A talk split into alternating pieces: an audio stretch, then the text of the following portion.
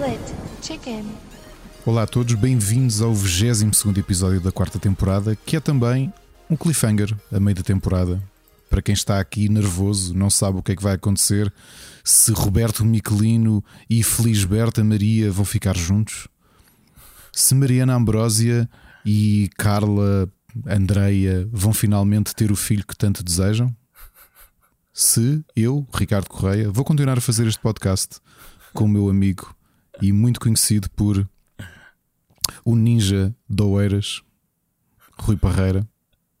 Não sabemos. Vamos esperar por 2022 para saber essas informações.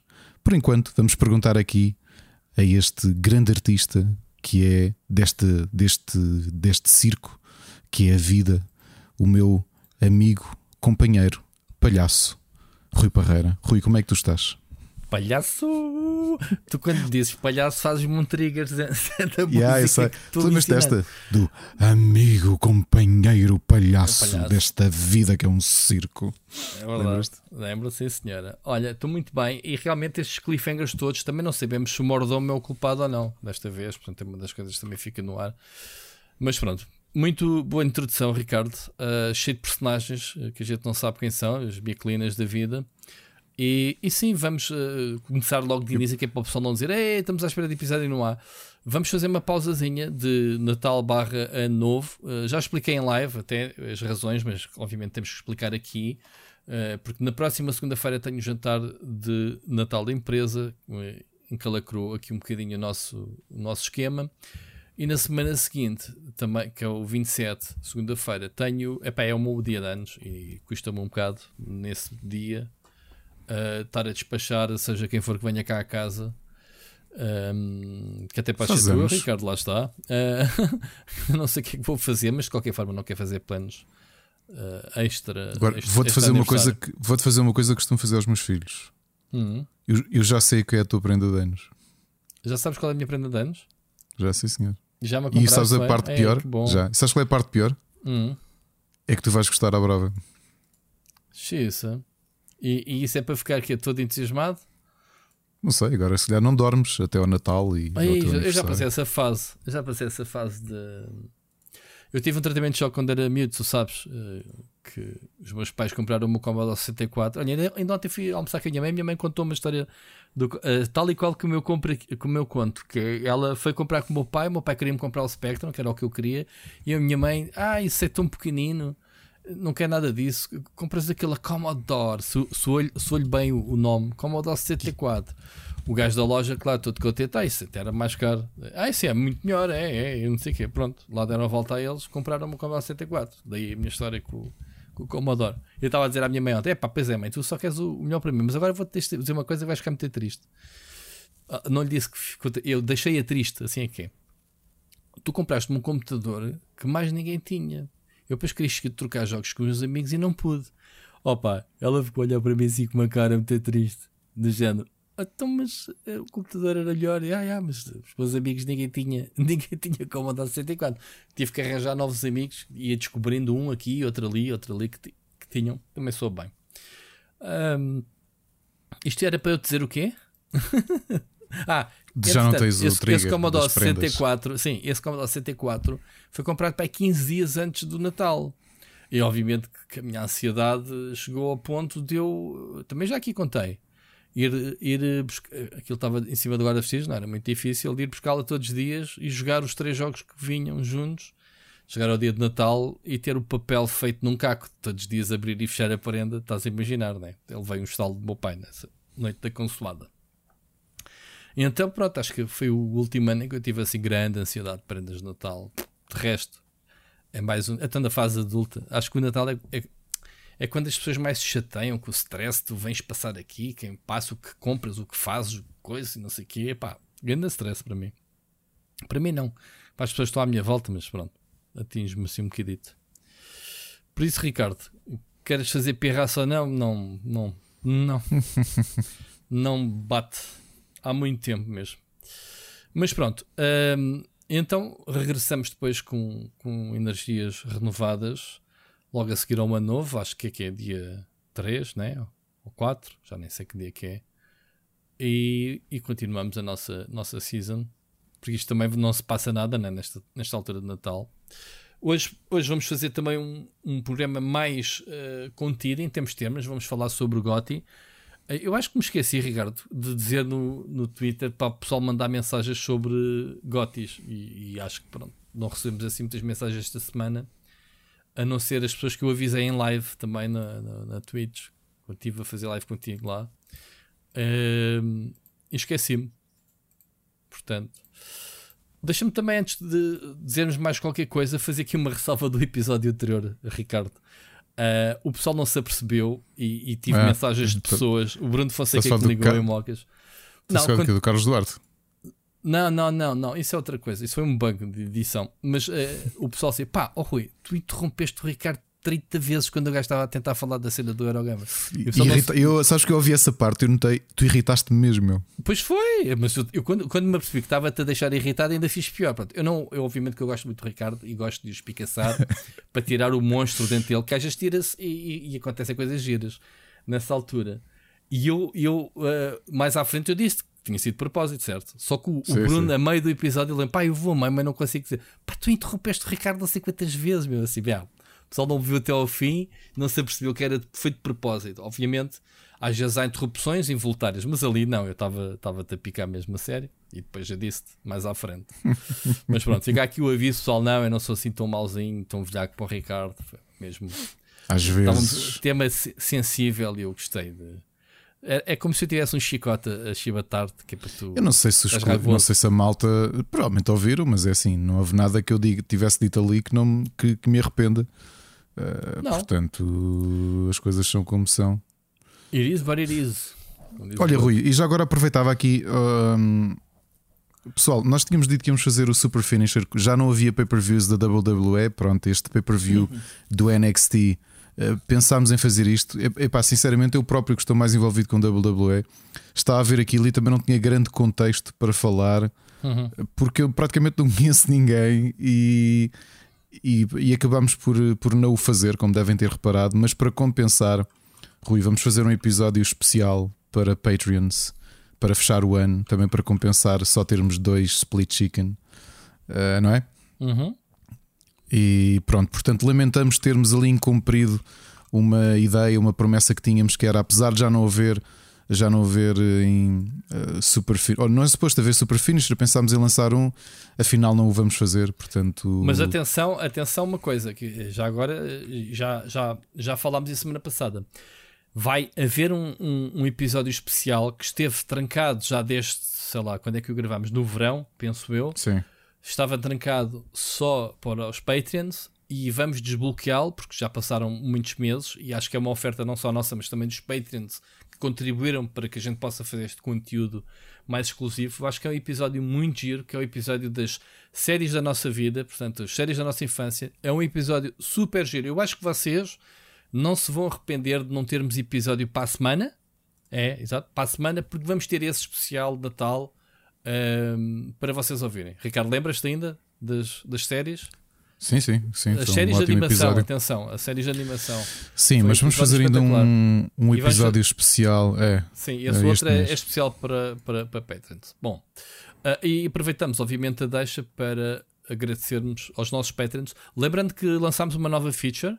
Um, pá, e espero que seja que o pessoal esteja atento à, à página do Patreon. Eu sei que a gente tem-se desleixado em termos de anunciar os episódios lá, mas pronto, quem nos segue sabe, obviamente, que os episódios saem uh, semanalmente e, e, sabem essas coisas, uh, mas pronto, nós deveríamos lançar lá os episódios e temos falhado um bocadinho. Quero ver se, se me disciplino com isso, mas temos aproveitado para lançar aquilo que a gente chama os drops, que lançámos um, que é pá, do nada vai aparecer um código uh, do jogo na, na, lançado no, no, no, Patreon. Podemos dizer ou não qual é o jogo, obviamente, e é para todos, portanto, todos os Patreons, uh, independentemente do tier, seja o tier mais baixo, portanto, isto é para compensar toda a gente, obviamente. Um, que, que jogarem, uh, que gostam de, de, de, de, ter acesso a estes passatempos rápidos. Para além, obviamente, dos passatempos que tivemos este mês já a entrega né, dos dois jogos de Pokémon que oferecemos, Ricardo. Uh, já os entregamos e espero que as pessoas já os estejam a apanhar todos, certo?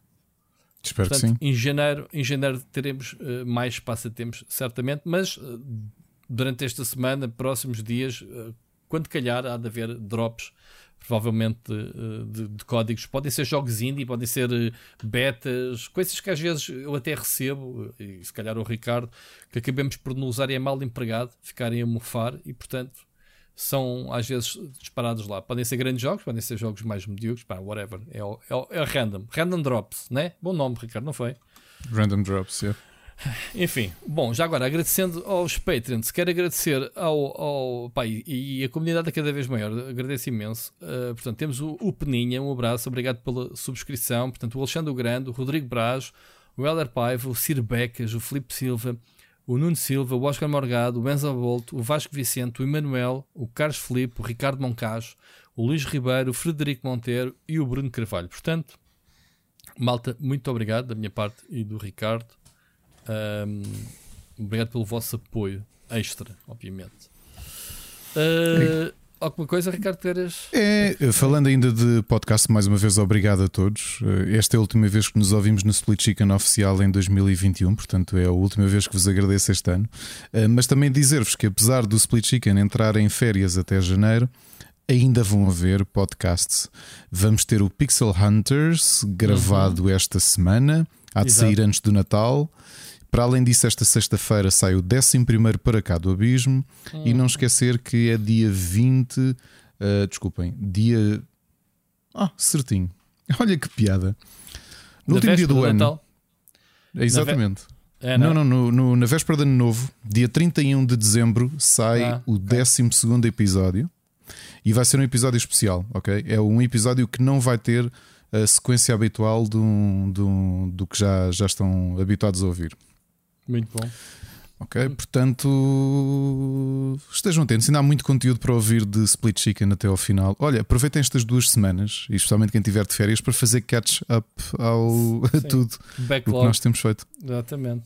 Olha, eu vi este fim de semana vi mais um episódio do Para Cá do Abismo. Não sei se foi o oitavo, foi o nono, mas pronto. Também, é, também, quem me mandou mensagem também que anda a aproveitar as, as últimas viagens de, de, comboio para ir dar aulas à Aveira é o Rogério Ribeiro, do Fórum Fantástico, que anda a ouvir o Para Cá do Abismo. Boa. E não vou revelar já, mas curiosamente foi o Para Cá do Abismo que lhe deu inspiração para aquela antologia que nós vamos anunciar as regras no início de uh, janeiro. Ele hoje deu-me uh, o, o, título do livro e eu disse: É isto. Excelente. Uh, e foi ele, eu, quando ele me deu o título, eu percebi: Já sei de onde é que tiraste isso. Um, portanto, também vão ver novidades nesse aspecto. Portanto, temos, vamos ter aí um 2022 interessante. Muito bem. Eu espero que seja bem mais interessante que estes 20 e 21, que estes, uh, pronto, não contaram, não é, Ricardo? Bem, este 21, bem, mal ou bem, pronto, mais ou menos. Eu, eu continuo é com uma coisa que tenho sentido cada vez mais, que é, uh, é um blur de final de 2019, 2020, 2021, há coisas que eu digo, ah, tu lembras quando fizemos isto em 2019? Não, foi em fevereiro deste ano. ah, pois é.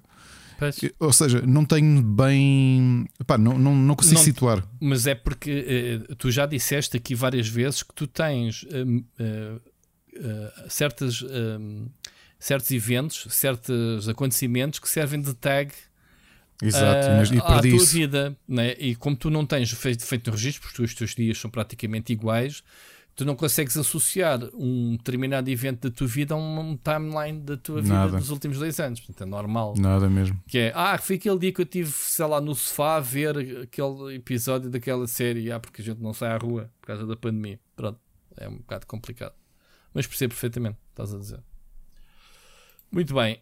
Um, acho que estamos despachados em termos de prol. Olha, esta semana, como é que decorreu? Já agora, já antes de mergulharmos nas notícias propriamente ditas. Pá, correu, correu bem, olha. Hum, já agora uma efeméride, mas mais para o Mocas, um amigo nosso, o Tiago. Uh, Estamos a com ele, muito bom não só me conheceu finalmente uh, em pessoa, portanto, que é logo um marco. Eu já lhe disse que é um marco na vida dele. Tocou-te é? no cabelo, ele, pelo menos, deixaste. Assim, olha, e, e por curiosidade. E, e mexeste ele no teve... carrapito já agora também, só para completar. Não, não, não, não, não, não isso não. Mas ele mexeu no meu cabelo. Pronto. Uh, Era real então. Esteve comigo na terça-feira e teve comigo na quinta, portanto, foi ter comigo ele ia a Lisboa, ia, ia ali perto do, de onde eu dou aulas. Hum, e, e ainda me fez um favor que foi eu andava à procura por causa olha por causa da, da daquela entrevista que do, do podcast do Café Mais Geek uhum. que a conversa foi para o Godfather para o jogo da Electronic Arts que eu gostei bastante gostei bastante do jogo na altura e a Big Gamer chegou a oferecer o jogo. E eu estava a conversar com o Tiago e ele disse que tinha alguns na arrecadação mas encontrei uma cópia à venda na, na Sex e o Tiago passou pelo Almirante Reis antes de ir ter, ter comigo e trouxe-me trouxe uma cópia por um euro e meio do jogo Viste? para PC. Viste? Para a tua coleçãozinha. Muito bom. Uh, e por acaso instalei. e, e vou-te dizer, só não vou jogar por uma coisa. Houve, eu já não consigo jogar. Primeiro, os leitores de DVD, pelo menos o meu, como raramente foi usado, epá, faz uma barulheira a ler discos, meu. Eu comprei-o há 3 anos, ele se leu 10 discos, foi muito. Pois. Nesse tempo todo. Este Pá, minha, não a tô- minha torre já nem tem. Oh, oh, Rui, sabes que estás a jogar e aquilo está a correr fecheiros a partir do DVD? Pois. Epá, que, que horror. Já foi logo desinstalar. Está feito, desinstalar. Está bom, funciona. O código que instala não, não mexe. Então, mas não conseguiste Nem- o código não dá para resgatá-lo no Steam, entretanto? Não, era pré- era pré-Steam e pré-Origin. Ah, Porque os- Então. não sei se lembras que o jogo foi, foi removido do Steam. ok. Mas do- no no- Origin o- também não conseguiste? Não, não, o jogo foi removido das lojas todas. Por causa dos direitos do filme. Exatamente. Exatamente. Quer dizer que agora só se consegue o jogo físico? É quem tem? O É, o jogo físico só se. Porque eu vi umas cópias, era isso que eu tinha dito ao Tiago, pá, que eu estranhei. No eBay havia malta a vender a cópia física para PC a 50, eu- 30 euros, 50 euros. E eu, estes gajos são malucos, meu. E, e abracei que se havia uma cópia, um euro e meio. Eu, pá, há aqui qualquer coisa estranha. Depois vi montes de cópias no LX, também um euro e tal, dois euros, especialmente a cópia Mas da tu instalaste a versão PC e, o- e o código ainda funcionou em segunda mão? Não tinha sido usado? Não, como é, como é Não, porque era daqueles ciri- não, era daqueles serials sem registro. Ou seja, é o código para, o- para a cópia que tu tens, não é para, para mais nada. Ok, estás a não, é, não é para desbloquear online, ok. Exatamente. Mas Isso é isso- muito. Essa cena vai Muito dar razão ao. Sírio, que guarda as cenas todas no cartão, ó, volta e meia desaparecem do digital e nunca mais tens acesso aos jogos, não é? Pois, neste caso, quem não comprou eh, herdeu. Eh, E eu, por acaso, até gostei bastante do jogo, sabes? O não primeiro a que jogá-lo? fiz, que era o Open World, era tipo máfia, não era? Era um. Era, era, era. era e Pronto. porque era muito semelhante à. Era mesmo sacado da história do filme.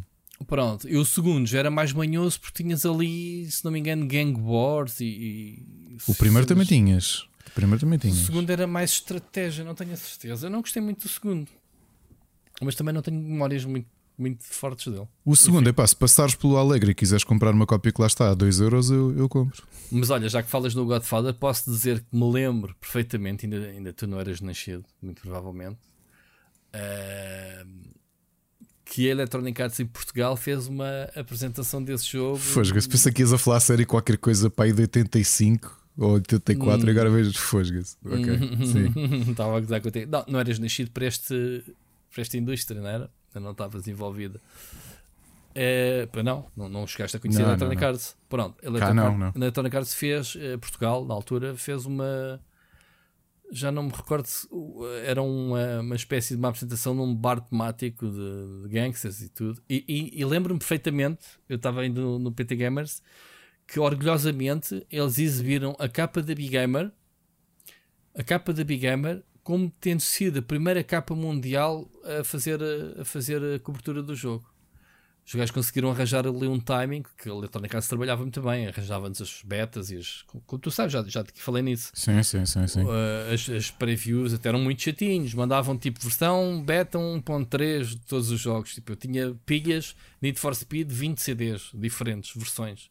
Acho que trabalhavam muito bem. Os gajos recebiam nos- na- aqui em Lisboa nas BPS deles o, o o código de jogo e gravavam eles próprios no escritório uh, as versões debugged para mandar para os meios, obviamente que estavam naquela shortlist que eles tinham. no- nos quais a gente estava incluídos. E depois nessa apresentação eles falaram que o o timing alinhou-se ali todo para a Big Gamer ter feito, a- acho que rep- ou a reportagem de revelação do jogo ou teste, eu não me lembro. Pronto, uma curiosidade engraçada em relação a Olha, isso. Outra curiosidade, aliás, duas curiosidades. A primeira foi pôr o meu computador a arranjar, porque eu sei, ele tem-se desligado. Aliás, aconteceu na, na, nos meus É Inceptions nas tuas lives. E não vai Não- acontecer agora durante este podcast, pois não? Neste podcast não vai acontecer, porque já aconteceu hoje. Eu, eu tenho quase certeza que isto é um problema de fonte, porque é, e, e tantas, ve tantas vezes ao longo destes 20 anos de eu ter computadores e pô-los a arranjar, que isto acontece que é. eh, tens problemas em casa, mandas para a loja e não, não acontece aquilo que te acontece em casa, nunca. E no meu caso foi isto: epá, tinham-me dito, olha, atenção, não sei se quer trocar, experimento. Eu, eu quis experimentar com tudo, com um cabo novo, uma tomada nova, uma extensão nova, fiz isso tudo. Esquece, lá não deu problema, cá deu problema. Portanto, é quase certeza fonte. Já agora, quem nos está a ouvir, se quiserem depois comentar se acham que pode ser ou não, eu na quarta devo levar à loja e vou-lhes dizer mesmo: troquem-me a fonte, uh, whatever. Porque o computador desliga-se do nada, volta a ligar e funciona. Trabalho com ele o tempo que for preciso. Posso estar aqui um dia inteiro a jogar Forza Horizon sem problema. Uh, aliás, foi o que aconteceu na loja. Eles tiveram o dia todo com o Forza Horizon 5 ligado, com tudo no máximo para, para os meus specs, com um vídeo em HD a correr no YouTube e o computador não se desligou. Teve pai 4 horas a trabalhar na Ou boa. seja, não é aquecimento. Não é aquecimento, não é nada, porque é aleatório. Imagina, ligo o computador, ligo um indie pequenino, vai abaixo. Agora, o que é que, porque é que eu tenho quase certeza que isto é a fonte? Porque, eh, imagina, de manhã eu para ligar o computador carrego e ele faz ou seja, não tem energia. Eu tenho que desligar da tomada, espero 10 segundos, volto a ligar e ele arranca normalmente, como se não tivesse acontecido nada. Portanto, devem ser os condensadores ou qualquer coisa que estão ali com problemas e, e pronto, aconteceu. Curiosidade número 2 relacionado com isto: encomendei da Amazon, andava à procura daquelas extensões profissionais com proteção extrema de picos de tensão e vi uma marca alemã que aquilo era mesmo um- uma extensão profissional. Até estava esgotado, lá consegui, hum, consegui que enviassem. Grandes reviews, aquilo. Toda a gente a dizer que é verdade, aquilo aguenta até 19.500 amperes de pico de tensão, que é o equivalente, equivalente a levares com, aparentemente, com um raio diretamente e tudo, que é uma coisa que tu não levas. E aquilo consegue parar aquela porcaria, estás a ver? Pá, comprei. É que tu Eh, sabes, tu, tu, tu não vais conseguir experimentar para reclamar disso. Eles até podem dizer que isso daí leva com o martelo do Thor e resiste. Exato, espero, que- espero, que- espero que não, não sei. Ok. Espero que não saiba isso. Agora, curiosidade 1.2 disto. Não estávamos em casa no domingo, tínhamos ido almoçar, eh, neste caso a casa do Rogério, eh, e telefonam-me e eu olho, eu tinha visto realmente a Amazon dizer que iam entregar no domingo. Pá, e não é que entregaram mesmo. No domingo fizeram entregas. Pois, eles têm, têm feito entregas ao fim de semana. Curiosidade Mas no Natal- Ainda 1.3. bem. Ainda Curiosidade bem. 1.3. eh, Pedi para eles deixarem em casa dos meus sogros. Quando chego lá, epá, eu- e- o que eu tinha era uma coisa pequena e a extensão. Epá, e o que o meu sogro me dá é uma caixa, parecia quase uma caixa de árvore Natal com 1,60m de altura. E eu olho para aquilo eu, a- estás a ver, tipo um paralelo pipo de fininho, mas com 1,60m. Eu, o que é isto? Pá, e leve. Quando abro, Ouve, eu percebo porque é que isto são extensões profissionais, provavelmente aquelas de usar em concertos e tudo para proteger os instrumentos e proteger Não coisas dobra. mais delicadas. Não, meu, ouve, isto é uma tomada, isto é uma extensão com 8 slots com proteção de, de picos de tensão e não sei o quê. Só que esta porcaria tem pai os 80 centímetros de comprimento. Parece- 80 centímetros? Yeah, isto parece quase a mãe, a mãe das extensões que tu compras no, na.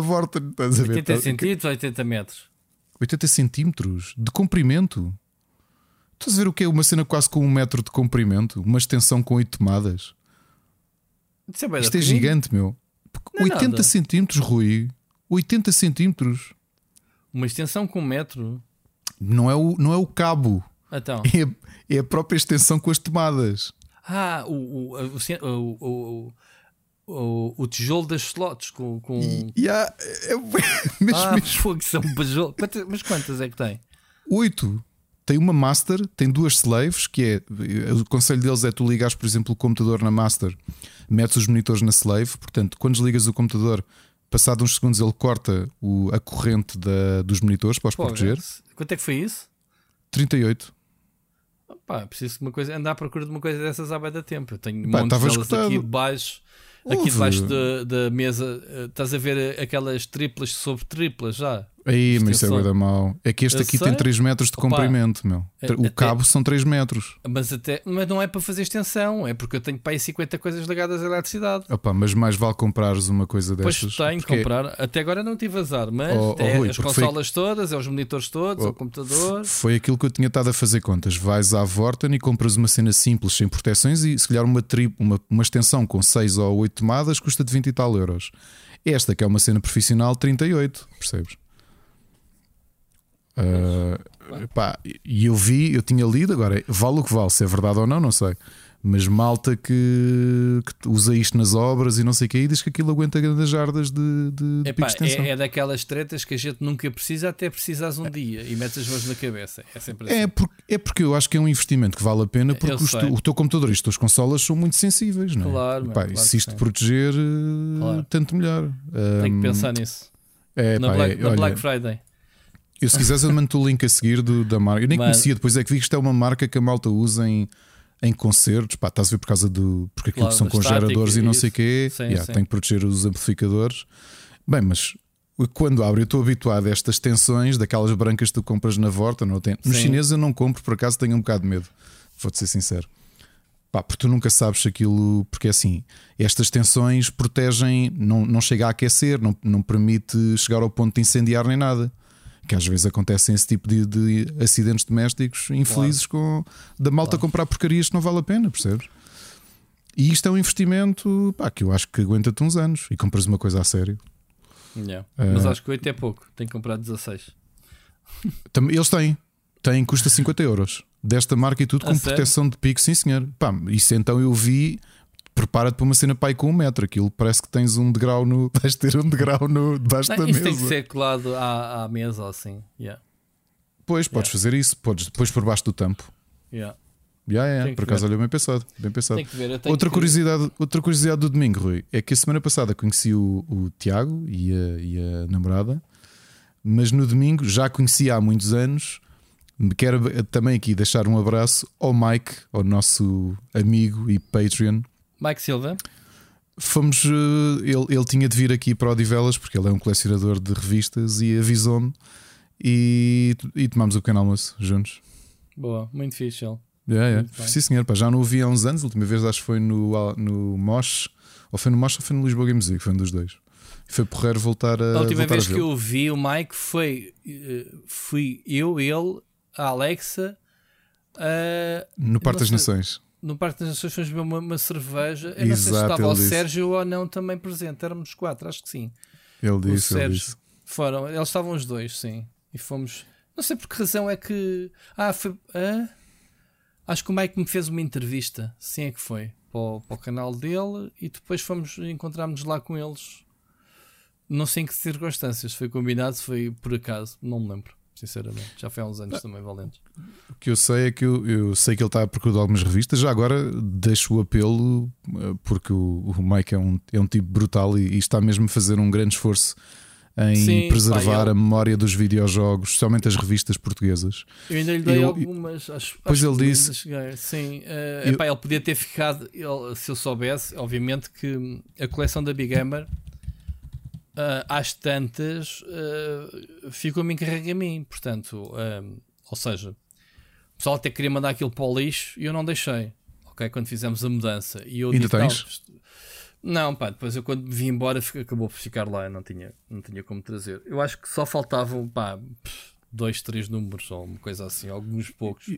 Pois se bem me lembro, ele veio aqui comprar umas Big Gamers que ele não tinha. Uma pessoa que acho que conheceu no OLX ou uma coisa qualquer. Pois, pois. Pá, eu as Big Gamers do meu tempo, que, que as fiz, eu guardei obviamente exemplares, porque é o meu trabalho, né? o meu currículo. Mas eh, lembro-me perfeitamente, pá, e quem diz da Big Gamer, antes disso mandámos tipo a coleção toda de Maxis e não sei o quê, porque a gente ficava com elas todas. Só que isso é o que móvel, man. A gente não. Eu acho que a empresa sempre fez mal, não tinha, ninguém teve interesse em, em guardar. Em, em fazer uma biblioteca de tudo o que a Sim. empresa lançou, que é uma estupidez. Foi uma pena, Foi das foi uma primeiras pena. perguntas que eu fiz quando lá cheguei foi, "Então, mas, mas não há ninguém que faça aqui que cure Um eh, arquivo. eh, Sim, um sim, arquivo da- das revistas. Ah, não, isso é coisa. Quem quiser fica, quem não quiser, tá. Pai, quando eu dei por mim, o meu móvel eh, para guardar as minhas cenas eram eram as Big Gamers todas, as que havia. O Bruno passou, mas na altura, quando ele saiu, uh, e, e eu continuei ligado. E pronto, fiquei eu às tantas e carreguei. Mas depois, quando eu me vi embora, pá, já não, já não as trouxe. Já ficou lá e provavelmente foram todas para o lixo. Mas é sabes pena, que é, é, Aliás, eu vi isso com malta coleciona BDs e que eu tenho visto. Eu tive a sorte, tu, eu comprei muitas, como sabes, portanto, eu, eu houve meses em que eu, sem exagero, gastei 30 e tal, 40 euros na Goody de, das revistas da Disney, porque Sim. Pá, foram 18 anos para aí de, sem se publicar banda desenhada da Disney em Portugal, talvez menos yeah. 16 ou. Yeah. E quando a Goody apareceu, disse logo que. Pá, e estava, aliás, foste tu que começaste-me a oferecer revistas. Uhum porque sabias que o, dinheiro que eu andava a gastar e andavas a recolher yeah. tudo o que conseguias para me oferecer. Sim, Depois sim. tu saíste da Goody e foi o Bruno que começou a guardar algumas para mim, uhum. mas para o fim já foi difícil uh, conseguir todas. Aliás, soubeste daquele exemplar que eu já não consegui. Sim. E que foi com sorte que consegui obter de, um, de uma pessoa que conhecia, porque tínhamos amigos em comum e pronto, e ele acabou por, por me arranjar. Mas eu sei que há muita gente cá em Portugal que é colecionadora de BD e anda um bocado a penar para conseguir obter as cópias da, da Goody. Uh, pá, tem corrido é. feiras da ladra. É, é Houve é, malta. O, o disseram para contactar é Urbanos na altura. Na altura Urbanos, também disseram: olha, contacta pois. Urbanos a ver se eles têm, mas eles é, disseram-me logo: é pá, não temos. É difícil porque epá, tu, tu não tens noção um, o que é que os monos geram de espaço, de papel, desperdício, não é? Pá, e nós, nós aquilo de tempos a tempos tinha que ir para a reciclagem e, e mesmo urbanos com certeza tudo o que não foi alocado às lojas ou que foi recolhido, se nós não pedirmos, hum, se tu não pedires números para, para trás, para as assinaturas e não sei o que, eles mandam tudo para o lixo, mandam tudo para reciclar. Portanto, é complicado, é complicado. Okay. Um, e, e digo-te já, quando a gente mudou de, de, das instalações, portanto, quando estávamos a lembrar-se prata, quando mudámos para para o. Como é que se chama aquilo? A Quinta das Conchas. Uh, enchemos uma sala na recepção, uma sala, pá, e até ao cimo, só cenas que o pessoal foi despejando os seus armários que não queria levar de, e, e restos de revistas para reciclar. Foi lá um caminhão buscar aquilo tudo. E estamos a falar de revistas de todas as publicações que a empresa oh, oh Rui, eu fiz uma coisa, eu fui. É um, é um bocado triste por conhecer a Goody durante muitos anos. Eu fui no último dia da Goody estar aberta, que foi uma sexta-feira. Foste lá? Uh, ok. Fui. Havia pouquíssima gente lá, só estavam para aí três pessoas, era o Bruno e mais duas pessoas. Já estava fechado uhum. e tudo. Aliás, foi uma cena caricata. Eu, no inverno, sabes que eu, aliás, tu vês-me, eu ando de óculos escuros na mesma e casaco preto comprido, não é? normalmente com, por cima da camisa, né? aquele uhum. estilinho a Ricardo. E apareço junto ao escritório ali no Lumiar e, e bati à porta. E as pessoas não me conheciam. As duas estavam lá duas senhoras, duas ex-colegas tuas. Pensavam que eu era um credor. LOL. que, é, pá, porque o Bruno disse-me: Olha, isto é o último dia que estamos cá. Pá, aparece aí, nós saímos daqui tipo 5 e meia, aparece aí por volta das 5. E eu bati à porta. Pá, e elas estavam-se a olhar, estavam com medo de abrir a porta. E eu a espreitar lá para dentro, estava a vê-las, estás a perceber? Eu a ver pelo vidro e eu bater à porta e elas a olhar do género: abrimos ou não abrimos? Pá, chamam o Bruno, o Bruno vê-me e abre-me a porta. E ele: Não, amigo meu, veio aqui buscar. Pá, deu-me para aí três sacos daqueles grandes do continente ah, com revistas da Marvel que iam para o lixo. Pois. Que era o que ele tinha conseguido arranjar. Sabes o que é que eu, eu fiz às revistas? Eu, quando vim embora não tinham sequer ainda lançado nada da Marvel. Eles ainda tiveram um ano a lançar a Marvel. Foi, exatamente, exatamente. Yeah. Pá, yeah. E eles tinham ainda muito acervo de coisas que iam para o lixo. Uh, epá, peguei naquilo no, na, na, aula seguinte que eu tive, levei os sacos para a aula e disse: Pessoal, olha, a Goody é, é, infelizmente é um crime, foi à falência. Ricardo, tu trouxeste as coisas que pudeste e tu não tens noção das coisas que a gente mandou para o lixo. Tu não consegues salvar revistas. É, é é um peso Sim, mas, estúpido. Mas As revistas é... é... um peso absurdo, meu. É absurdo. Eu sei isso no meu espólio da Edge. Pois. Que eu tento levantar a caixa da Edge e pá, esquece, meu. Esquece. Eu tenho na minha arrecadação Mega Scores e Big Gamers mais, muito antigas que eu nunca, nunca quis mandar para o lixo. Pá, estão lá, mas as revistas, o, o, papel é uma coisa muito pesada, né? é uma coisa para. Ah, eu estou a dizer o que é que eu fiz? Cheguei à aula porque aí está, eu sabia que aquilo que estava a dar ia ser realmente aproveitado, porque os meus alunos eram grandes consumidores de banda desenhada, gastavam muito dinheiro em banda desenhada. E eu cheguei lá, empilhei aquilo tudo na mesa e disse: Pessoal, somos, vocês são todos adultos, muitos deles eram mais velhos do que eu. Epá, entendam-se entre vocês, levem o que quiserem. porque infelizmente a, infelizmente a editora foi à falência. Isto é tudo o que existe, já não há mais nada. E foi fixe, ou seja, felizmente entreguei aquilo a alguém que, que, Sim. que iria aproveitar. Ainda hoje eles dizem, tem lá na coleção deles as revistas da Marvel da, da, da Goody. Yeah. Muito bem, olha, Ricardo, bom prólogo, sim senhora. Vamos passar às notícias.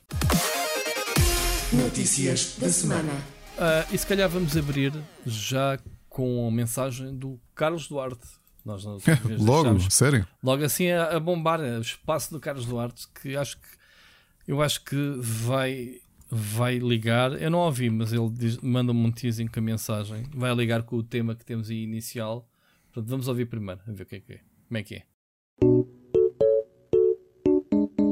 Olá! Então o Game Awards aconteceu. E como é óbvio, eu vi. E agora venho fazer um resumo deste grande espetáculo e. Nah, estou a brincar, eu não vi esse balde de vómito. Vi só os trailers e teasers dos jogos que foram anunciados no dia a seguir.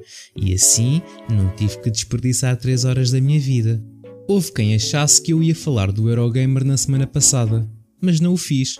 A realidade é que eu respeito muito o trabalho dos outros e nestes casos gosto é de ajudar, incentivar a continuar e mostrar que vai ficar tudo bem e não estar a criticar nos podcasts alheios. Sinto que tenho a obrigação de usar este espaço para mostrar isso mesmo e assim dar o exemplo a todos vocês que andaram a falar mal da Eurogamer Portugal por isso. Se me dão licença. Estimada Eurogamer Portugal. Oh, então a menina não recebeu o joguinho para fazer a análise. A Microsoft não enviou, não. Ah, má Microsoft, má. São maus, não são? Podias simplesmente jogar no Game Pass quando saísse. Oh, podia, podias, mas não era a mesma coisa, pois não. Oh, bebê, vá, choia. Deita tudo cá para fora. Shhh, shhh. Pronto. Toma. Aqui, toma aqui o joguinho que a Game Replay dá. Toma, toma. Vês? Vá, vai ficar tudo bem. Já podes ir mostrar no Twitter que chorar funciona. Ah, o quê? Não podes jogar na mesma porque só te deixam jogar no dia de lançamento. O disco não traz o jogo completo e tens que fazer o download do resto. Oh, pronto, pronto. Vá, podes sempre uma notícia e também falar disso. Ah, o quê? A análise do jogo? Ah, deixa estar, não te preocupes com isso. Pronto, é isto. Não tenho mais nada esta semana. Agora vou chorar para o Twitter da Xbox para ver se me enviam uma Series X. Vá, ouvintes para a semana.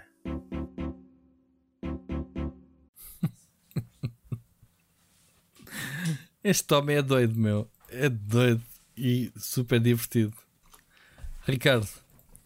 Posso só fazer aqui um comentário paralelo? Não quero continuar esta história. Mas eu até pensava que havia vergonha na cara e que o assunto morria por ali, mas notoriamente vale tudo pelos cliques. E as notícias que saíram depois dessa da Gaming Replay do uh, o como é que é? O jogo não vem todo completo, o jogo não sei o quê, eu já pensei, epá, esquece, não? Aliás, posso-vos dizer que eu fui enganado e isto diz muito pela situação. Eu vi alguns no Twitter um, um screenshot de, uma, de um suposto artigo do Eurogamer Portugal a dizer não dá para tirar o capacete do Master Chief no Halo Infinite e eu pensava que era verdade. É um meme, pá, chama-se memes, pá. Eu garanto-vos que isto diz menos sobre mim do que sobre um, o Eurogamer. Acreditou, o menino. Acreditei, acreditei, sim, senhor. Mas era plausível. O whining podia ser feito em torno disso. Enfim, este, o Carlos manda mensagem a dizer assim: Olha, sobre o Game Awards. Eu, tá bem, cá eu aqui o Carlos a pensar que nos ia fazer a introdução ao Game Awards. Mas o gajo fez-nos uma cueca e, e pronto, e siga. Ai, bom, já que pegas do tema, Carlos, do, do Game Awards, Ricardo, eu sei que tu tiveste a ver, porque tu, tu não ias perder um espetáculo que começa à uma da manhã, PT, até às quatro, onde é que aquilo durou 3 horas. É claro que tu Estive- viste, não é? Estive a ver, sim senhor. Aliás, nesse dia, como estava muito cansado, até me deitei às 11. Desculpa, eram 10h40 já estava na cama Mas para veres ou só para dormir? para dormir. Só para dormir. Olha, eu fui, eu estive a ver, eh, também fui para a cama por acaso para ver. Obviamente, pá, eu, eu para trabalhar no dia seguinte tenho que deitar à uma. Pronto, ponto. Não, não há bébias. Eu consigo estar eh, à uma a ver uma série, a ver qualquer coisa antes de deitar. Então estive a ver o Game Awards até, sei lá, para vos contextualizar a parte do Kojima entrar. Eu disse, ok, Game Over. Ahm, e, e- e toda a gente sabe qual é a minha opinião e qual é a tua. E, e cada vez mais há pessoas a pensar como nós, Ricardo. que O Game Awards é, em termos de prémios, é, é tipo uma parvoíce, não é? É uma, é uma, é uma parvoíce. No entanto, como espetáculo, é muito bom e acho que a produção deste ano superou que- o que foi feito até agora. Eu sei que tu tens uma opinião diferente, já, já partilhaste no, no que diz respeito ao- aos jogos em si, mas estou a dizer que a quantidade de novidades foi ao nível, se não superior, ao Gamescom ou ao AE3 deste ano. Ricardo, não Sim, sei se concordas, longe. porque teve muita. Epá, eu estive a escrever o artigo depois para o, para o Tech, no dia seguinte, a, a tentar fazer um apanhado do que foi anunciado, e eu tive montes de tempo a digerir a quantidade de novidades que foram, eh, que foram a- a- anunciadas. No entanto, coisas melhores, coisas piores, jogos AAA, jogos indie, eh, houve muita coisa indie bem gira.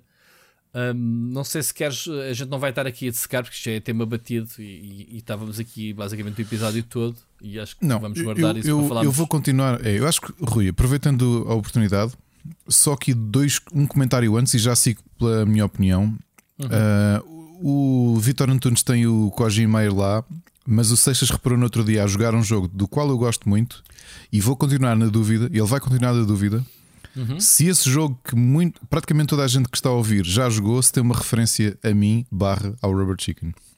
Qual? O Steam World Dig 2. Hum? Será? Não sei. Que aquele easter egg de um rubber chicken que se apanha é dedicado a nós?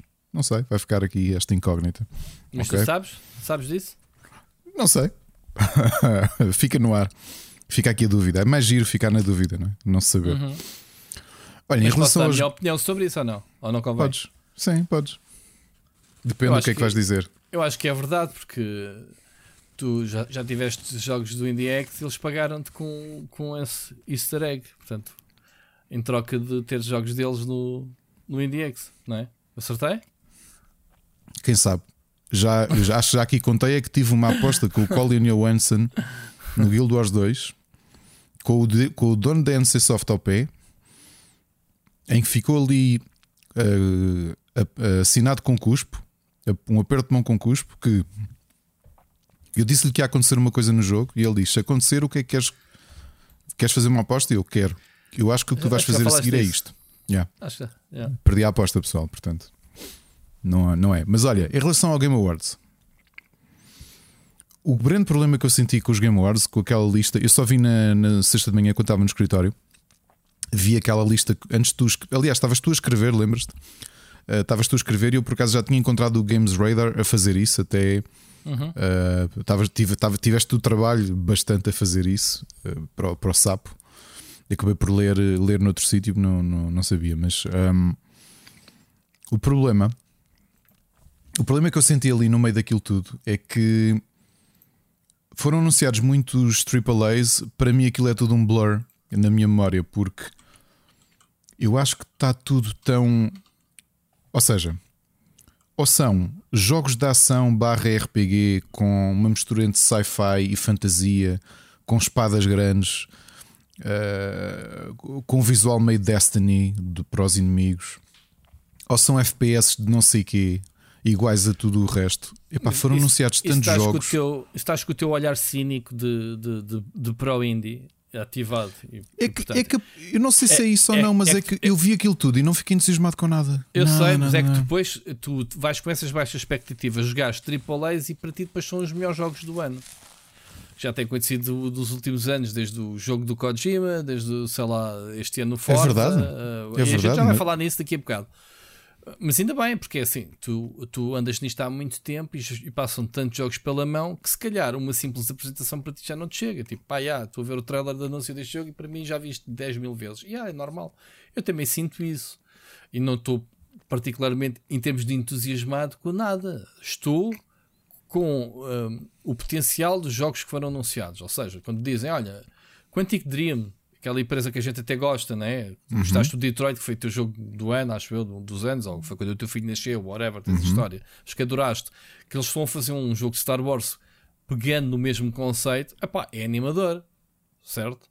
Que é o que foi apresentado, o Star Wars. Um, como é que é? O Star Wars uh, Eclipse uma cinemática eh, eh, banal em termos de universo, navezinhas, não, não apresenta nada. Mas, mas o conceito é o mesmo de Detroit, é um jogo focado na narrativa em que controlas múltiplas personagens. Portanto, eles encontraram aquela fórmula e vão repeti-la.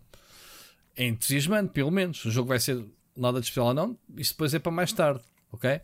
Eu estou a falar deste tipo de níveis, quando dizem pá, o Alan Wake 2 foi anunciado, também não mostraram nada, mas tu pensas, ia bem, o Alan Wake eu curti muito o primeiro, e aí estamos a falar da Remedy Percebes? A esse nível houve vários jogos assim. Isso, isso é o que eu acho que foi porreiro no, no, no, no Game Awards. Como por exemplo abrirem com o Sinuas. Uh, pá, eu acho que o gameplay daquilo está tá brilhante. O Hellblade 2. Viste esse? Uh, uh, um, Vi sim, senhor. O, o, grafismo daquilo fotorrealístico, aquilo, aquilo fez-me lembrar o Attack on Titans, mas em, em, sem serem desenhos animados. Meu. O, aquele, aquele gigante tão bizarro e os wisps constantes estou ouvido. Uh, aquilo que o primeiro já fez muito bem, percebes? E este segundo parece estar muito louco mesmo. Agora, um, não sei se queres destacar tu algum jogo. Houve muita coisa gira. Houve muita coisa. Aquele jogo indie. Qual o Tunic? Uh, não, o, o Tunic também está giro. O, aquele de side-scrolling, aquele do. que tem o nome de uma rapariga. Qual? Da Planet of Lana? Exatamente, Planet of Lana. Lana que é, é o, esse eu, eu, já conhecia algumas coisas do jogo, já tinha visto. Na, quando foi o Thunderful World, eles mostraram, não tinham revelado ainda. Hum. É que a banda sonora é do compositor do hum, Last Guardian. Ok. Portanto, está logo ali uma. Uhum. Um, um, cartão né, de apresentação. E o jogo está com um ótimo aspecto, por acaso. Está com um ótimo aspecto, yeah. Pronto, isso é das cenas indie. Mas houve muitas surpresas. Olha, uma delas o regresso da Telltale. E esse, quem é que pegou na Telltale? Quem ressuscitou já agora? Uma empresa que tinha falido e morrido e enterrada. Lembras? Não sei, não. A Telltale está de regresso. E desta vez com o Expense a Telltale Series. Portanto, pegarem uhum. na mesma fórmula. Quer dizer, os tipos falem porque deixaram porque basicamente a fórmula que eles inventaram repetiram-na vezes sem conta aos vários aos vários trabalhos que eles fizeram, várias licenças. E agora pegaram no Expanse, que é uma das melhores séries de ficção científica, e vão apresentar um jogo igual. Ok? Lá está, género que está a ser mais que esmiuçado com o Life is Strange. Portanto, basicamente é a mesma coisa. Jogos episódicos com, com, com escolhas e consequências, enfim. Uh, outra surpresa foi. Um, eu aqui à procura das surpresas. Um, Have a Nice Death também é um jogo indie, Ricardo. Lembras-te desse, desse jogo? Que é aquele jogo da é. caveira da morte.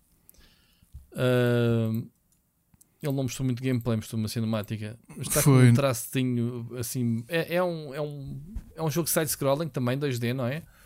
Com um combate parece Metroidvania. Não sei se será um jogo Metroidvania ou não. Ah, e agora falaste nisso, tens um novo jogo da, da bolas, como é se chama? A empresa que fez o Limbo.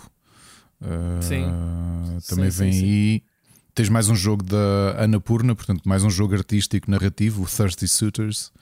Uhum. Uh, o Have a Nice Death está bonito, faz lembrar o. o aquilo que é o Death Junior, era isso, não era? Sim, sim, sim. Está tá com muito bom aspecto. Uh, epá, mas em geral, uh, não sei se queres falar dos prémios propriamente ditos. Já agora, uma, a única não, coisa não que quero, eu fiquei surpreendido. Fiquei só surpreendido de uma coisa foi a, um, porque eu joguei este ano o, o, Shadow of Mordor, o Middle Earth Shadow of Mordor, e a equipa estar a fazer um Wonder Woman. Eu quero ver o que é que eles vão fazer. De certeza vão aplicar a fórmula. Era isso que eu ia dizer. Uh, a revelação do Wonder Woman, que é basicamente um, a Monolith, não é? Eles sabem são, são muito experientes. A Monolith é um grande estúdio.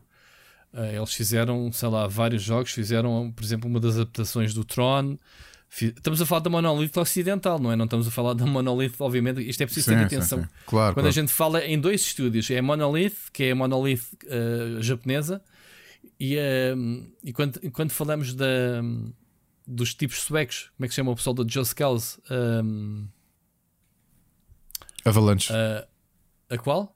Avalanche. A Avalanche também existe a, a americana a, e a sueca, né? a americana do Exato. Disney do Disney Universe, né? assim que se diz? Exatamente, Disney. exatamente. Um, em relação ao Monolith, pronto, eles são bons e, e, não mostraram nada, obviamente, do Wonder Woman. Da mesma forma que anunciaram Sonic uh, Open World, a SEGA, não eles, Sim, mas a SEGA. O, o Breath of the Sonic. O Breath of the Sonic, não é? Uh, é. Vamos ver o que é que vai ser, o que é que vai ser daqui. Pá, ah, e tiveste, era isso, Rui, estava a dizer, chama-se Somerville, o novo jogo dos autores do Limbo e do Inside. Okay. Uh, e, e, para além disso, tens o Nightingale, o, Nightingale. o jogo da nova empresa do Aaron Flynn, da BioWare, que segundo eles vai ser um survival crafting game. Uh, vamos ver o que é que vai sair daqui. O Cuphead uh, Delicious é Last o DLC, portanto, é no final, DLC. Do, final de janeiro, não é? Exatamente. Não, não, de junho, junho de 2022. Final de junho, isso. Final isso, de junho. Isso, isso, Sim. Isso. E depois uh... houve, um, que, houve um para, para metaleiros que, pronto, que é o, o Metal Hellsinger, que tem o Matt Heafy dos Trivium e o Randy Blythe dos Lamb of God. Portanto, são duas bandas de metal grandes da atualidade. E, e, que vão estar lá também na, e que vão ter um jogo de, de metal, o Metal Hellsinger. Mas é, epá, é isso. Portanto, há muitos jogos de qual não, não me lembro. Portanto, estou aqui a ver. Dune aqui a Spice. Wars, portanto, mais um. Esse estou, ansioso, estou muito ansioso, pá, porque foi Dune 2000. Meu. Um RTS. Uh, eu estava aqui a perguntar ao, ao, ao Sírio de quem é que está a fazer este Dune Spice? Porque é assim, eu sei que os É portugueses. Funcom, é ZPX. É, é o, é, este é o jogo a Funcom ZPX. ZPX. Funcom, a, a ZPX também está envolvida.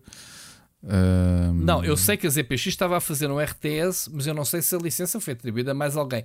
Eu, como não vi quem é que fez, uh, não vi os créditos atribuídos à Funcom é ou à ZPX. A ZPX não está, é a Funcom, é a Shiro e a Level Infinite. Pronto, mas se é, é Funcom, deve, estar, deve ter Sim, devem estar a fazer algumas coisas. A ZPX também deve estar a fazer algumas coisas. Eles, sim, estavam, sim. eles estavam à frente do, do projeto, eles mostraram em Portugal até num, num evento que eu fui que eu vi em 2019, antes da, da pandemia, é capaz de ser este. Bom, portanto, muita coisa fixe anunciada. Portanto, em termos de anúncios, uh, espetacular. Tiveste o, o Among Us VR, vai lá, espetacular, Ricardo. Tu gostas tanto. Ou, ou, ou, então o Nightmare Before Christmas para o Fall Guys, portanto. Também parece que vais voltar ao Fall Guys brevemente. Olha, mas oh, Rui, por acaso ser a Shiro a ser escolhida até nem, nem é mal pensado, porque não esquecer que eles. Eu não joguei ainda, mas estava. É daqueles jogos que eu até, até me esqueci de pedir, porque saiu em, em Early Access este dia 1, que foi o War Tales, que está, está a vender bastante. E o Northgard, que eu gostei imenso em 2018, que é um jogo de estratégia por turnos. Uhum. Uh, de vikings, uh, mitologia nórdica. E fizeram muito, muito o. Evoland, que é espetacular. O Evoland, os dois, 2, um e o dois, são muito giros. São e o. Darksburg, vai lá. Também. Yeah. Eles têm um currículo muito grande, têm muita coisa Tem. boa. Aqui a ZPX, eu acho que não sei se não entra como, pá, como tarefeiros, não é? No, no- como, como fosse como parte integrante da Funcom. Eh, Não sei se vão ter direito a. Pois quer dizer, vão estar a trabalhar nisso, eu não- obviamente. Eu não sei a ZPX se, se foi absorvida o nome, se mantém identidade ou não. Não sei. Quando eles foram, quando eles foram comprados. Ah, mas pronto. Seja como for. Bom, estamos conversados da Game Awards. A gente Estamos, ainda tem uma discussão mais gira mais para a frente. Olha, uma coisa que a gente estava a ver à, à, à distância, e, e obviamente que já sabíamos, eh, era estúdios como a Ubisoft, neste caso em concreto, adotarem os NFTs nos seus jogos. Eu estava à espera que a Ubisoft lançasse, e eles já tinham anunciado que estavam interessados neste negócio, que lançassem qualquer coisa de, de jogos NFT. Não estava à espera. Era que usassem os seus IPs e jogos atuais lançados no mercado como hum, chamemos-lhe, sei lá, uh, test tube, portanto, um, um tubo de ensaio para este novo vertente no negócio, né, que isto ainda vai dar muita polémica por falar. Ouviste falar nesta, nesta cena dos Quartz, Ubisoft o Quartz. Quartz? Epá, é uma cena que a gente, pronto. Um, Vou-te só dizer uma coisa: eles lançaram um vídeo do Ghost Recon, portanto, em que tu podes comparar objetos cosméticos. Eu acho que neste caso nem aquece nem arrefece, porque é assim, simplesmente podes ignorar isto. Mas obviamente, sentires que estás a jogar com alguém ou com uma comunidade de pessoas que estão a farmar NFTs é um bocado estranho. Porquê? Existem cosméticos e existem cosméticos, não é? Existem os cosméticos que tu desbloqueias. E este, neste caso, um, um cosmético uh, específicos podem ser lançados em numeração muito limitada. Neste caso, um capacete, por exemplo, uh, pá, um helmet, em que tu, para conseguires desbloqueá-lo no jogo, uh, imagina, estás a farmar bitcoins ok, no teu computador, ou seja, tu para farmares este capacete NFT tens que jogar 600 horas. Tem que ser identificado 600 horas de gameplay no teu, no teu jogo para desbloqueares o capacete. Ficaste sem palavras? Portanto, é por aí. E então, o que é que acontece com este Olha, capacete? posso citar um marco do Big Brother? não, espera aí. Foda-se. Não, é não, não, não, não é não. Que, que, foda-se. Acho que é, do, é, provavelmente o momento, dos momentos mais uh... poéticos e bonitos da televisão portuguesa. O marco não quer dizer uh, aquilo que começa por K e, e a meio muda para foda-se. É lindo. é poético. Marca-se grande e... sportinguista, treinador de. Aliás, formador de agentes de, de intervenção especial na China. Ele anda a treinar, anda a treinar comandos na China. Comandos não de consola, é pessoas. Pessoas, muito bom, muito bom. Bom, então, este capacete uh, é uma edição especial de 250 Portanto, 250 otários podem farmá-lo e depois de os teres, uh, vais tê-lo no teu, no teu inventário. O que é que acontece? Esse capacete está numerado. Uh, man, é uma cena cosmética, uma outra qualquer, que pode ser vendido. Ao ser vendido, vai o histórico atrás. Quem é que pertenceu, quando é que foi desbloqueado, que é lá está, entra aqui a tecnologia blockchain, que já aqui falámos várias vezes. E então, a, a moeda que eles estão a promover, a criptomoeda, portanto, neste universo ou plataforma, não sei se o Ubisoft Quartz é uma carteira uh, de ativos, não é? uma, uma carteira para guardar os, os seus conteúdos digitais, os NFTs, isso que e acho que eles estão a lançar a moeda em si, a criptomoeda que se chama-se Digits. Ok? Uh, Portanto, estes digits que tu farmas jogando ao jogo, ok? Uh, podes comprar este tipo de cosméticos. Pá, eu não sei qual é o interesse disto, muito sinceramente, porque é assim. Um, eu gosto de desbloquear cenas e itens cosméticos como, um, como recompensa de tu jogares, mas pá, de repente dizes: Olha, vais ter que jogar 600 horas este jogo para, para receberes este, este capacete. Aposto que, tu, que na tua 601 hora estás a vomitar e não podes ver o jogo à frente, não é? Portanto, já deixaste de divertir há muito tempo e vais ter aquele capacete, se calhar, para faturar qualquer coisa a alguém que queira te pagar por ele. Certo? Não sei se isto faz sentido o que eu estou a dizer. O que é certo é que também não faz sentido muito bem o que a Ubisoft está a fazer, porque o vídeo deles, da apresentação, todo XPTO, todo, não sei se chegaste a ver na altura. Vive. Uh, levou 95% de dislikes, portanto, acho que bateu o recorde do vídeo com mais dislikes que podia haver no YouTube e a Ubisoft já tratou de o retirar. Ok? Não desistiu do projeto Quartz, uh, beta. Pá, o problema é se a Ubisoft. Uh, eu estava à espera que eles criassem produtos próprios do género. Bem, isto é um produto em torno dos NFTs. Quem quiser vem, quem não quiser está-se bem. Tipo, pá, ok. É como aos jogos de gambling, de casino, uma pessoa sabe o que é que eles são, se joga quem quer. Não... Agora, vires para um jogo como o Ghost Recon, que tu até se calhar o tens, eu tenho, e posso já de repente mergulhar nesta cena dos digits e do quartz, é um bocado assustador porque eu não quero me envolver com isso. Percebes? De repente, deixamos-nos divertir. É como a Action House um do trabalho. Diablo 3. É, é um, tra um trabalho. É o trabalho, é para farmar, é, ficas obcecado em, em, em, pá, meu Deus, é muito estranho. É muito estranho. Uh, eu não sei como é que isto se vai processar depois na prática no futuro.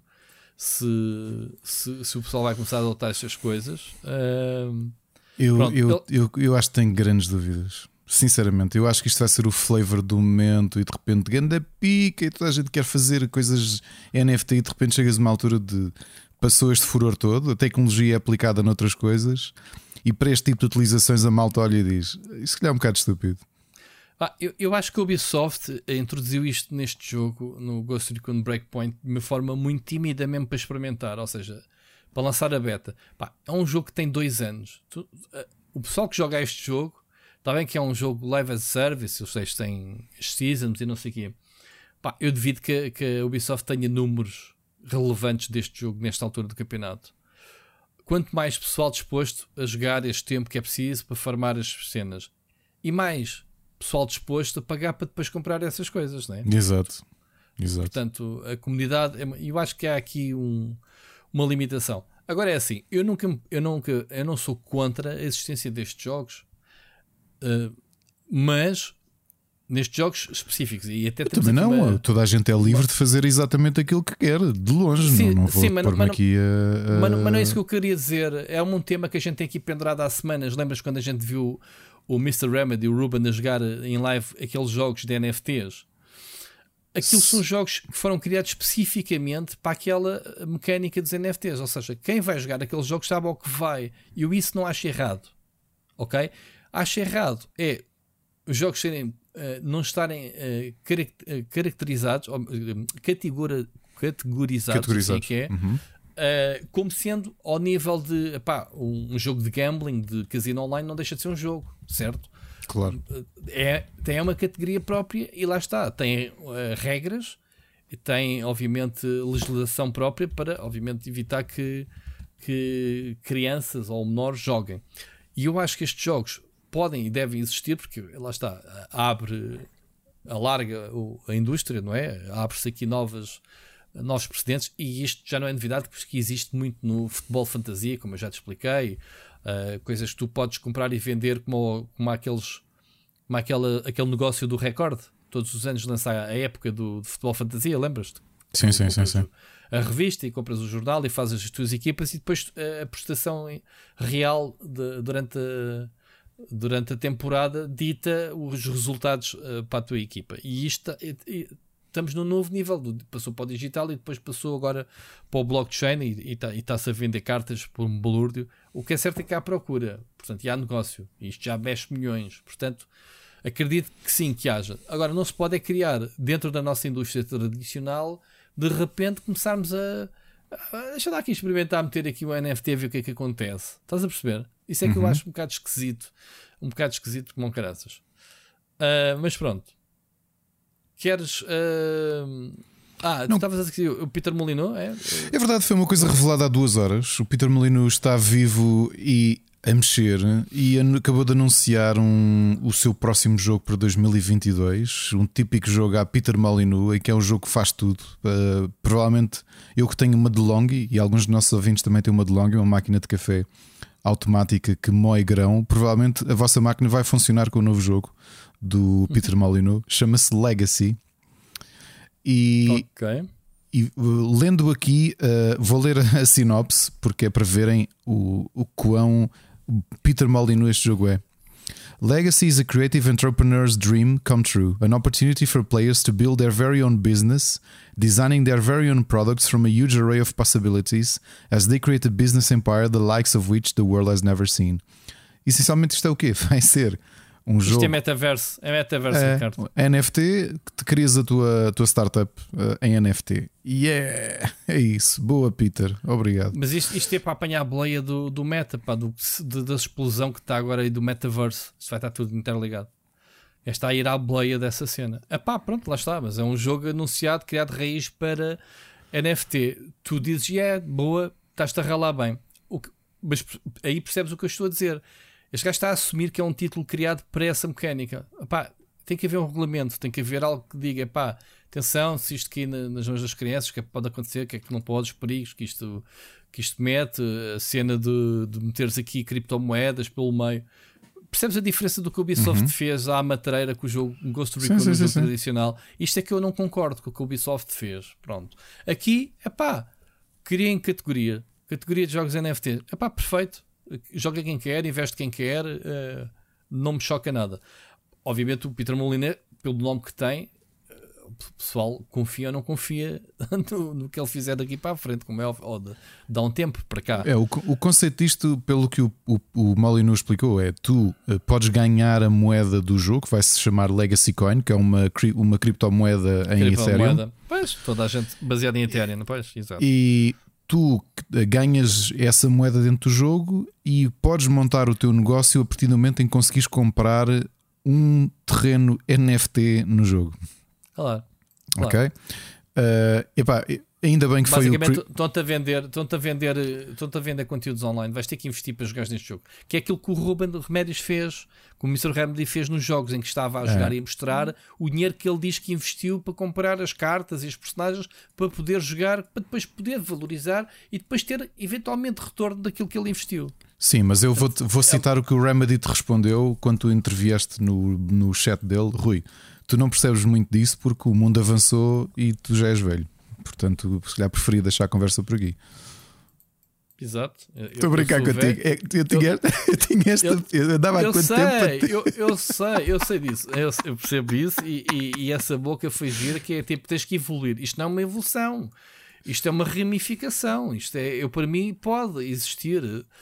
Não, não podes achar natural que de repente Pá, pode existir exemplo- tudo. Repara, o Second Life na Pronto. prática, tu fazias isso antes de existir NFTs e exist, existirem Claro. blockchains e isso tudo. Não, As isso é um pessoas já dedicavam, sim. as pessoas já dedicavam tempo e dinheiro a investir em coisas que não tinham ah, existência, não é?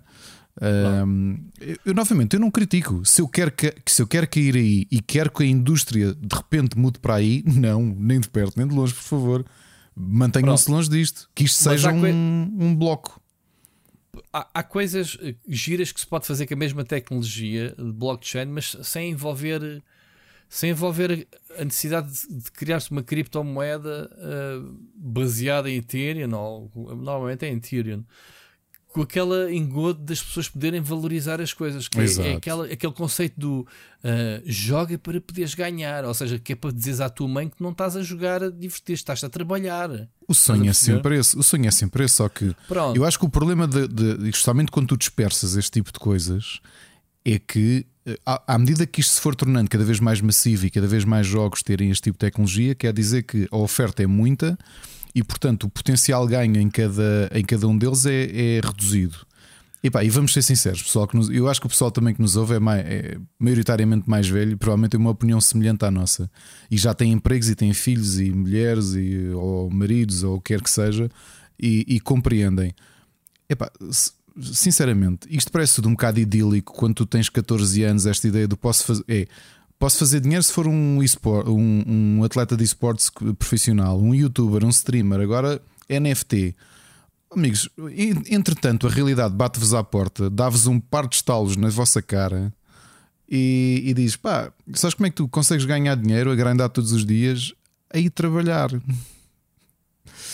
E é isso. Tá Mas estas coisas já dão dinheiro a muita gente, não é? Esses sonhos já Exato. muita gente A conseguiu questão deste tipo de, de esquemas, e, e vou- aqui estou a usar esquema não a indicar que isto tem de alguma forma a- algum espectro ilícito.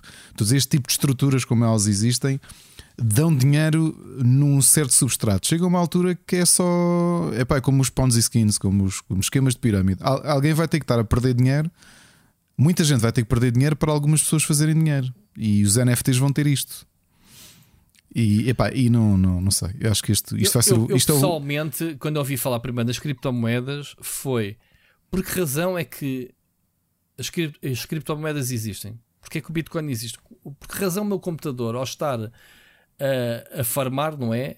E então foi-me explicado na altura que nós estamos estamos a usar a potência do nosso computador não é? online para poder dar energia a causas sociais, Ricardo. Ajuda-me.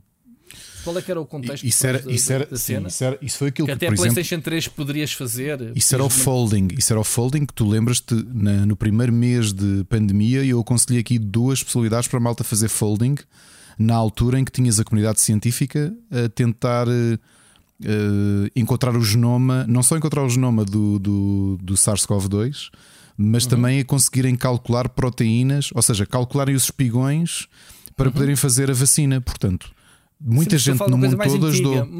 Mais é isso, antiga, era, na, na, altura era do, do, da investigação do cancro. Foi a mesma coisa, foi assim que começou o folding, foi com a investigação ah, do cancro. Exatamente, que até na PlayStation 3 tinhas lá uma exatamente, aplicação Exatamente.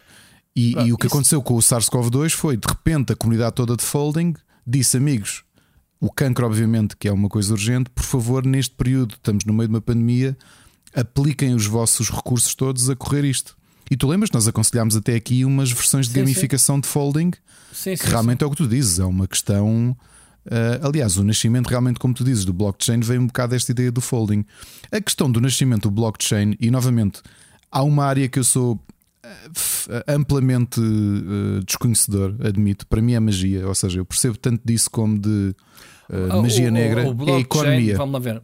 Não, é a economia. Pois, eu sei que a grande questão do blockchain é uma questão político-económica, que é. Não, o, o blockchain o, é, uma, é, uma, tecnologia em concreto, Ricardo. É uma tecnologia de encriptação. Sim, e o que okay? estou a dizer, criptomoeda nasce de uma ideia simples, que é a, a valorização e o controle das moedas dependem dos bancos centrais. Sim, Portanto, dependem sim. de instituições, dependem de. de... Exato. O objetivo e, é descentralizar. Exatamente, ou seja, não haver uma instituição que o controle e que seja a coisa mais democrática do mundo, porque uh, ninguém controla na realidade e toda a gente tem a, a, a encriptação que tu fazes das criptomoedas é Uh, toda a gente partilha a informação e o acesso à própria moeda. Portanto, é o mercado que vai permitindo a valorização e desvalorização. Isto é tudo muito bonito e no início ninguém ligava muito àquilo, e entretanto recebeu este boom recente. E aparentemente toda a gente agora quer entrar neste, neste vagão uh, da, da, da, brincadeira. Os NFTs vão ter a mesma coisa. Uh, o que eu acho é que eles provavelmente vão migrar para outras coisas. Nos videojogos vão tentar. Se calhar vai continuar Ricardo, a haver é a um mercado. Coisa. Ricardo, uma, uma criptomoeda é uma NFT. Sim, claro. O que é, que é um, um NFT? Um, um NFT é a inicial do Non-Fungible uh, token. Uh, NFT, token. Ou seja, uma, uma Bitcoin é um token monetário, certo? E o que é, o que é novidade é, é, tu, é ter os objetos digitais uh, como tokens. Porque a, a, base é a mesma. O blockchain o que te permite é criar um item digital, que pode ser uma Bitcoin, como pode ser eh, um, um sapato para um personagem de, do jogo que tu jogas, whatever. Pode ser qualquer coisa, pode ser uma casa, pode ser um documento, pode ser um jogador de futebol, um vídeo do YouTube, pode ser o que quiseres. O que o blockchain faz é encripta esse objeto digital com uma assinatura própria em que tu podes uh, um, como é que diz a palavra mais correta? Tornar, o, tornar esse objeto digital palpável. O que é que é palpável? Epá, é saberes que tu, uh, se tu tens um NFT e me vais dar a mim, tu não me estás a enviar uma cópia. Ou seja, não é como tu tens um filme que me estás a enviar uma cópia do filme e fico eu e tu com ele. Ou mandares-me imagina um filme em NFT, tu vais ser apagado do teu computador e eu vou receber o filme a dizer que durante X a X tempo este objeto foi do Ricardo. Ou seja, a tua assinatura vai estar nesse objeto digital. Esse é, é isso é um, o conceito por trás do blockchain. Encripta de tal forma que ninguém consegue alterar, ninguém vai eh, alterar. Se eu disser que este NFT foi um quadro criado por Picasso que pintou de propósito para o digital, esse quadro é do Picasso, a assinatura vai estar lá, ninguém vai poder adulterar. Ninguém vai poder copiar sem que a tecnologia blockchain identifique, olha, não, isso é uma cópia, isso não é genuíno. Percebes uh, o que faz a tecnologia, Ricardo? Sim, a, a grande é, questão é, daqui do, da diferença do NFT para a criptomoeda é, está logo na palavra do, do aliás, na, na, própria definição de non-fungible, porque a definição de, de, de algo, uh, nem sei qual é bem a tradução, se é não fungível, não. É, é fungível. Fungível né, em termos económicos é uma coisa, uma coisa fungível tem a mesma equivalência à outra. Portanto, se tu tiveres um quilo de ouro, o quilo de ouro que tu tens é fungível, porque o quilo de ouro que eu. Pessoal, isto é mentira. Acho eu pelo menos não tenho um quilo de ouro. Tô, isto é hipotético. Não sei se o Rui tem. Não vão assaltar a, a casa do claro Rui a pensar que ele tem um. banda bling bling ali, meu, todo. Mas pronto, a ideia é um, um quilo de ouro que tu tenhas e um quilo de ouro que eu, que eu tenha tem o mesmo valor. Se tu tiveres um barril de, de, de crude ou de petróleo, vale o mesmo para mim como vale para ti. O, o NFT e a criptomoeda é a mesma coisa. Portanto, se eu tiver 0,00 não sei quê, whatever de, de uma criptomoeda qualquer, ela tem o mesmo valor que a tua. que o mesmo valor que tu, a mesma denominação que, que, a minha. Os NFTs não têm isso, portanto, são não fungíveis exatamente porque têm. Tu consegues atribuir um valor diferente a, a coisas que podem ser equivalentes, percebes? Uh, sei lá, tu tens. O que é que vai garantir nesses capacetes da. Nos capacetes da Ubisoft que um capacete possa ser mais caro que o outro. Por exemplo, alguém imagina que sai o capacete que acaba em 60, ou 69, 69. Provavelmente as pessoas vão querer dar mais dinheiro por esse do que por um que é o ou o 0001, estás a perceber? Portanto, as coisas vão ter valores diferentes, são não fungíveis. São equivalentes, mas não valem o mesmo. E portanto. Bom, vamos ver, o NFT é um token não fungível. Atenção, que no dicionário fungível também quer dizer algo que se gasta ou se consome com o uso, ou com o primeiro uso. Uhum. Pronto, e um bem digital não, não, se, não se desgasta, não é? Não. Um conceito curioso era as armas do Counter-Strike que, que iam envelhecendo, era as armas tinham mais valor quando são novas, não percebo bem quanto, mas eles tinham uma economia muito própria no. Não no, sei, por acaso isso no não sei. Counter-Strike. Sabes que as armas de Counter-Strike há raras que valem muito dinheiro, não é? Sim, sim, sim. sim há muito sim, negócio sim. com isso. Olha, voltando aos videojogos, o FIFA está a pedir NFTs. O FIFA, o FIFA está.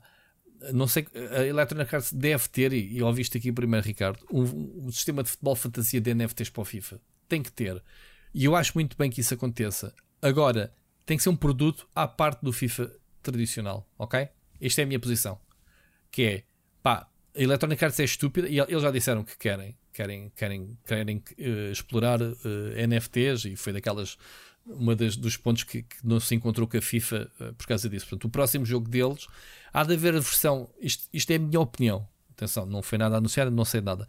Mas a Electronic Arts, se quer fazer as coisas bem feitas, é não ser gananciosa, manter o FIFA como tem, Ah, Desculpa. o nome do próximo jogo que venha a ter. Electronic Arts não ser gananciosa é. Não, Isso não, está não, na tua lista de Natal? Pode, pode, pode ser, pode, pode explodir, eh, pode implodir. Porque se vais meter de repente NFTs como alternativa às compras do, do FIFA, do, comunidade. do Ultimate Team. sim, Esse, esse é o, exato, esse é o problema de, de querer, se eles Pronto. quiserem. Eu, percebo- eu agora estava a brincar contigo, mas eu percebo que é não irem com muita sede ao pote. É isso que eu te estou a dizer. O Ultimate Team está mesmo a pedi-las. É, é o exemplo perfeito de, de, de, de como explicares como é que NF os NFTs funcionam. Porque já existem jogos de futebol fantasia, como eu disse, que é, é uma espécie de FIFA, mas sem a parte do gameplay, sem a parte da competição. Portanto, é só a parte do colecionismo e depois os, as, ah, ah, os teus jogadores valorizam e desvalorizam mediante as contrapartes reais no campeonato real né? da- da performance. O FIFA está mesmo a pedir isso. E eu acho que, que a Electronic Arts deve criar um produto novo. Lá está, sublinho, criar um produto novo do género FIFA 23, que é para o ano, eh, NFT Edition. Pá, perfeito, man. O público que quiser entrar nesse tipo de negócios poder jogar. Se calhar ainda dás tanto valor à competição dos esportes. Não, aquilo é mesmo para o negócio, é para ver as compras, vendes. Eh, é perfeito, Ricardo, não é? Eu acho que funcionava muito bem. E depois tens o FIFA normal, que é aquele que a gente, que a gente conhece, e pá, e as coisas não se deveriam misturar. Isto é a minha visão para o, para o exemplo de NFTs nos videojogos, pegando no FIFA. Pronto, e não tenho mais nada a acrescentar, porque pronto, já é um assunto que vamos continuar a falar, porque isto é NFTs ainda vai estar muita. Até porque o mercado já avançou e tu não, portanto é normal que não queiras conversar mais. eh, Estou só a citar o. o, o Exato, eu estou velho, pronto. Eu tinha esta aqui guardada, eu esqueci-me durante semanas de me meter contigo. Boa. mas já que estamos velho. no Natal, já que estamos no Natal, eh, era a minha prenda para ti. Era esta. Muito bom, muito bom, muito bom. Ah, Ricardo, temos aí um obituário, realmente não abrimos. Eu, eu também vi essa notícia ontem. Ah, Ah, epá, infelizmente, dia 11 perdemos uma das grandes escritoras do Fantástico que toda a gente conhece. Estou a falar, obviamente, da Anne Rice, da escritora norte-americana que já tinha 80 anitos. né? Tu 80 sabes, anos, é sim, nove. ah, morreu de complicações de um AVC. Eh, quem não conhece Anne Rice, que acho que é um bocado difícil, eh, basta dizer Entrevista com o Vampiro, que é um dos livros Uhum. dela da série Vampire Chronicles mais conhecidos e que teve uma adaptação ao cinema, por causa do qual eu gosto bastante, com o, Tom Também Cruise e o, o Brad Pitt e a, a Kirsten Dunst, tem criança ainda. Uhum. E o Queen of the Damned, que é a sequela do livro, mas que já não tem nada a ver, e que foi o. Por acaso também um filme envolvido em alguma tristeza, não é? Porque a, a cantora Alaya eh, morreu pouco tempo depois num acidente de avião, não foi? depois de interpretar É. a protagonista. Sim, sim, lembro-me disso na altura. Mas a Anne Rice é, é incontornável de, das escritoras de Fantástico, se calhar é de- a grande escritora de, de livros eh, de temática mais gótica. Eh, Falava, escrevia muito, obviamente, sobre, sobre vampiros eh, e, e é uma grande perda. Mas sabes que quem me contou isto foi, foi o Rogério eh, no outro dia, e eu estava a dizer isso: é pá, que realmente está a acontecer isso, que é tu teres uma geração. Já aconteceu também com a geração do Philip K. Dick e do Asimov, obviamente, mas tens depois ali uma geração que se tornou muito famosa nos anos 70, 80 a escrever e que tiveram grandes adaptações ao cinema, como Stephen King e afins, e, pá, e, tu, e nós temos de nos ir preparando para, para os perder, não é? Infelizmente, porque é o ciclo natural Claro. da vida. Ela própria Ah, e- já, a Anne Rice já tinha Yeah. 80 anos. Pronto, estamos aqui a falar de pessoas que têm o seu ciclo natural não é? e morrem, obviamente, com complicações a, a ver cuidado. Mas depois também temos as surpresas, pessoas que, pronto, que não estamos à espera e que falecem, eh, novas, não é? Pá, Uhum. eh, acontece a todos os níveis. Não, não, não vou dar aqui exemplos, mas à volta e meia somos surpreendidos, tipo, ficamos chocados. com- Basta, basta olhar, por exemplo, para a indústria musical, não é? era? Sim, pessoas que morrem tão cedo. claro, claro, claro. Prince, Michael Jackson, George Michael, whatever. Tantos, tantos. Já para não falar dos mais novos do- da geração dos 27 anos, né? Aqueles, aquele grupo. O clube, o, inf, o infame clube, não é? Dos Clube dos morrem 27. aos- Mas é, pronto, mas é, é, é, é isto, portanto, morreu uma das grandes escritora- escritoras do, do género. Uh, Eu acho que toda a gente já se cruzou com qualquer coisa dela, nem que sejam as adaptações a cinema. É, é engraçado. Eu não sei quantas adaptações ao cinema há. Há, há aquela, como tu dizes, a Rainha dos Condenados, eh, com a, com a tal atriz que morreu. A entrevista com o Vampiro, que é de 66. Mas o, o Vampiro Lestat, estou aqui a ver a bibliografia, tem montes de livros eh, com ele. O- Tem, o- tem, tem. Porque o Vampire Chronicles, essa série que é o primeiro livro de todos, é de 76, é o Interview with the Vampire, é o primeiro da série. E o último ela publicou há 3 anos. Chama-se Blood Sim, Communion, A Tale of 2018. Prince Lestat. Yeah. Sim, sim, Portanto, sim. Ela, ela continua a escrever. Eu não li todos, acho que li os 4 ou 5 primeiros e gostei bastante. Pá, porque era. Pois, tem- pois ela tem aqui o, o, o vampiro Armando, o, o, o vampiro Vitório, portanto ela dá nomes aos vampiros. Agora vamos contar a história do, do, O do Armando, lembras-te que era o, o António Bandeiras no filme? Era, já não me recordo. Era, era, era. Era o Armando, Da entrevista com o vampiro. no Entrevista com o. Vampiro. Olha, não me Ok. lembro quem é que é o realizador do Entrevista com o Vampiro. Uh, Neil Jordan, não me lembro quem é o Neil Jordan.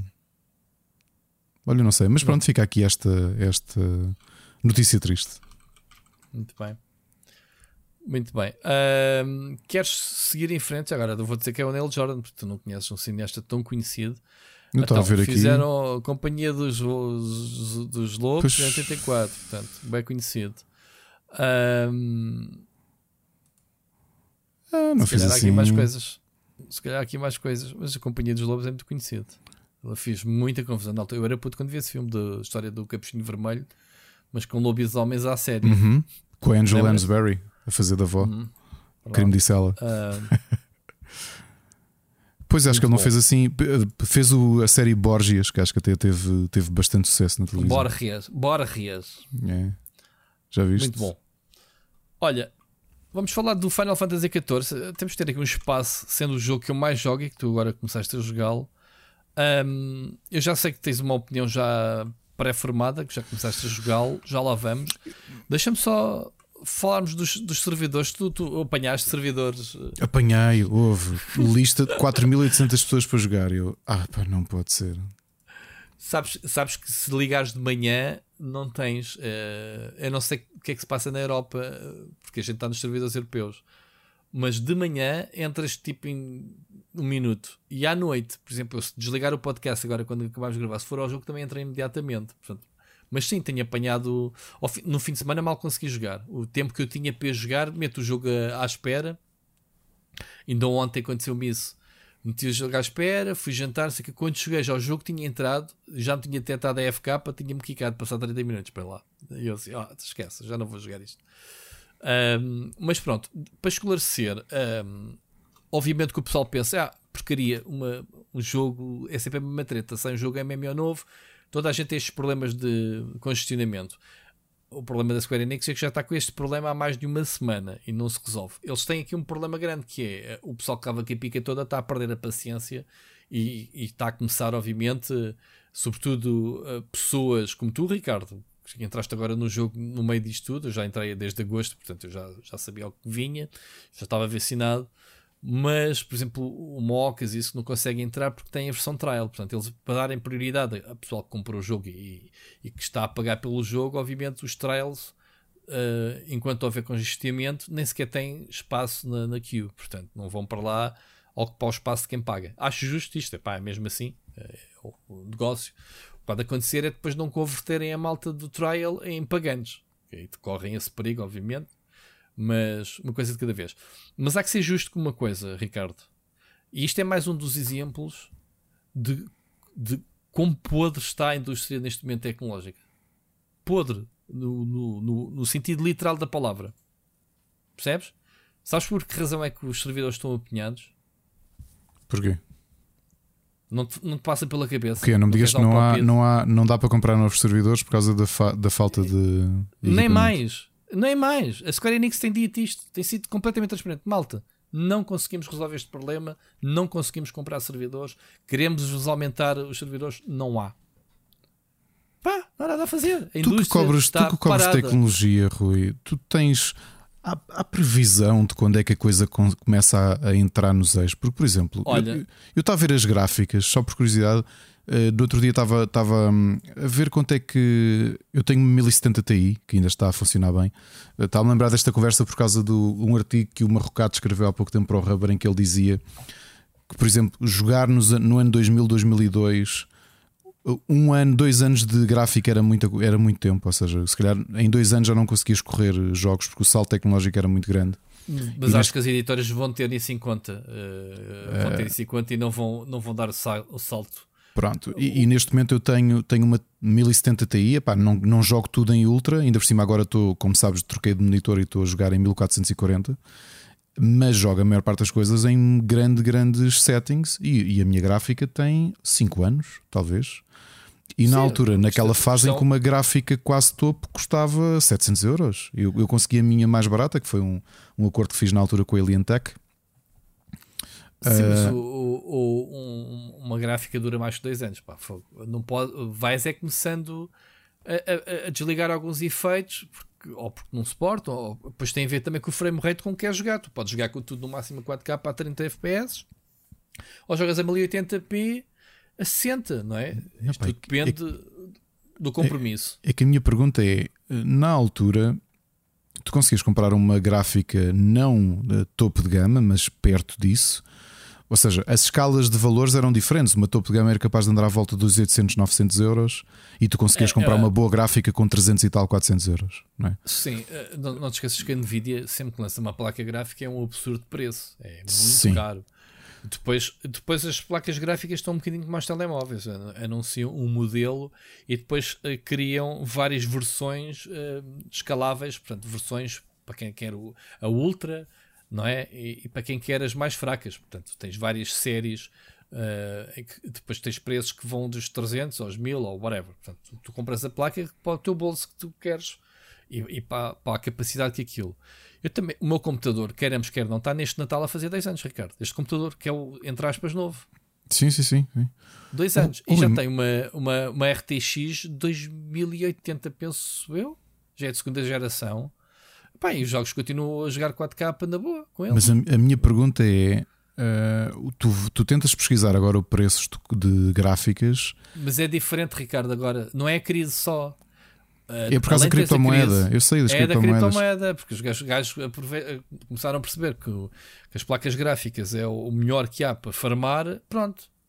A Nvidia teve problemas, teve que, teve que criar eh, edições especiais para, para quem queria farmar e, e teve que meter uns bloqueios qualquer para o pessoal que, de, pronto, que é isso, que estão a fazer com que as placas gráficas esgotem para, para, para, para as quintas de, de farming, para fazer isso. É um Sim. problema. Esse é um problema paralelo. Mas eu, também, é, mas eu também li, eu tenho, tenho essa dúvida e tenho uh, outra, que se calhar também já te cruzaste nisso, obviamente, que é. Eu sei que os, que os, os construtores de gráficas, nomeadamente as duas grandes, não é? a Nvidia e a, Sim, AMD. E a AMD, que Sim. sabem ou seja, o foco deles, o desenvolvimento de grandes gráficas, é sobretudo para o mercado gaming. E sabem que o mercado gaming está a sofrer, o consumidor de gaming está a sofrer por causa das criptomoedas. E li qualquer coisa do que é que, o, o que é que está a ser feito do ponto de vista dos, dos fabricantes uh, para, para tentar bloquear, digamos assim, Estão ou para tentar direcionar. Como é que sim. está a ser feito? Mas como?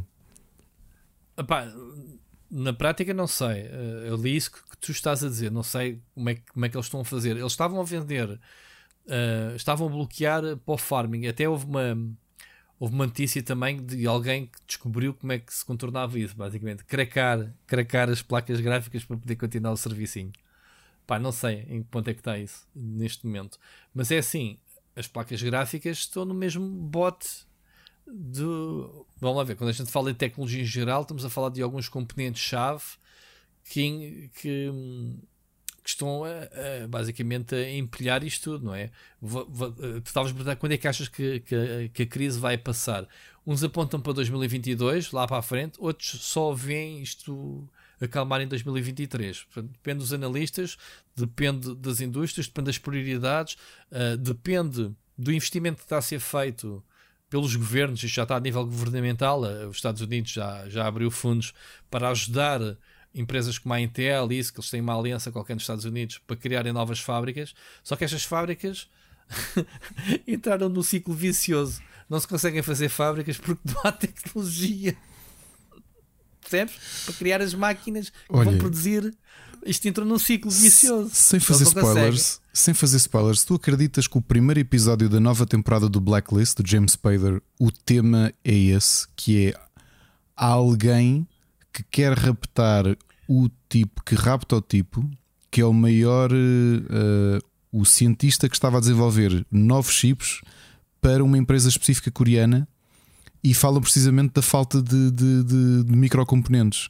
E Sim. aquilo torna-se uma, uma questão de, de segurança nacional, porque a América diz nós precisamos dos microcomponentes que a, aquela, aquela empresa fabrica e que depende da tecnologia desenvolvida por este tipo, portanto vamos ter de, de, de entrar por ali adentro para tentar salvar uma pessoa específica. Sim, mas isso já é tipo fantasia ou claro high que é. level, é. né? Claro, mas é assim, o que tu dizes, o que estavas a dizer, eu só quero comparar é tu dizes que. Um, tu dizes que uh, os governos estão a meter-se nisto porque precisam, porque é uma questão, é uma questão de, de economia nacional e é, tu depois é, levas é isto ao abrange, extremo. É, é, pois, é, é, porque abrange várias, várias indústrias. A indústria automóvel neste momento é a prioritária, uh, que está a absorver. Pá, quando há é para a indústria automóvel, tem prioridade sobre a indústria dos computadores e etc. E, e como tu vês mesmo em Portugal, tu, tu fez ali basicamente ali a fábrica da do, do Barreiro, como é que se chama ali a Auto Europa. A Auto Europa a fechar constantemente porque não tem matéria-prima para trabalhar. Então tem as, as cadeias de produção paradas. Quem joga City isto. Builders, que é o meu caso, sabe bem o que Sabe disso. Pronto, agora vou dar outro exemplo prático. Né, esta a semana passada escrevi que a Apple, que é um monstro em termos de cadeia de produção tem uma série das principais empresas na China isso, a fabricar componentes para eles para iPhones, uhum. para lançarem uh, eh, 90 milhões de iPhones, tipo no lançamento de um modelo novo. Uh, e há uma semana na China que é chamada uh, a semana em que eles param, em vez de ser feriado de um dia, é o feriado de uma semana. Sim, o ano novo chinês. O... Não, não é um ano novo, é a comemoração do Partido Popular Chinês. Ah. Do governo, vá lá em que, em que, nesse período é feriado nacional, portanto toda a gente para nessa semana, mas é a semana, que é em outubro, início de outubro, mas é a semana em que as fábricas uh, de tecnologia da Apple, as fábricas de chips, trabalham 24 horas sobre 7 e turnos constantes para fazer as componentes para os iPhones de, para os iPhones. Este ano eles pararam. Estes feriados toda a gente gozou normal, não, não compensou, não havia componentes. A Apple bateu no fundo. Para a Apple bater no fundo, e, e, não vai haver neste Natal tanta procura, ou melhor, tanta oferta de iPhones como se esperaria, que a iPhone já lançou bandeira branca, a dizer, não há, não há componentes. Isto está a acontecer em, todo, em todos, todas as marcas, toda a gente está aflita com isso. Não tens consolas no Natal, como eu escrevi aquele artigo há pouco tempo. Não vais ter consolas. Uh, vai haver conta-gotas, vai desbloqueando. Obviamente as, as, produções não estão paradas, não, não chegam é para as encomendas, percebes? E até que isso chegue. E então estava-te a dizer que entramos num ciclo vicioso que é, é, pá, é, dar de, dar, é, é de rir que é como é que tu vais resolver o problema se para resolveres o problema estás com o problema? Ou seja, qual é que é a solução para isto? Obviamente que qualquer pessoa normal pensa, já yeah, vamos construir mais fábricas. Além do tempo que as fábricas demoram a construir, são fábricas muito específicas. Pá, para teres uma ideia, a Samsung ia abrir uma Mega Factory, mas está prevista para 2025. E tu pensas, man, mas eu preciso das coisas já em 2021. Portanto, já estamos a falar de, de, de soluções a, a, médio e longo prazo, não é? E neste momento, uh, as fábricas, uh, que, uh, há fábricas que simplesmente se estão a expandir, não estão propriamente só a, a, a construir de, de, raiz, mas estão a, aumentar as suas instalações e não conseguem porque as máquinas necessárias para fazer os componentes também precisam desses componentes para serem feitas. Percebes o que eu estou a dizer? Sim, sim. Tu não tens, não tens componentes para fazer as máquinas que te permitem fazer depois componentes. é sério, isto é, é o meu pesadelo de city building, meu. é, exato. Chegou, chegou a. Ah, preciso fazer tijolos. Ah, mas não estou. Uh, aliás, preciso de. Sei lá. Preciso fazer sopa. Ah, mas não tens tigelas. Então, mas vou fazer tigelos. Ah, não tens barro. Ah. Continuamos, continuamos com esta incerteza. Com esta, esta pandemia ainda não acabou. Ah, e, e é isso. É isso. É, ah, depois outra coisa. Isto, isto a logística disto. Estavas a falar do aumento de preços. Um, já não é a primeira vez que se fala. A logística disto está um absurdo. Um contentor de. Imagina, imagina 10 euros, um contentor né, da China. Um contentor, sabes o que é um contentor? Um, custava de 10 euros para poderes transportar as tuas, os, teus, uh, os teus produtos para o Ocidente. Agora imagina um mesmo contentor custa 80 euros. Sim, sim, sim, sim. eu sei que isso aconteceu imenso. Pronto, demorava uh, um mês ou dois meses para cá chegar, agora estão a chegar 7, 8 meses demoram a chegar. Portanto, todo, uh, mesmo o mundo da logística está tudo encalacado, está tudo, tudo, marado, meu. Isto até que se recomponha, Jesus, tem que levar um big reset, meu. Não sei se lhe sei.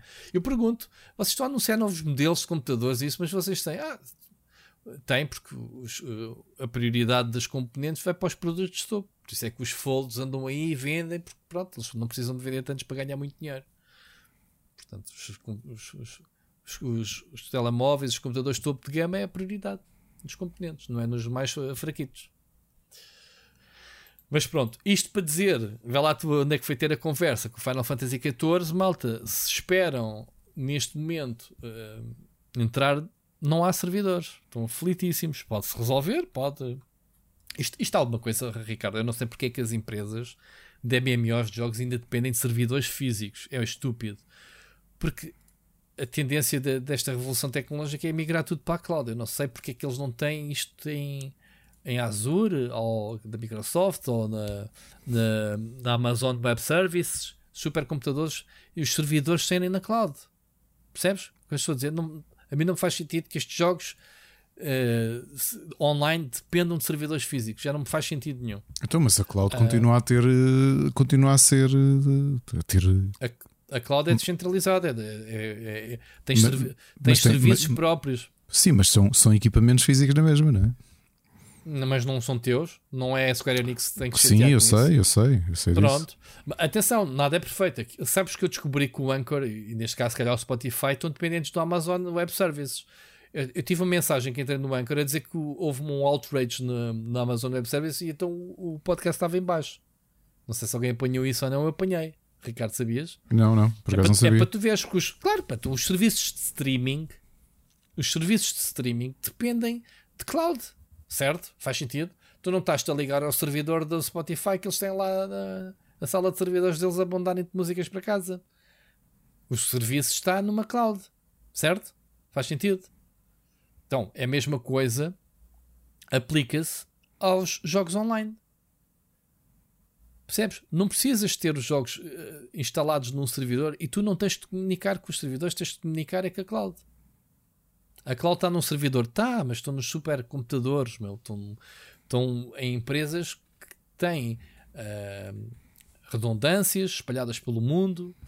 Não há muitas, Ricardo, entendes? Tens a Google, tens a Amazon, tens a, a, a Microsoft, não tens muitos a, a fornecer-te isso. Entendes o que eu estou a dizer? Sim, sim, sim.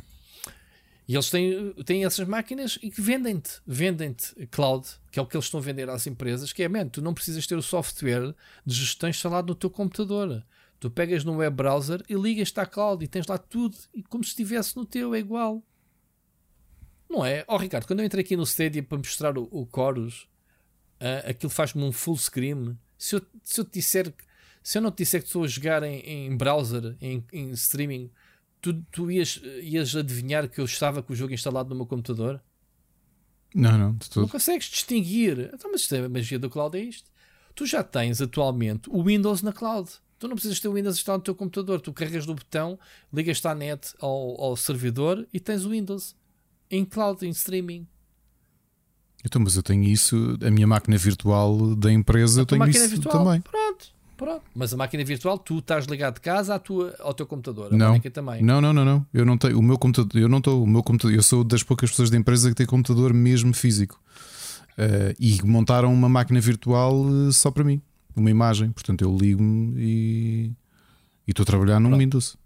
Por isso é que eu te estou a dizer, a Square Enix, como resolvia isto muito bem, que era pá, vamos mandar os servidores para o lixo e vamos uh, contratar um serviço de, de cloud uh, e vamos montar aliás, lá o nosso. Rui, desculpa, aliás, a maior parte das pessoas da minha empresa, lá no escritório, não têm computadores deles, têm um monitor com LAN que está a correr uma imagem virtual do, do, do Windows. é o que eu te estou a dizer? É o que estou a dizer? Existe, existe uma versão streaming do Windows. Uhum. Pronto. Muito bem. Entretanto, tua opinião sobre o jogo já sei que não é famosa, né? Estás no início, ainda não, é, ainda pá, não, não é, bateu, não é? Não, eu já, eu já o tinha jogado em PS4 há uns dois ou três anos, acho eu, e achava uhum. que ele tinha muitos, muitas, muito, muitos elementos clássicos de MMO, pá, e eu não, não estou aí neste momento, não, não, não é o sítio onde eu estou. E, hum, Estamos em polos opostos, o que é fixe. Eu preciso de um MMO na minha vida e este é o jogo que me preenche o vazio, sei lá. Aliás, Rui, isto agora é o momento. Parece, parece pedantismo meu, mas eu há bocado tinha dito que, que, que eu estive. Um, fiz uma videochamada, mas pessoal, obviamente, porque é um amigo, o diretor do, do Guild Wars 2, e estava-lhe a dizer precisamente isso: que andava com, no Final Fantasy e que sentia que a minha experiência no Guild Wars 2, como o jogo é tão diferente, estragou-me a vontade de voltar a jogos MMOs mais clássicos. E ele até se riu a dizer assim: pá, vocês foram sacanas, mas estragaram-me a vontade de jogar MMOs mais uh, tradicionais. Uh, yeah. Porque o Final Fantasy é. Tem muito de World of Warcraft e de, de tudo, tem, né? lineage e afins. Sim, mas o, o, storytelling do Final Fantasy XIV dá um baila ao World of Warcraft e a qualquer outro. Sim, é Porque uh, aquilo que o Final Fantasy XIV é acima de tudo, é um episódio. Epá, a mim nunca me fez sentido porque é que o rei do jogo se chama-se 14, não era o Final Fantasy Online, não era? Isso tinha sido porque, 11. Por, tal como o 11. Uh, porque, é que, porque é que numeraram estes jogos? Isto é um spin-off. Como já houve 500 mil spin-offs de Final Fantasy. E este era o Final Fantasy Online, era perfeito o nome. Não 14, porque eles acima de tudo estão a tratar este jogo como uma história narrativa que, que há quem diga não sou eu que vou dizer porque eu não joguei todos os jogos Final Fantasy. Há quem diga que esta é das melhores histórias, obviamente sempre em evolução, mas uh, histórias são contidas, não é? Uma expansão não é mais do que uma sequela ou um capítulo da, da história principal, não é? Neste caso, o Endwalkers até fecha um arco narrativo Sim, completo. Todos os Final Fantasy vai... são isolados uns dos outros, não é? Como Sim, sabes. Este, este tens que olhar de forma isolada, mas contínua, porque é assim, Ricardo. Eu, eu, eu entrei na terceira expansão e ah, sim, estás a dizer tenho, o 14 tenho... mais as expansões. Eu estou a dizer que todos os Final Fantasy são isolados uns dos outros. São isolados, sim. Tirando o 13, que tem três, uma trilogia própria. E fechada, o 10 que tem né? dois, sim, sim, sim, O 10, pronto. Um, então, uh, o que eu te quero dizer é, é, é, este jogo tem uma capacidade de te criar uh, raízes. Imagina, na, na segunda expansão, que tu na terceira passas ao lado e só na quarta expansão vais outra vez retomar essas raízes. Tipo, olha, este gajo realmente já não, eu não ouvia falar deste gajo que tinhas aparecido. E os gajos conseguem criar cliffhangers entre expansões, não é só olha, acabaste a segunda expansão, cliffhanger, vem a terceira, como eu estou a jogar sozinho, só, seguido, estou com aquela sensação de quem está quem teve conhecimento de uma nova série, mas que tem já 10 seasons e estou para pá-las todas. Não estou à espera um ano por elas, ok? Estou um bocadinho nessa fase com as expansões do Final Fantasy. Mas o que se passa, aquilo que, e, isso permite-me, obviamente, ter uma clareza das passagens entre expansões da história.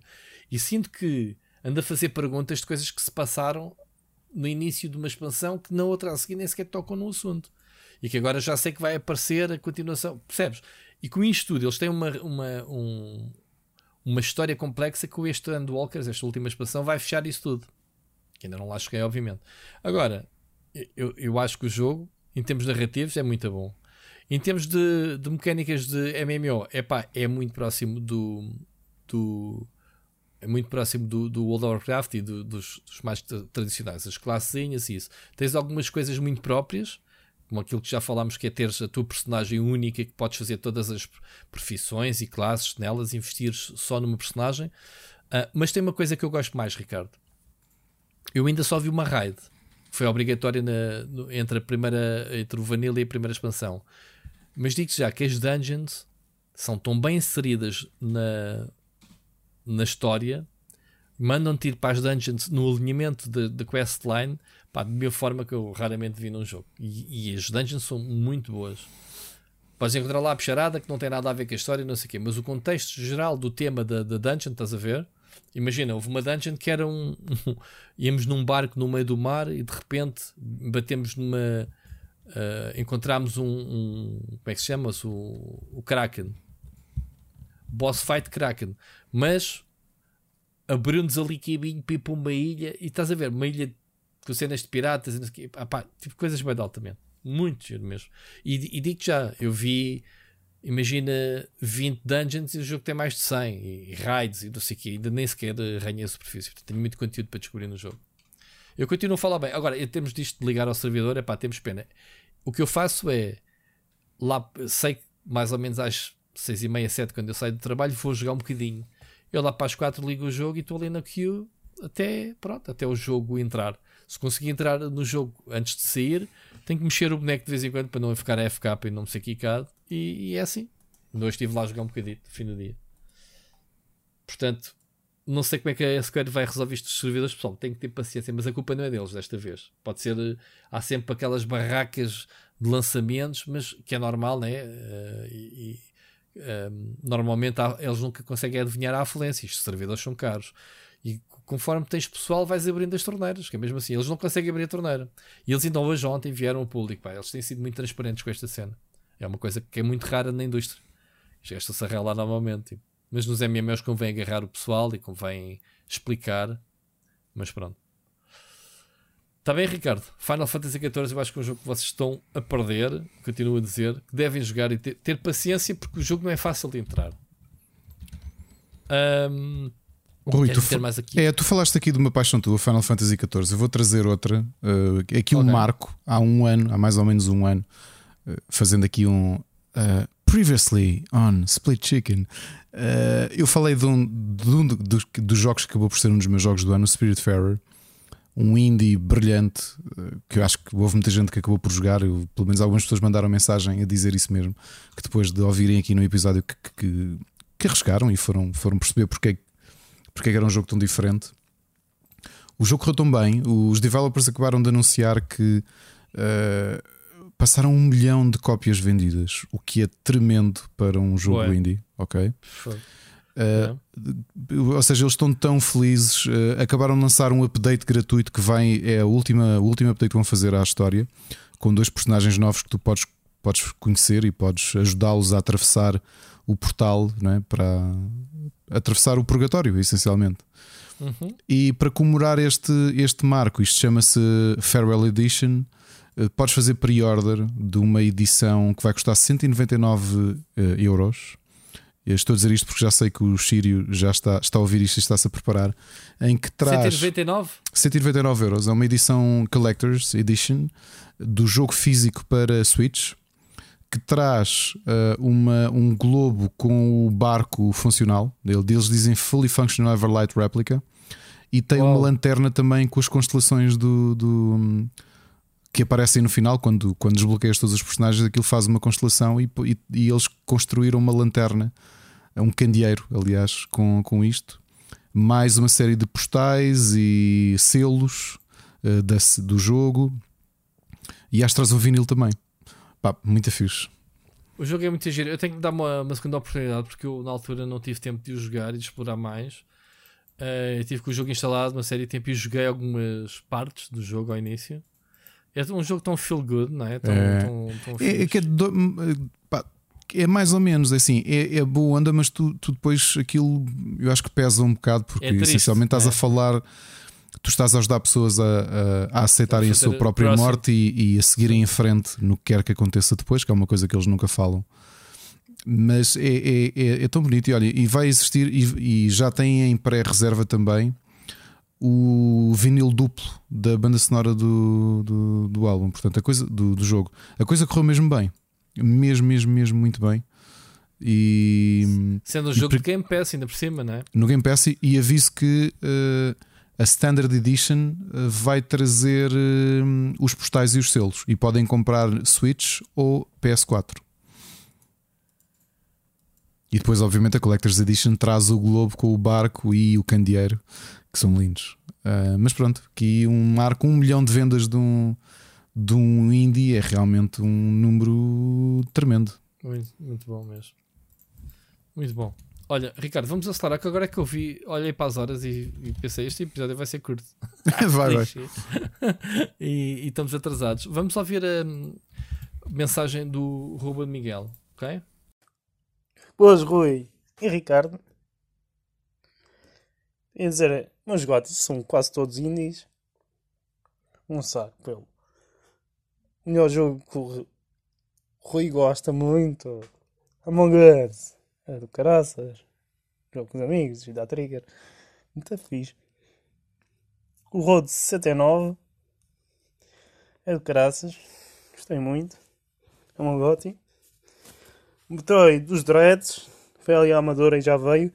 Muito fixe o jogo, adorei. Queimou uma gráfica. Uh, o clássico TBC, um grande indie. Nier Replicant, outro indie muito fixe. E o grande indie é o Playtale. Ainda jogo. Só tenho indies. Uh, yeah, o Diablo 2, que estão a milcar bem para verem. O Lisa gosta muito de leite. Stardew Valley, um dos gotis. E ouvimos para a semana, esta é a continuação de outras mensagens. Está no Arcan. O tempo é tipo 60 segundos. Não dá muito tempo. Obrigado por nos ouvir. Rui. Among Us é um bom jogo. Não desse trigger. Não me deste trigger. Foi assim que o Ruben desligou a mensagem. Tá, tu, tu, gostas de provocar e depois não gostas que as pessoas deem trigger. Veja, o Among Us é um grande jogo de 2018. Pedimos para pa, pa mandar as mensagens. Jogos de 2021. Tu disseste quantos jogos de 2021? E o que é okay, que disse o Diabo. O que é que o Ruben fez diferente que o Vitor Antunes não fez também? Exato. Com a diferença que eu acho que o Vitor Antunes deve estar a explorar mais e a ficar rico mais do que o Ruben. Portanto, se o outro tá, pode, acho que, acho que o Ruben também pode. Olha, mas isto é um bom bem. mote, não é? É um bom modo que a gente tínhamos falado dos nossos gotis. Tu tens a tua lista preparada, meu? Claro que tenho. Então, o que é que tu achas? Pronto. Pronto. Então vamos. Vamos, vamos começar discutir. pelo fim. Vamos... Eu prefiro discutir pelo fim. Eu começar pelo décimo. É pá, eu, eu, a ordem. Eu tenho ordem, é eu fiz complicado. ordem. Eu, eu também tenho ordem, mas eh, eu, aliás, eu tenho um, um blog que ainda vou gravar, que obviamente depois vou. Não sei se vou repetir, se vou falar por outras palavras os meus gotis. A minha lista está fechada, ok. Depois de ter saído os jogos que eu, que eu, que eu, que eu achei que, que iriam ser, não era? Para este ano, já, já tenho a lista fechada. Uh, vamos, obviamente, vamos estar aqui horas a falar se vamos a, a fundo. Vamos brevemente falar uh, em poucas frases, porque razão é que escolhemos qualquer um destes, uhum. destes jogos, ok? Então vai, o teu 10, já agora. Isto é um bocado esquisito, vamos entrelaçando. Olha, o meu 10, já agora um, um, preâmbulo, a lista acabou por ser mais difícil do que eu estava à espera. É, é, uh, é. Porque quando tu olhas para trás, é, novamente aquela ideia de que ainda há aqui, há uma hora e meia falámos de eu já não ter noção do que é que é 2019, 2020 ou 2021.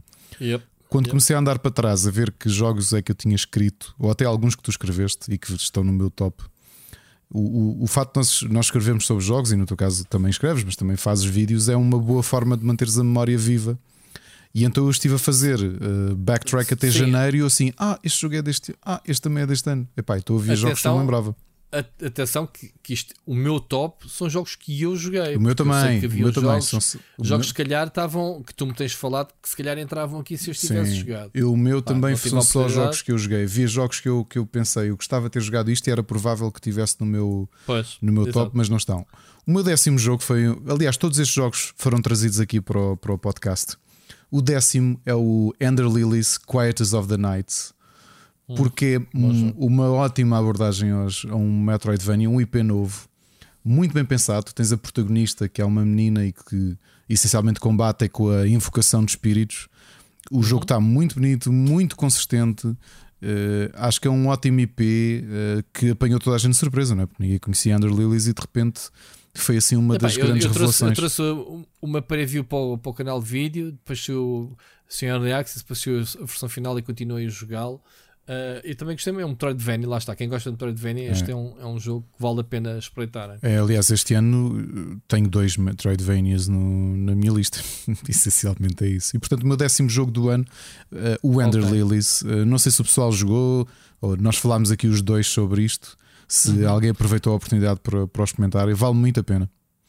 Ok, olha, na minha lista, em décimo lugar, tenho, não sei, não sei se terás tu sequer na tua lista, tenho o Returnal. Também, também. Ou seja, está meu top 10. Uh, obviamente que é difícil agora uh, Quantificar. pronto, depois tem a ver quantificar e, e pá, porque é que este jogo está em décimo, porque é que está em primeiro, porque porque está em primeiro a gente sabe, mas porque é que está em sétimo ou oitavo, é muito relativo. Pronto. Uh, eu não ligo muito a isso, liguem só, é pá, está no top 10, foi os 10 melhores jogos que eu joguei.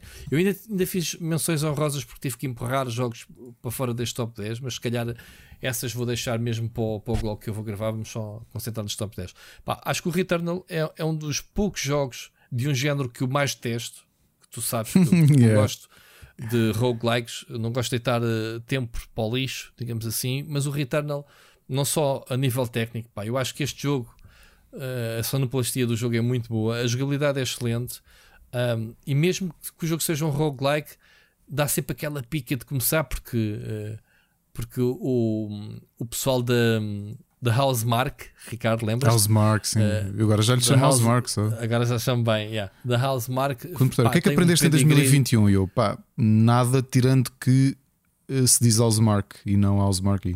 Sim, olha, já agora para a gente depois não se repetir, se tu tens na tua lista, diz-me em que, em que lugar é que tens este jogo Tenho e oitavo. comentamos ao mesmo tempo e escusamos de repetir, ok? Tenho o oitavo. Tenho oitavo oitavo. porque. eh, e, e realmente esta lista. é de- é- portanto, os- as posições, tirando para mim as três, quatro primeiras, eh, são um bocado mais complicadas. Esta foi um bocado o que é que eu acho, o que é que me ficou. Uhum. Returnal é um ótimo jogo. Eh, Eu acho que foi muito inteligente a forma como a Housemark pegou naquilo que eles são ótimos a fazer, que são Os shooters. yeah. E de repente fazer um roguelike eh, foi, acho que foi possivelmente o único jogo verdadeiramente, como tu dizias, eu tenho que concordar, verdadeiramente next gen eh, que eu Sim. joguei. Eh, As partículas são brilhantes, a sonoplastia é brilhante. Eu não tenho um pulse como tu tens, e mesmo assim com o meu Uhum. headset, que é o Gold.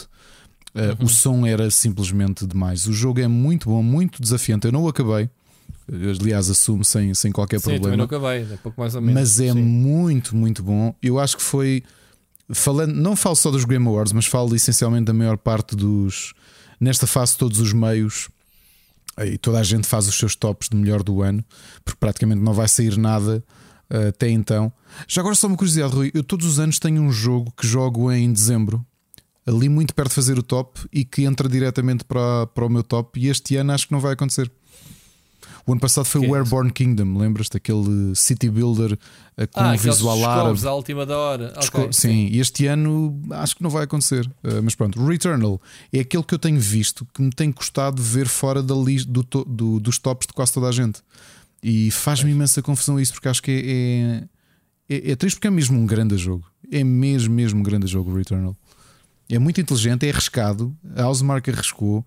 O que saiu foi um jogo muito bem feito. Uh... O que a arriscou foi que eles sempre fizeram jogos uh, de nicho, né? do, do, Sim, do, os twin stick shooters, Exato. mas jogos uh, considerados indie para chamados double A's, portanto, aqueles jogos pagas 20, 30 euros, ok, uhum. fixe, jogas. Este é um AAA bandeira, neste caso exclusivo, que acabaram por depois ser posteriormente comprados pela Sony, né, o estúdio.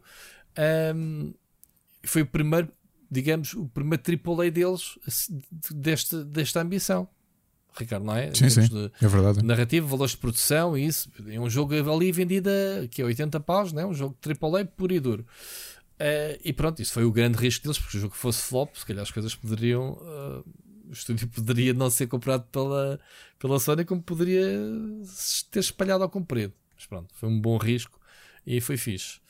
Muito bem, então o meu décimo e o teu oitavo estão remados. Queres passar ao teu nono, neste caso? O meu nono foi um jogo que eu estive completamente agarrado, uh, completamente surpresa. Um roguelike, o Loop Hero.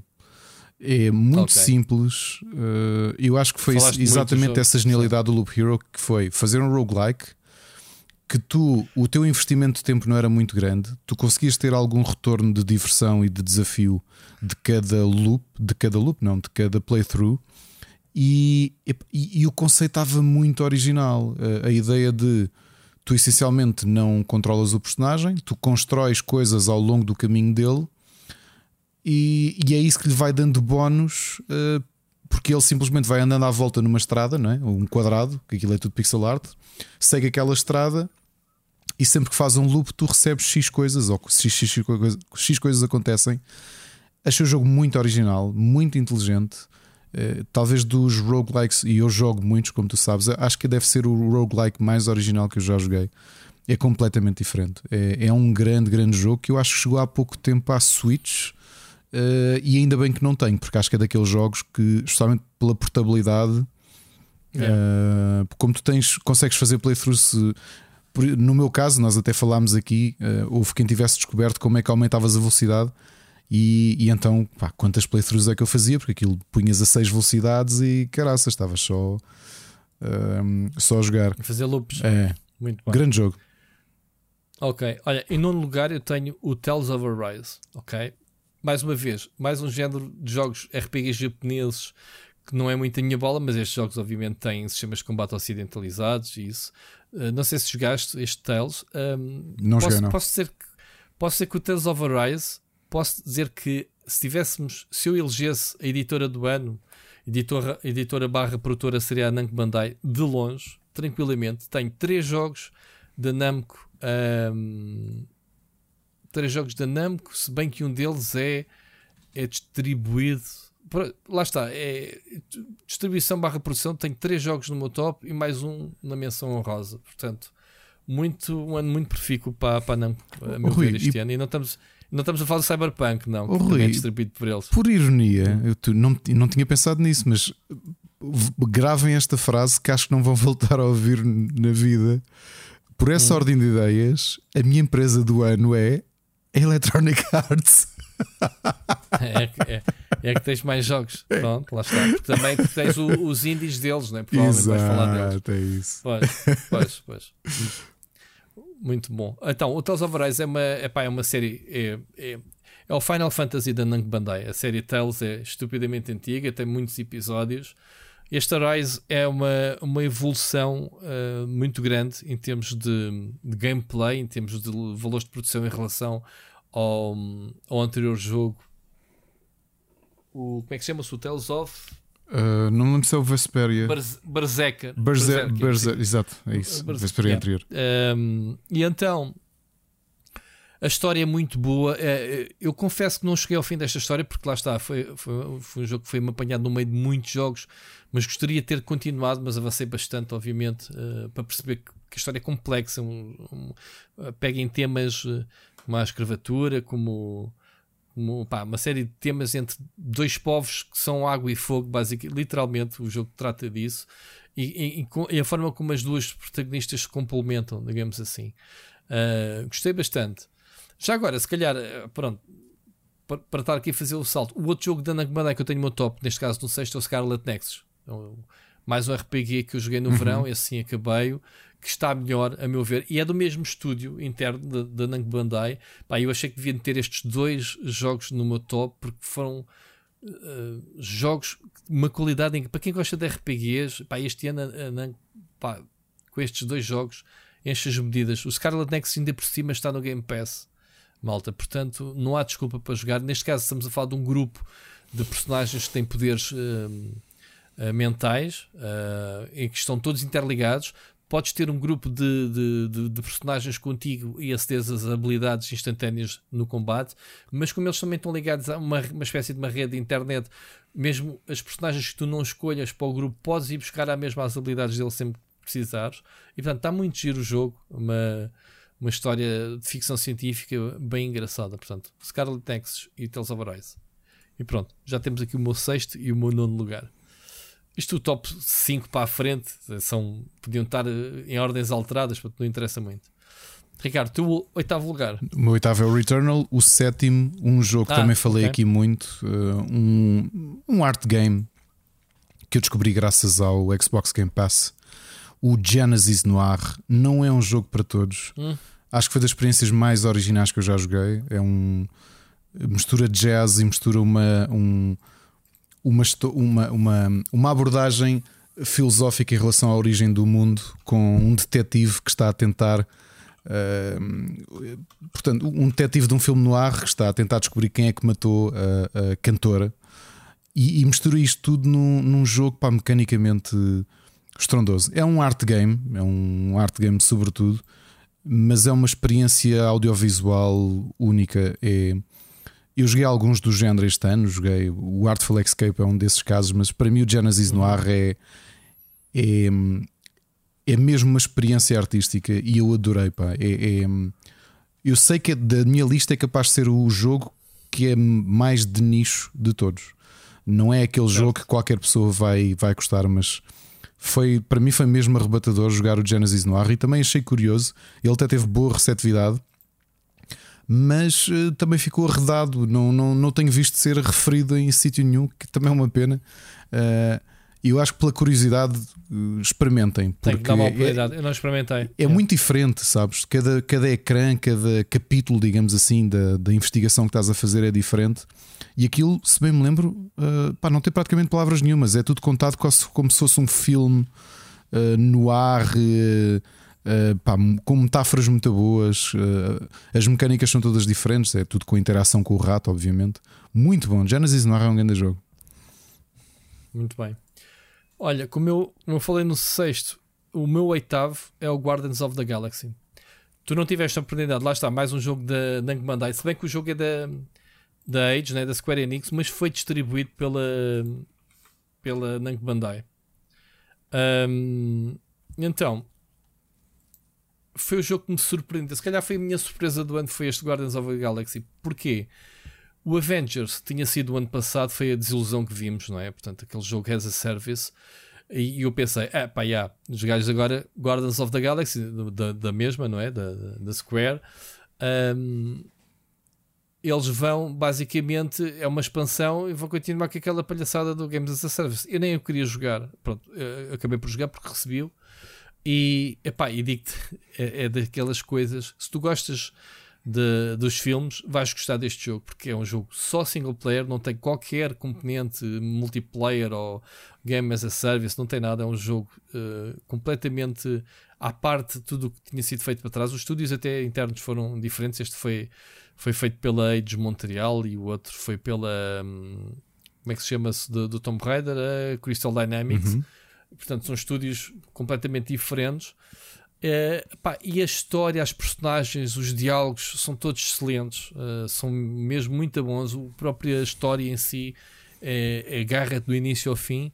Pá, e eu acho que há anos que eu não me ria tanto a jogar um jogo. Os diálogos são. É como ao filme, são completamente alucinados. Uh, cada personagem, seja o Racket Raccoon, seja o Drax, seja, epá, enfim, todos têm da personalidade e são muito fixe. E portanto, uh, este oitavo lugar do Guardas of the Galaxy, acreditem, uh, andou para aqui para cima e para baixo uh, e pensei, epá, olha, está no top 10, eu não, não me vou chatear. Há aqui outros jogos, se calhar podiam trocar a ordem, pá, mas whatever. Está no top 10, é o, é o que interessa. Tu já falaste top 7? 8, Sim, 7? 7. Como, é, como é que tu estás? Vou para o Já- sexto. Então, então deixa-me falar do sétimo, porque o Ah, então sexto eu também já falei. Então, no meu sétimo eu tenho o Ratchet Clank. Pá, não, Uhum. não- lá está, mais um jogo que andou aqui para cima e para baixo. Quando jogámos, na altura, pá, achámos que isto era, lá está, se o, uh, se o, se o Returnal era um jogo de nova geração, pá, este Ratchet mostrava muito bem Uhum. uh, a cena da a cena das dimensões, portanto, o Rift Apart, né? Achei bem divertido também. Acho que uh, a série está mais viva do que nunca, muito bonito, muito colorido, muito detalhado. Um, jogabilidade muito familiar, pá, mas é um jogo que pá, é um Ratchet puro e duro. Portanto, adorei o jogo. Eu, eu, Tens este jogo eu tenho, lista? Não. não. Tenho, tenho. e Vou-te já dizer que eh, é- é- eu acho que é sempre bom tu teres meses de afastamento, porque, por exemplo, há aqui um jogo que eu dizia este vai ser o meu jogo do ano, e, hum, e quando tu deixas a, euforia acalmar, refletes um bocadinho e pensas, pá, hum, ok, talvez não. Eh, eu até pensei que este jogo, que, que o Ratchet tinha sido destornado por esse jogo e não foi. O Ratchet é o meu segundo melhor jogo do ano. Porque após estes Uau. meses todos, é, eu, eu, eu pensei aquilo que está ali é uma experiência cinematográfica perfeita. Uhum. É melhor filme do que o próprio filme de longe. É um jogo familiar. Tudo aquilo. Eu, eu, eh, eu acho que o meu problema nestes lugares cimeiros é o que fazem, fazem muito bem, mas muito, muito, muito, muito bem, praticamente sem qualquer falha. Eu não me vejo qualquer falha no Ratchet and Clank, tirando que eu acho esse, esse elemento que é não, não, não olhando para o- depois para o resto do ano, não acho que ele merecesse ser o jogo do ano, precisamente porque depois tive uma surpresa. Mas o Ratchet and Clank é um grande jogo de ação, um grande jogo de ação familiar, divertido, muito bem feito. Está tudo eh, afinado ao pormenor. Eh, o level design está excelente, as sequências todas estão excelentes, eh, visualmente é tremendo o jogo. Aliás, nós já tínhamos essa ansiedade em 2020, não foi? Eh, junho de 2020, quando a PS5 é anunciada, aquele, aquele Queria evento digital, e mostraram as primeiras imagens mais a sério do Ratchet Clank Rift Apart, e realmente era um jogo mesmo visualmente impressionante e comprovou-se isso tudo, portanto, com uma fluidez tremenda, eh, sem qualquer falha. Eu não me lembro de ter visto, de ter encontrado um ponto fraco no Ratchet, sem Sim. ser, obviamente, aquele elemento que tu também não estás à espera que um Ratchet and Clank mude a tua vida, Muito. É, é? acaba por ser um, mais um Ratchet and Clank, ao fim e ao cabo. que é. Ratchet and Clank perfeito, né? É isso, é, é- foi um bocado essa análise que eu fiz. É, não vai mudar a minha vida, não acho que mereça ser o jogo do ano, mas tudo o que está ali feito é simplesmente eh, perfeito. Portanto, Ok, O teu top 2, portanto já tivemos aqui um quase um.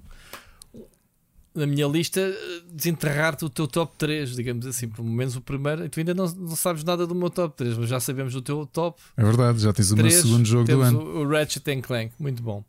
Então, neste caso, para me apanhares, tens que falar no teu sexto, certo?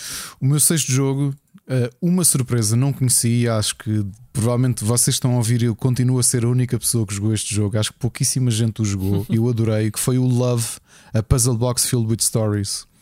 Porque é dos puzzle games mais originais que eu já joguei. Que é aquele prédio em que tu rodas os andares e aquilo mostra-te o passado e o presente. E tu tens de conseguir resolver. Um, as histórias das pessoas são feitas a partir de Polaroids uh, e o jogo é muito bonito, Certo. assim com o visual muito uh, quase low poly. E as histórias que eles contam em que tu vais desbloqueando uh, os inquilinos do prédio, e pá, eu acho o jogo genial porque está muito bem pensado como é, que, como é que consegues contar histórias tocantes sem dizeres uma única palavra, sem haver uma voz, não existe nada, só existe música e aquele prédio que é uma espécie de cubo de Rubik em que tu tens de conseguir encontrar a, a, a colocação perfeita para conseguir desbloquear as histórias daqueles personagens. É, epá, eu sei que ninguém jogou, portanto isto deve haver pouquíssima gente com este Não jogo. Um, e nem fui ao Steam Spy, já agora só por curiosidade. Um, vou ver quantas pessoas uh, se- pare- possam ter este, este jogo. Vou-te já dizer. Uh, é possível que. Olha, vais-te rir. O cálculo é que existam entre 0 a 20 mil pessoas que tenham jogado este jogo. A que tenham este jogo. Entendido. O jogo está no teu top 10 e nem sequer vendeu nada. É verdade. Epá, e hum, mais cedo ou mais tarde vai chegar a um bundle, provavelmente a um Humble Bundle ou qualquer coisa. Ou se o virem em promoção agora na, na- no Steam, que para a semana acho que começa. Aliás, para a semana não deve ser esta quinta-feira. Começa o Winter Sale. Deem-lhe uma atenção, porque é, é, é mesmo, mesmo bem pensado. E este para mim é o melhor jogo do ano. Love, Love, Love Cu- Cube. Love a Puzzle Box Filled with Stories é o nome completo. Eh, Por favor, deem uma oportunidade a este jogo, porque é mesmo, mesmo muito bom. Até vos posso dizer que quanto é que ele custa em euros? 16,79 euros. 16,79, exatamente. Ainda não esteve em promoção. Não, não, desculpem. Eh, em promoção ele já esteve a 1,67. A Coitados. sério? É. Comprem. Ok? Pois. Muito bem. Olha, esse nem sequer tínhamos falado nele. Seja, Falamos, falamos, falamos, falamos, falamos já. Sim, sim, para em abril ou, ou março, uma coisa qualquer. Muito bem. Então, entramos no top 5. Eh, do meu lado ainda não sabes nada, do teu lado eu já sei que tens o Ratchet em segundo lugar. Então pronto, eu posso, posso completar com, com o meu quinto jogo, lá está, qualidade, já começa aqui a apertar. Halo Infinite entrou, era o jogo que eu estava à espera para fechar este ano para saber se realmente se comprova- comprovava ou não. Eu não dou muito, a- a- não demonstro muito isso publicamente, mas eu sou um fã de Master Chief. Portanto, não, sempre gostei, sempre acompanhei a série desde o primeiro capítulo e, e joguei todos os jogos que havia para jogar da, da série. E, e, portanto, era uma curiosidade que eu tinha e de forma fria, digamos assim, tenho visto a produção caótica que foi este Halo Infinite. Um, a ausência do, do modo co-op para mim foi a coisa mais grave do jogo. Um, mas por outro lado equilibrou a forma como a, a, a 343 Industries ofereceu, a Microsoft ofereceu a componente multi, multijogador mesmo para o pessoal que não tem o Game Pass, portanto acho que foi uma coragem enorme, ou, coragem ou se calhar estratégia de, de poderem faturar o jogo com a Game as a Service sem, sem comprometer digamos a, a, a parte single. Um, mas a história, o que interessa é se a história cumpre, se, se o open world que foi introduzido ou não, como eu falei na, na review, e eu acho que funciona muito bem. Acho que uma série que foi sempre com jogos lineares uh, encaixa muito bem este open world sem atrapalhar a, a narrativa, digamos assim. Portanto, tudo o que faz está bem feito, o, o, a sensação de disparo das armas, o, a componente de shooting uh, divertida, a inteligência artificial dos inimigos também bem porreira. Portanto, este Halo Infinite para mim está aqui obviamente era obrigatório para mim estar no top 10, obviamente está no meu top 5, não nos primeiros lugares, mas pronto, top 5, quinto lugar o Halo Infinite, Ricardo. Não sei se tens este na tua lista não, não, não, tens. Não. Tu não recebeste? Não, pá, não, e não. uh, como tenho estado com os olhos secos, não tinha lágrimas, da... não tinha lágrimas para chorar na net. Uh, e, portanto... Estou a lembrar da mensagem do Carlos Duarte, agora lembrei. Exato. Exato. Muito bom. Então, o teu quinto lugar? O meu quinto lugar, Lost in Random, um dos EA Originals deste ano. Uh, obviamente já devem ter percebido que há mais do que um EA Original no meu top.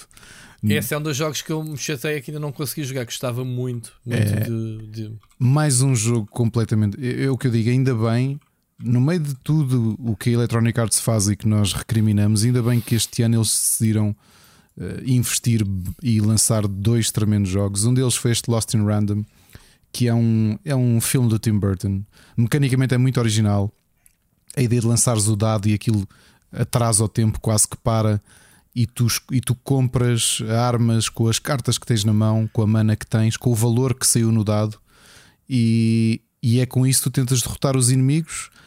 Quando a arma se parte após alguns ataques, uh, tens de andar ali a fugir, a tentar uh, arranjar energia outra vez para lançar o dado. Está muito bem pensado o jogo. Muito bonito, uma banda sonora tremenda. Faz muito lembrar o Danny Elfman. E, e aquilo é o que aconteceria se o Tim Burton fizesse um videojogo, uma história original. É o Lost in Random. É um grande jogo. É o que eu digo: quem não jogou, não esquecer que ele, eu pelas minhas contas, daqui a um, um mês, talvez no máximo, dois meses no máximo, vai parar ao EA Play para quem tem o Xbox Game Pass, vai lá estar disponível. Aproveitem essa altura para jogar aquele que é para mim um dos grandes jogos do ano. Estavas a falar do Danny Elfman, que, como tu sabes, é o, é o compositor do Tim Burton, não é? Uh, basicamente, não é só do Tim Burton, mas é um grande colaborador, os dois, não é?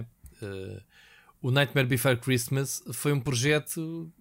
Tens que ver na, na, o documentário na, na Netflix daquelas filmes da nossa vida. Portanto, vão lá explicar como é que este foi, um, foi mais uma vez um, um filme em que o Tim Burton uhum. leva os créditos, mas nem sequer foi ele que o fez, tão pouco. A ideia e o conceito e o script é dele, mas ele não ele estava a fazer Batmans quando este filme foi feito. Sabes disso ou não? Não sabes, tens que ver o episódio. O Danny Elfman disse: Epá, eu componho, mas eu quero dar a voz ao Jack. e então, quando o Jack canta, sim senhora, Danny Elfman, porque o Danny Elfman, eh, além de ser compositor, era o, era o vocalista de uma banda conhecida. Ricardo, tu deves saber isso dos Oingo Boingo, né? Lembras Oingo Boingo. Sabes disso? Uhum. Pronto. E então, quando eles receberam as primeiras, as primeiras gravações dele como personagem, como ator, disseram: é pá, isto é muito mal, mano. Não, não. Depois foi assim um bocado tentarem convencer o gajo do género: pá, olha, quando, quando cantas és tu, tá bem?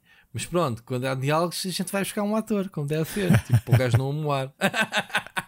Uma coisa gira. Vendo o documentário está engraçado. Muito bom. Ainda por cima, na primeira pessoa, ele a contar, o Danny Elfman é um dos, dos intervenientes de, desse episódio. Uh, mas pronto.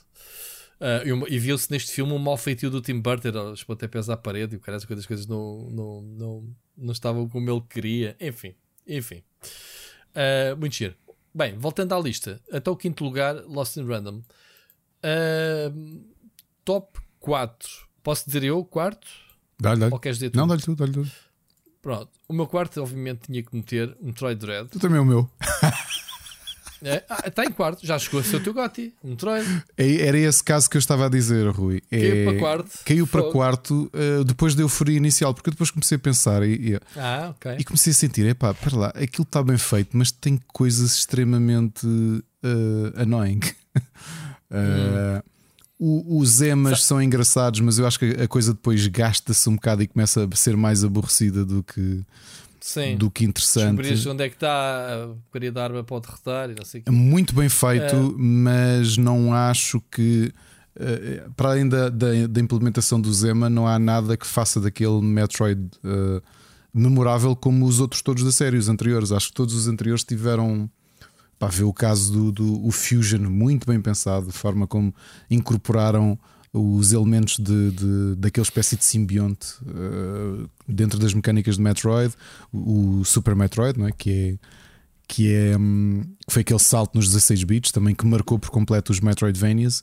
Este eu acho que é um jogo muito bom, muito competente, uh, mas que depois da minha euforia inicial, óbvia de fã de depois de 20 anos estou a jogar no, um novo jogo da, da série principal uh, caiu um bocadinho em mim, comecei a pensar nele e pensar, ok, é bem feito, uh, não é groundbreaking, estás a perceber? Uh, portanto, eu, eu estava a enganar-me a mim mesmo a achar que ele era material para Gotti e eu acho que não é. Uhum. Mas é o quarto okay. melhor jogo do ano, mesmo assim é um. É um... que é mesmo assim que é muito bom. Yeah. Muito bem. Terceiro lugar, agora sim, vamos saber tu primeiro. Já sabemos qual é o teu segundo, que é o Ratchet. É o Ratchet, não é? É. é. Qual é que é o teu terceiro? It Takes Two. Que okay. jogo. Uh, e acho que uh, o, o Fars uh, melhorou ainda mais a ideia que ele tinha tido com a Way Out. Esta história é maravilhosa. Quase que estavas alinhado com o Game Awards, Estava, sim, senhor. Aliás, o meu Gotti completamente alinhado com o Game Awards, como vais ver. Uh, o It Takes Two, muito, muito bem feito. É uma história eu acho que a forma delicada como eles abordaram a questão do, do final de um casamento foi muito bem feita. Uh, eu yeah. acho que tem muito de filme que todos nós crescemos a ver, e não é só pela dimensão, obviamente tu pensas logo no, no Querida Encolhi os Miúdos, uh, mas tem aquele ar de filme de domingo familiar dos anos 80 e é muito inteligente nisso. É muito inteligente o fato de cada mundo ter mecânicas novas. Claro, uh, esse foi para mim o primeiro o fator Faz-me lembrar os jogos que já não se fazem atualmente. Sim, que é tudo inovo. Que é construírem tudo... uma mecânica específica para um nível Exatamente. e depois tchau, vamos para o próximo. Exatamente. É, é um risco imenso. E... risco imenso. Muito bem feito. É, é um jogão. É, fico muito contente dele. Eh, eu, eu, eu espero duas coisas de, do, do, da relevância que o It Takes Two teve. O Lost in Random não teve tanto, mas o It Takes Two, obviamente, a gente sabe que teve. Primeiro, que aquilo continua a servir e que a Electronic Arts sinta cada vez mais que deve investir naquilo. Isto é quase como ah, já nem me lembrava que era de Electronic Arts o jogo, ok. É, é, quase como, como quando tu vês uma Evil Corporation que depois tem tipo, um lado filantropo. Eh, não quer dizer que a Electronic Arts seja uma Evil Corporation, talvez seja, mas por um lado tem esta coisa que quase que me faz perdoá-los, eles terem pago o FII, terem pago o. Uh, como é que é? Sunless Sea, não era? Não, como é que se chamava? Simulus, sim, sim. O, também é um jogo muito duro sobre bullying, lindo jogo. Tu chegaste a jogar ou não jogaste? Não. Nós, não, eu, depois eu, eu, tinha acabado e trouxe-o aqui para, para o podcast. O Lost in Random, o, agora o It Takes Two. Epá, o It Takes Two é mesmo muito bom. Muito bem, muito arriscado teres um jogo em 2021, plena pandemia, que é um jogo. Tu jogaste-o em co-op uh, virtual com o Sírio. Com o Sírio. Foi, foi fixe. No meu caso, eu passei-o com o meu filho.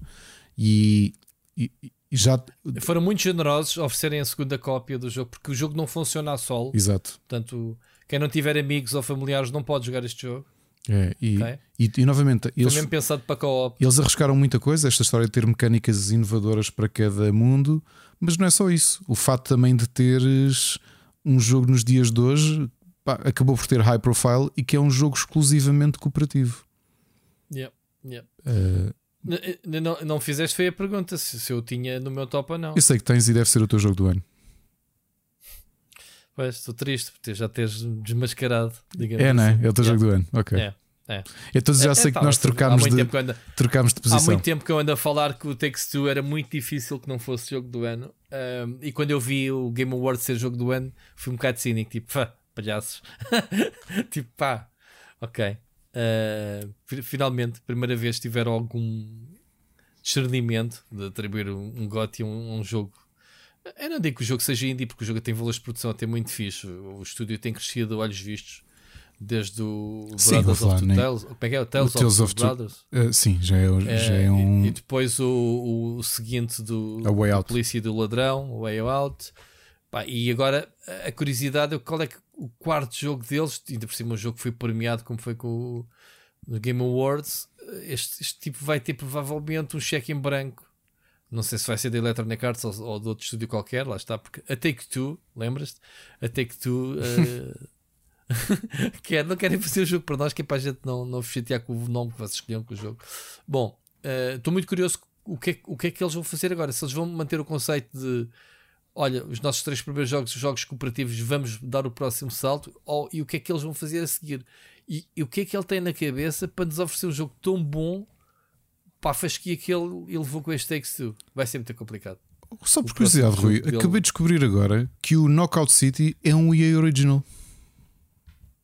É, não sabia. Então, o do jogo de handball, a gente jogou aqui. Não é isso, não sabia que tinha a chancela. Uh... Ah, que não era da Electronic Portanto, quer dizer que este ano eles lançaram dois jogos, mas lançaram três jogos. Já viste? Bolas. Mas pronto, It Takes Two é o meu GOTY, ficam já a saber. Uh, era muito difícil tirarem-me de, de, cima. Havia um jogo que ameaçou o It Takes Two, no meu caso. Qual? Uh, e é um jogo que até semelhante. Ok? Se calhar tu não o jogaste, mas é o meu top 3. Pronto, é o meu terceiro jogo. Já sabes qual é o meu primeiro, mas não sabes qual é o meu segundo e o terceiro. Portanto, o quarto é o Dread, que empatámos. O meu, terceiro, o, nome, o meu top 3, o terceiro jogo é o Psychonauts 2. Ah, pois, pá, pá é, é um daqueles exemplos eu, de, de, jogo que eu iria.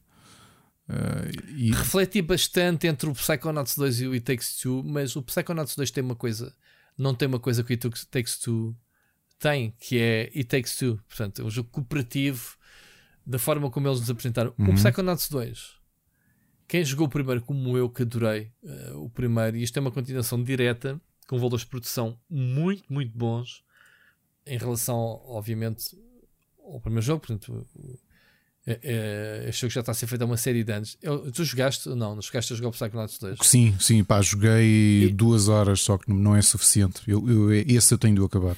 Por isso é que não entrei aqui na, Epá, este é daqueles jogos, este é daqueles jogos que tu é, é uma, é uma ópera. Epá, é, em termos de, de, de, componente audiovisual, este jogo é, é brilhante. É, é, um, é um jogo uh, translocado, é um jogo que obviamente mexe psycho, mas é um jogo tem o objetivo de entrar na mente das personagens e tu imaginas o nível é feito perante o que a pessoa tem no cérebro, aquele estereótipo de pessoas, portanto, tu entras na cabeça de pessoas completamente maradas por si só, exteriorizadas, e tu pensas o que é que vai na cabeça daquela pessoa, meu, para ser assim, e tu vais literalmente viver, os níveis são, são produzidos em torno desses conceitos. É, epá, e é muito fixe. Uh, direção artística, uh, a componente sonora, a banda sonora, o voice acting é brilhante. Pá, o Jack Black, mais uma vez, tem lá uma perlinha, ele que é todo friend de, do, do Tim Schafer. do Tim Schafer. Portanto, mais uma vez ele entra e, e a cena do que está em trailers, vocês podem ver na, no, no, podem ver, é um a cena dele é brutal mesmo. A cena do Jack Black é das cenas que tu ficas, boa, da antologia mesmo. Pá, e é muito fixe o jogo. É muito fixe. É, é, um, é um, chega a ser um bocado confuso porque há ali umas. O jogo é um bocado aberto, não é um jogo de plataformas linear uh, e é um bocado confuso às tantas, mas pá, é um jogo que vale bem a pena. Está no Game Pass, lá está, não há desculpa para não, para não o jogarem. E só faltas da minha lista saberes o meu número 2. Portanto, eu aposto que o meu número 2 é o teu número 1. Um. Exato. Hum, desconfio. Desconfio. Portanto, quantos é que te faltam dizer na tua lista? Além do número do, do teu É só um? o primeiro. então pronto, que é o, é o número 2, portanto podes falar. Portanto, uh, não poderia ser outro. O, o, o, que me deixa aqui um bocado, uh, puxando a conversa do bocado, Game Awards não tens pica nenhuma pelos AAAs e por aqueles grandes jogos, não sei o que, que não te dizem nada, e depois enfiam-te o dedo Exato. no rabito uh, e depois ainda, ainda, ainda o rodam. Exatamente. Não é só enfiar, mas como rodam o dedo. Portanto, uh, é o que te aconteceu É verdade, com este, o meu, o meu Gotti foi também o vencedor do IndieX 2021, que é o Rift Breaker.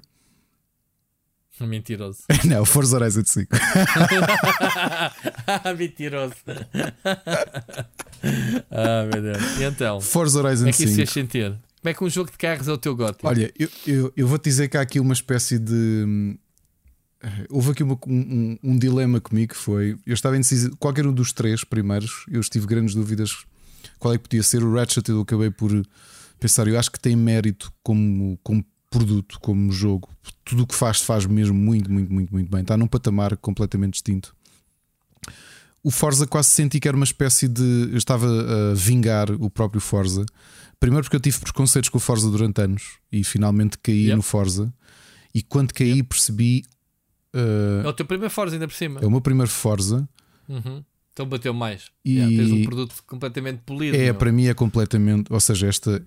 Eu gostava de jogos de carros. Uh, Eu, eu o Oscar neste momento está-se a- está de boca aberta a ouvir isto. Eu gostava de jogos de carros. Uh, eu acho que eu lhes queria confidenciar. Eu era grande fã de Need for Speed. E depois fui perdendo aos poucos a pica com a série. Uou! Uou, o, homem que, o homem que não quer ver nenhum. uh, É verdade. Uh, Não, Fast não and Furious. filme Fast and Furious. Hum, quem diria? Na volta até já os viste, é que não admites. Não, não, não. Se- se eu admitiria. Eu admitiria. Os Need for Speed, eu.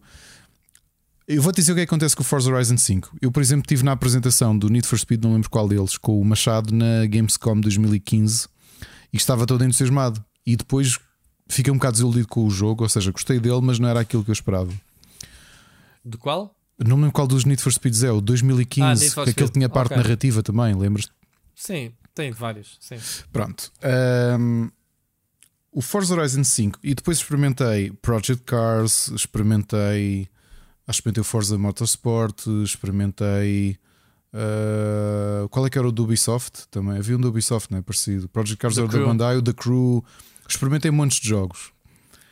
E sabes uma coisa? Aquilo que eu procurava num jogo de carros, não sendo sequer um género que eu habitualmente jogo, o Forza Horizon respondia a tudo é mecanicamente brilhante, com a abordagem mais arcade, visualmente impressionante. Meu. É impressionante Yeah. jogar Forza Horizon.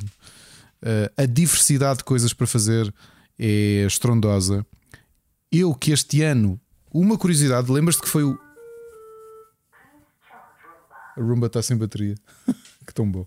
Lembras que foi este ano que eu ganhei um novo folgo com os Open Worlds a jogar o Biomutant, que depois fui jogar o Assassin's Creed, uh, Black, desculpa, o Syndicate, e já não lembro qual foi o outro Open World também joguei, o, o Shadow of Mordor, depois fui jogar Batman, e de repente Forza Horizon é realmente um open world brilhante.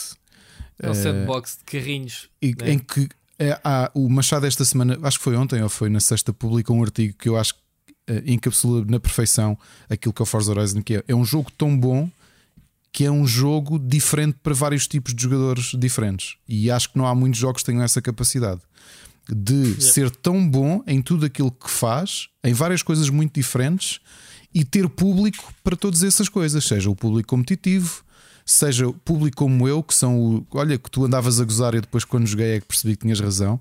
Andar a pintar as estradas todas, andar a partir as placas Sim, eu lembrei-me logo de ti, quando eu comecei a jogar o jogo, disse: Olha, está aqui. O, aqui, eu conheço um senhor que vai querer pintar as estradas e foi, e andava aí eu a ouvir música e a conduzir. E é, é verdade, tudo aquilo que o, que o Forza faz é muito, muito e, bom. E tens aquele pessoal como o João que só quer saber de pinturas. Pinturas, é, né? sim, pá, passa, mas eu sabia que ele passava muito tempo e ele até admite ali que não sabia que ele fazia isso, que era customizar carros, vender, comprá-los em leilão baratos, customizá-los, vendê-los mais caro, fazer negócio com isso. Eu nem, sabia, eu nem me lembrava, yeah. aliás, nem conhecia sim, sim.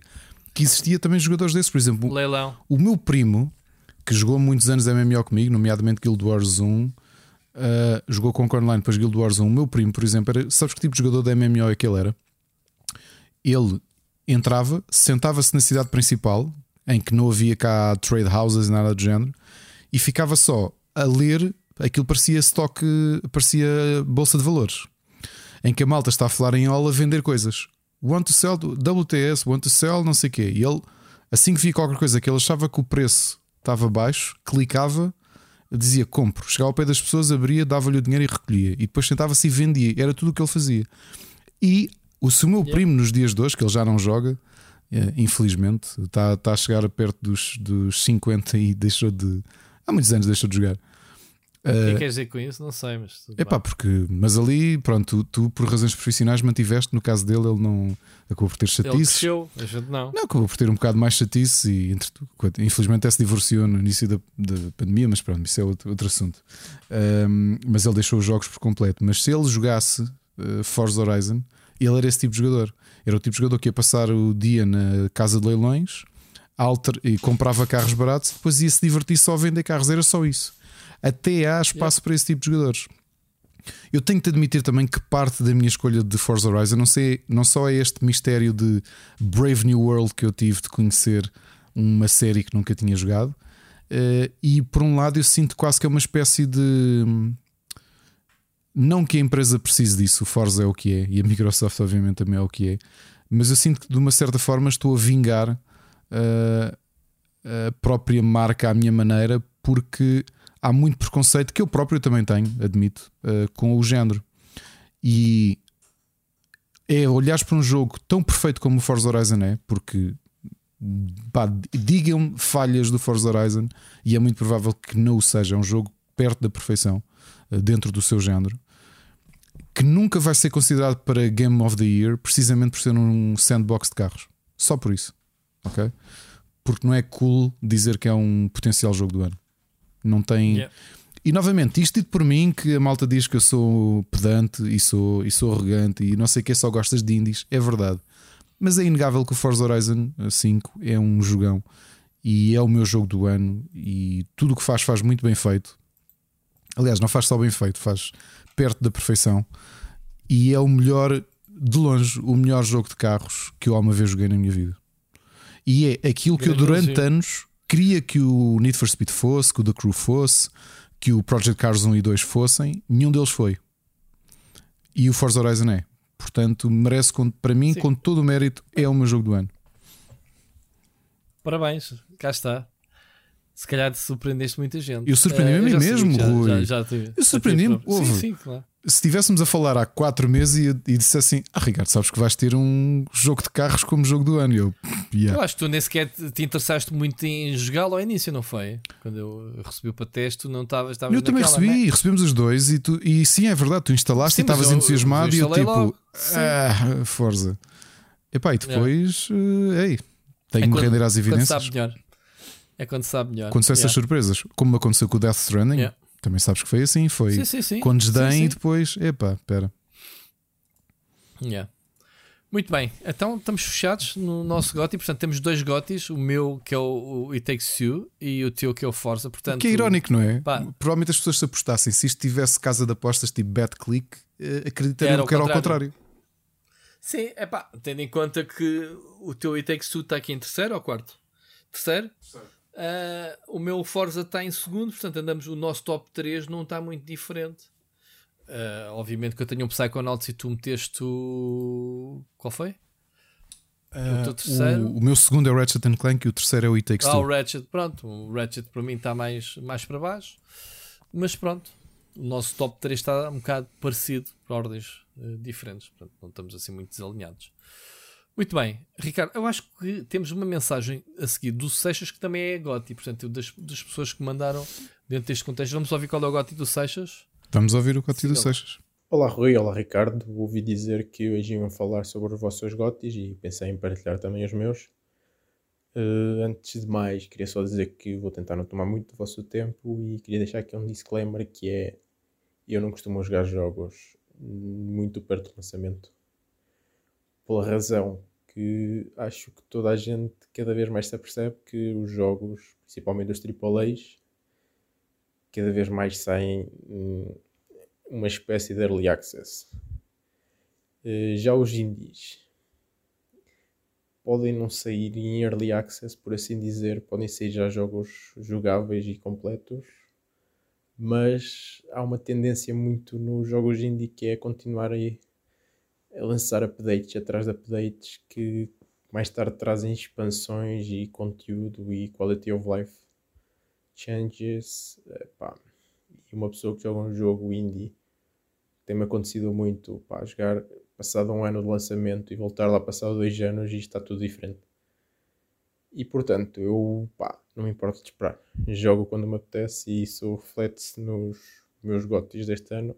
São jogos que acho que nenhum é deste ano, ou possivelmente um é deste ano.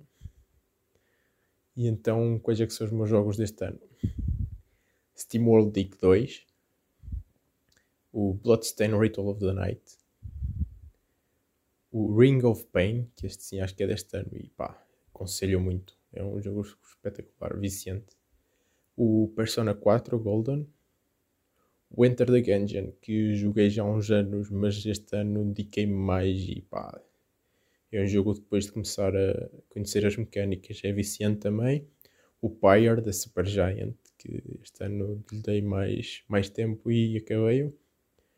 O, pá, o Gwent, tenho de mencionar o Gwent, que eu joguei bastante Gwent este ano e apesar de não ter jogado o Witcher 3, pá, é o jogo de cartas, o melhor jogo de cartas que eu, que eu vi, eh, pá, melhor que o Hearthstone, na minha opinião, e mais original até. Depois também Valkyria Chronicles 4, excelente jogo de estratégia. Pá, acabei a saga do Banner Saga, o terceiro jogo este ano, no princípio do ano, e, e todos os três jogos, a história em si é pá, espetacular, o gameplay é espetacular e recomendo. Pá, e o meu GOTY deste ano é o Control. Control pá, é um jogão mesmo. Joguem se ainda não tiverem jogado. Quanto a séries, pá, para ser muito breve, metade das minhas séries são séries de animação e são muito boas. Provavelmente melhores que as séries que não são de animação. E acho que até o Rui tem um pequeno complexo com as séries de animação, mas pá, tens, tens de passar isso e, e começar a ver porque há muita qualidade. Bem, então para passar às séries, pá, Dexter New Blood. Ainda não saíram muitos episódios, mas pá, estou a adorar a série. O Invincible, que me farto de recomendar. O Arcane, que acho que também já viram. O Star Wars Bad Batch. Pá, também as séries de Star Wars são, são extraordinárias. O Castlevania, que acabou este ano. O Young Justice, que também está a sair uma temporada este ano, muito bom também. Uh, depois Ted Lasso, que também já foi aqui mais que recomendado neste podcast. O Squid Game, que eu também gostei bastante. Uh, pá, aqui fazer um bocadinho de batota, mas as séries do MCU como um todo são tipo minisséries, mas vá, global aqui tudo, menos o, ironicamente, o What If, que é de animação, e eu aqui a, a dizer que, que, a animação é muito boa e foi a única que não vi, mas, está muito bom, estas séries do MCU. Uh, e, e, que até se ligam entre elas e os filmes, e isso é, é espetacular. E finalmente uma série que agora há pouco tempo, também para recomendar rapidamente, e que se calhar está nesta lista porque ainda é fresco e, e ainda me está na memória, que é o Flight Attendant, com a, a protagonista do Big Bang Theory, agora não me lembro o nome, mas que também é muito boa. Adorei a série. E pronto, acho que é isto. Fiquem bem e ouvimos para a semana. Este Seixas está pior que o Game Awards, que é, vai buscar o Among Us 2018 para prémios de 2020 e o, ele nomeia o Control em 2021, que foi o meu GOTY que Ricardo? 2017? Quando é que saiu o jogo? Ou 19? 19. 19, 19 assim que é. Pelo menos referiu Steam é... World League 2, que foi um dos meus jogos do ano, do ano em que saiu, que acho que foi 2015. Exatamente, é da Seixas. É o Gotti é o, com o twist. Tá Sabes que eu por acaso tenho é sempre uma coisa nos meus artigos, desculpa Rui. Os meus artigos do Editor's Choice no Rubber têm sempre uma que é o melhor jogo do ano que afinal não é deste ano. Que às vezes acontece-me ah, descobrir. Uh... Descobri-lo, sim. Ou jogas nesse ano. Vou dizer que, olha, provavelmente o meu jogo do ano que não é deste ano vai ser o Assassin's Creed Syndicate. É que gostei okay. muito do jogo mesmo mais um AAA que o Ricardo se visse num Game Awards e é, é mais um Assassin's Creed. Tipo, é, é, Exato. Não é? Mas, mas ou, ou, não deixam de ser boas escolhas do, do Seixas. Quer dizer, em termos de jogos indie, é o que ele estava a dizer, valorizar mais. Uh, e, e, lá está, os jogos indie acabam por ser os jogos mais intemporais, porque não, não andam. Quando a gente fala em indies, obviamente falamos de, de, de jogos que não requerem muitos recursos das máquinas. São jogos que tanto se pode jogar num ano como no outro e não sentes diferença, uhum. porque tem uma, uma, uma, uma, estética, um design muito próprio e, e faz-nos lembrar nós antigamente num Amiga, quer dizer, eu jogava um jogo primeira novidade, o jogo já podia ter 5 anos. E para mim, tipo, tem jogos novos, tenho, olha, tenho este, tenho este, tenho este, e íamos lá ver quando é que os jogos tinham saído, né? Um bocadinho esse contexto, é novo para mim, novidade para mim, é, é, é um gotti para mim, pronto, lá está. Uh, respeito, respeito isso. Uh, sobre as séries, estou uh, muito curioso para ver o Dexter. Eu ainda não mergulhei no Dexter porque estou à, à espera que acabe. Uh, também me está a chatear o Dexter ser no HBO que eu não consigo ver no telemóvel, então tenho que ocupar tempo de televisão frente ao sofá que não tenho, exceto quando estou com a minha mulher. Portanto, não estou a ver uh, eu colocar lá meter Dexter. Portanto, ver, tô, tenho que ver como é que eu vou ver isto. eu não vou dizer as minhas séries do ano, Rui. Hum, pois, não, não, não vamos falar, mas pronto, estava só aqui a comentar o que o, que o Seixas diz. Tem aqui coisas que eu não vi, quero ver. O Ted Lasso, obviamente. E eu acho que nós aconselhamos praticamente todas as séries que ele referiu. O Dexter foste tu, Sim. o Flight Attendant eu também trouxe aqui quando, quando saiu e também gostei. E... Ah, o Dexter eu recomendei como tendo saído, ainda não vi para estar a comentar. Até pode ser uma, uma grande porcaria, tudo depende da forma como eles ligarem a série antiga com a nova, né? com, com estes anos que passaram. O Ted Lasso, sim, vocês estão fortes de falar neles. Pá. Eu tenho que ver essa série. E se calhar depois vou ser eu a falar sobre a série se gostar, né? Lá está. Muito bem. Olha, uh, temos poema esta semana, Ricardo? Temos, sim, senhor. Então, e estás à espera? Abre o livro. Temos, sim, senhora. E vai ser um. Vai ser um poema do Alberto, que infelizmente deixou-nos há poucos anos do. Espera, deixa eu só confirmar. Do Trabalhos do Olhar, que foram os poemas que ele escreveu entre 79 e 82. E neste caso, de um subsegmento chamado Alguns Poemas da Rua do Forte. E este chama-se Retrato de um Amigo enquanto bebe. Íamos por noites de ciclone largar a tristeza à porta marítima das tabernas. Éramos a sombra que mancha o tempo, o tampo da mesa oscilante, Falávamos alto como fazem os marinheiros, bebíamos até cair. Conheço este homem, debruçado para o rosto indeciso do rapaz, perguntava se havia algum mal no que fazia. Eu olhava a televisão, pedia mais vinho, interrogava-me. Que secretos desejos teriam singrado com aquele navio carregado de morte? E a cidade crescia noite adiante sob a tempestade, os passos ecoavam apressados pelo cais. Como te chamas? perguntou. Mas o rapaz não respondeu, e nada em redor tremuluzia. O homem levantou-se. Indiferente à revelação da alba, titubeou, tossiu, apoiado no magro ombro do rapaz. Desapareceram pelas ruas estreitas do mar, entre redes, cordas, quilhas e ramos, onde se embarca para o medo esquecido de mais um dia. Ok. Qual é que é a mensagem? Da tua interpretação. Minha interpretação, o, o, o isolamento uh, que, que tu tens, apesar da proximidade de alguém uh, com quem tens um relacionamento próximo. Uh, neste caso, é o tipo de reflexão que ele, que ele faz enquanto acompanha um amigo numa noite de copos pelo cais. e a forma como a própria noite os mantém, de alguma forma, isolados. Muito bom. Já viste este, este Sim, podcast? Caraças, meu. Tá, tá. Sabes, como é que, sabes que é que fazíamos a seguir? A seguir este momento de poema, devíamos ter um segmento de uh, melhor clipe de porno que vimos nesta semana. Só mesmo para. Um... Só para comentar. Não, não é para, comentar. Pá, para, para isto ser uma, uma montanha russa, este podcast. Já faltou aqui o, o, o momento Ricardo Sings. Portanto, Epá, só não dá porque eu gravo isto à noite. Uma, uma cover, eu gravo isto à noite. Uma... Já viste que era um momento musical, tipo Marco Paulo, que apresenta o programa dele todos os domingos e ele vai cantando. Portanto, ele apresenta e canta Exato. no programa. Com o Marco Paulo. E que por, acaso, que por acaso é gravado na casa do Marco Paulo. Que é um programa sobre o Marco Paulo. Aliás, eu, a única coisa que vi desse programa que foi a. foi Marco Paulo. A, exato, a Joana Mendes que trouxe um segmento que ele se vira para a Ana Marques e diz: Oh Ana, cala-te, este programa é sobre mim. É, é meu é e é sobre mim. mim. Sim, porque ela, ela é, é, a comunicadora profissional, portanto, a apresentadora profissional que está a fazer, obviamente, a levá-lo ao colo a ele. Mas ele tem um ego do carazes, portanto, é, é gravado na casa dele, portanto, ela tem que piar abaixo porque ele é que manda na casa dele. É sobre ele, o programa tem o nome dele, ele canta. Pronto, faz tudo. Mas ele tem mesmo um. Ouve, eu não, não sabia. O tipo tem um ego, aquilo é quase patológico. Tem, meu. tem. Bem, então não tem. Fogo. O gajo é, é muito bom, esquece. Yeah, yeah. Eu, eu até acho que aquela Enfim. ligação que ele tem às fãs, não é? Que telefonam-lhe todos os dias e, e, não sei o que, aquilo é para alimentar o ego dele, não é? Só pode.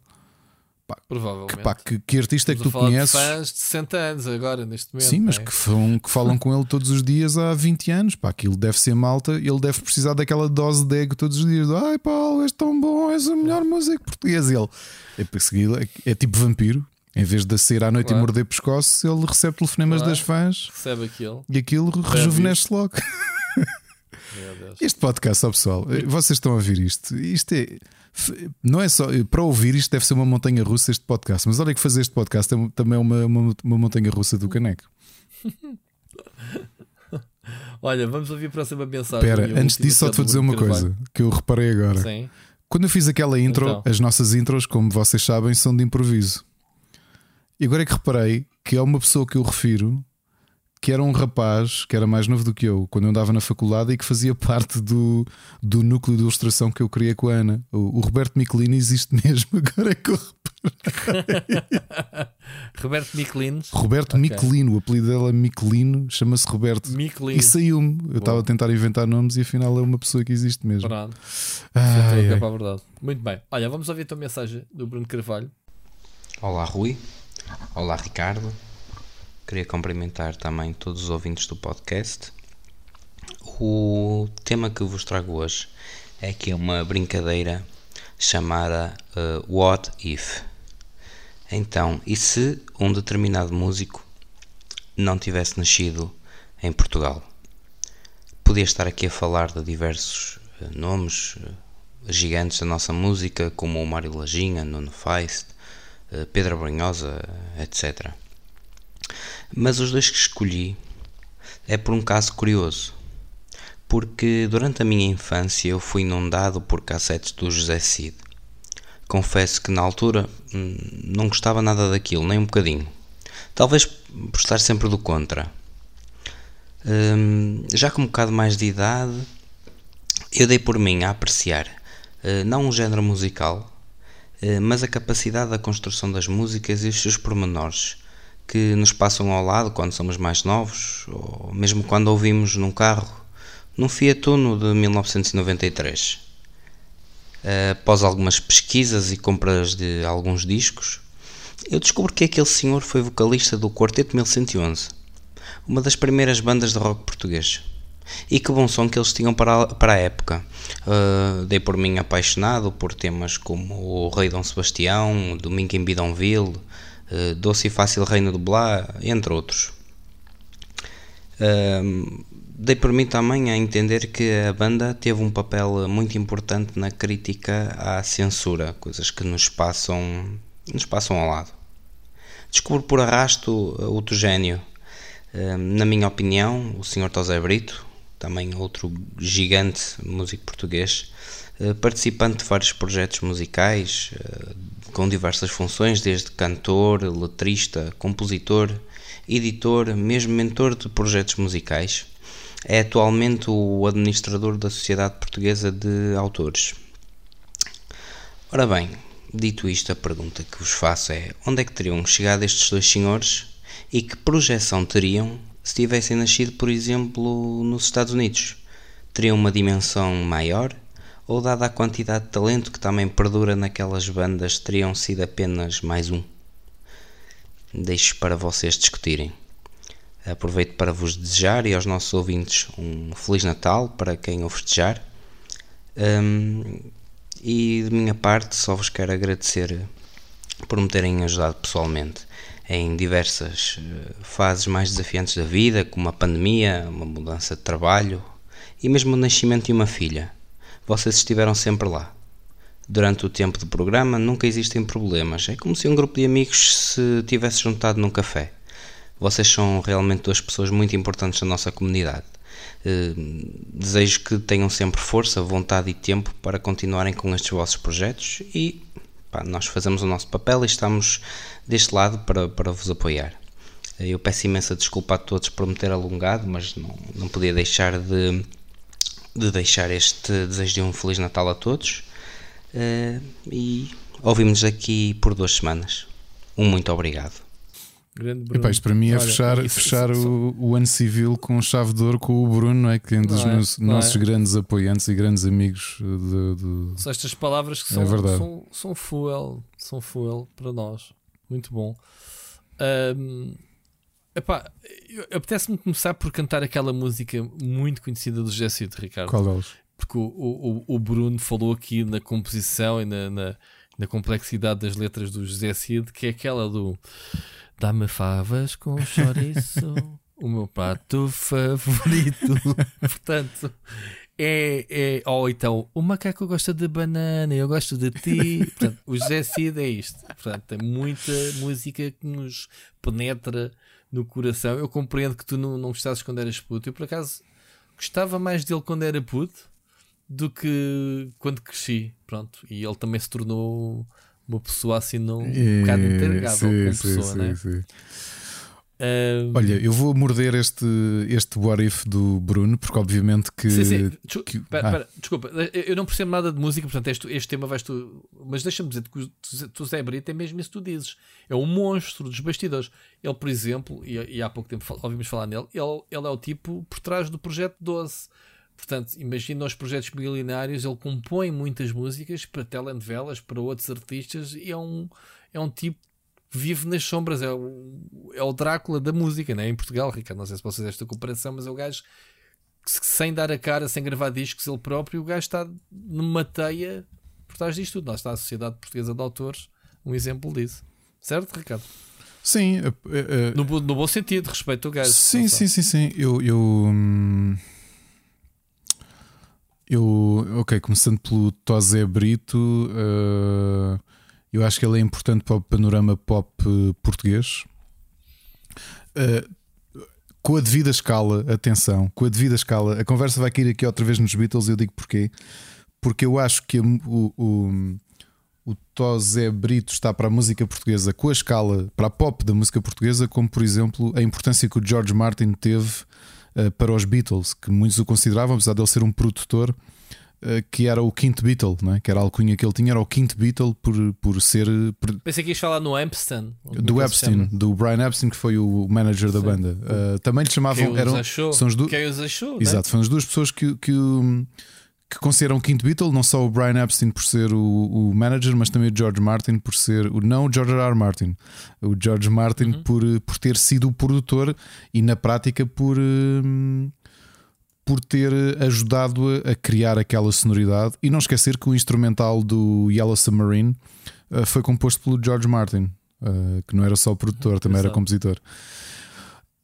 Com a devida, com a devida, devida uh, escala, uh, eu admito que não sou o maior fã da figura do Tosé Brito, reconheço-lhe o valor, acho que realmente ele é importante nos bastidores. Uh, não quero aqui falar da minha opinião sobre o, sobre uh, a Sociedade Portuguesa de Autores, uh, não me apetece falar sobre isso.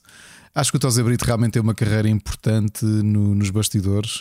Uh, estamos a falar de duas coisas diferentes. O José Cid, por curiosidade, a malta não sabe, ele teve o Quarteto 1111, realmente uma banda de rock muito importante, uma das primeiras bandas de rock uh, portuguesas, que foi inspirada por esse grande sucesso da época, que não eram os Beatles, mas era uma banda contemporânea, a banda do Cliff Richard, né? os The Shadows. Que eram, Ah, era a grande influência do. Os The Shadows tinham maior penetração na- em Portugal no, durante o Estado Novo. Uh, houve muitas bandas da época, dos anos 60, de. Por exemplo, há pouco tempo, epá, uma conversa. Vou-te levar isto para, para, outra- para outro lado completamente diferente. Há uns anos, o meu filho teve, teve um colega cujo avô tinha sido MPLA e tinha sido ministro de Angola. Um, e eu comecei a falar com ele e a, música- a conversa acabou em música e ele fala-me de uma banda de rock que teve em 68 uh, e de ter tocado com o Zeca Afonso e ter tocado com o Adriano Correia de Oliveira. E ele era guitar- tocava guitarra elétrica antes da carreira política dele, ele era advogado. E, e essas bandas todas, esses músicos todos da geração do Cid e do, do Tosé Brito, a influência que eles tinham, porque era mais aceitável, digamos assim, eh, pelo Estado Novo, como banda de rock, eram porque era uma, era uma banda de instrumentais, que era a banda do, do, hum, do, do Cliff Richards, a banda original, que era os The Shadows, que é assim uma banda que foi gigante, eh, percebes? Hum, e pronto, e, e o que é que eu acho? O José Cid eh, começou, obviamente, pela, pela- pelo rock, com os Quarteto 1111, eh, teve uma inovação muito grande que foi trazer não, não só hum, o, o harpsichord, eh, que é um, um género de piano eh, mais antigo, eh, que introduziu, ah, se bem me lembro, acho que até foi no próprio El Rei de Dom Sebastião, que é uma grande música, uma grande, grande música portuguesa, mas ele tornou-se um dos grandes nomes mundiais, curiosamente, à época, a usar o Mellotron. O Mellotron é um, um piano eletrónico que ficou muito em voga nos anos, final dos anos 60 e início dos anos 70, que era usava sample, samples e que se tornou o instrumento do prog. E por isso é que nos tops que fazem de melhor álbum de, pro, de Mellotron da história, portanto, imagina, tu queres aprender a tocar Mellotron ou queres começar a compor com Mellotron, há muita gente que põe o, o, o álbum de prog do José Cid nessa lista precisamente por, eh, por isso, 10 mil anos depois entre Vênus e Marte, porque eh, foi o álbum que ele fez de prog, que é ali completamente diferente da carreira dele. E o que é que eu acho? Se o José Cid tivesse sido britânico, americano não, mas se ele tivesse sido britânico, teria tido uma expressão muito maior e tinha tido a oportunidade para continuar eh, uma carreira no, no prog e no rock e isso tudo e não fazer pop pastilha elástica como ele fez. Eu tenho consideração por ele, realmente acho que do ponto de vista pessoal ele parece-me um bocado intragável, com música tem, com música tem consideração, mas tenho de admitir que tudo o que ele fez a seguir pá, é pop, eh, música ligeira. Eh, olha, falei do, falei do Carlos Paião no último episódio do Para Cá do Abismo. Acho que o Carlos Paião, nesse espectro, dava mil a zero ao Cid, ao Armando Gama, eh, a toda a gente. E como compositor, mil a zero ao Tosé Brito, porque acho que a gente sabe que o Carlos Paião compôs para toda a gente e mais alguém. Até para a Amália. A música mais estranha que a Amália tem, que é o Senhor Extraterrestre, que foi escrito pelo Carlos Paião. Ok, que é uma música completamente psicadélica e ela adorou aquilo. Uh, portanto, o José Cid provavelmente tinha tido outro destaque. Aqui fazendo já um quase spoiler mais à frente, uh, porque a carreira dele faz-me lembrar outro artista que até fisicamente eu sempre liguei muito um ao outro. ainda que, por muito que ele ache que é muito que está no mesmo patamar, não está, que é o Elton John. O Elton John também teve Yeah. álbuns e músicas progressivas, só que o Elton John é um, é um deus eh, da música. O José Cid é o José Cid. Uh, tem o seu valor local. Provavelmente, se tivesse tido a oportunidade de ter nascido britânico, teria outro destaque. Mas eu até, há, outra, há outras pessoas que eu diria que. hum, Eu, eu, O Elton John tem a sua origem no rock and roll puro, não é? Sim, exatamente. E depois, logo, para aí, no, se É. bem me lembro, no terceiro álbum, que é o meu álbum favorito, o Goodbye Yellow Brick Road, que tem umas composições progressivas. Pá, o prog estava na moda na altura, ele é britânico, portanto, Pink Floyd está na berra, King Crimson está na berra, Genesis, e ele lança o Goodbye Yellow Brick Road e vende à brava. Repara que há aqui um- uma questão, o, Bruno, Bruno perguntou isto e também temos que pensar. O José Cid grava o seu álbum progressivo em 1978. Em 1978, o prog já nem sequer era. Já estamos a entrar numa fase em que o punk e o post-punk estão a dominar o mercado. Portugal, por causa do Estado Novo, eh, chega a estas coisas todas pai, com 10 anos de atraso. Eh, e ele até teve esse azar, ou seja, na fase em que grava um álbum tremendo de prog, e a língua não é barreira, porque podemos lembrar-nos de alguns casos, como por exemplo os Premiata Forneria Marconi em Itália, que gravavam em italiano, mas como foram contemporâneos de Pink Floyd, Genesis e afins, fizeram carreira e ainda hoje tocam e compõem e são de músicos muito seguidos. O José Cid aparece com um álbum deste quando até os músicos de prog, eh, repara os Genesis, já estão a abandonar e estão a aproximar-se do pop. Estás a perceber? Pá, ele vem, vem atrasado muito tempo.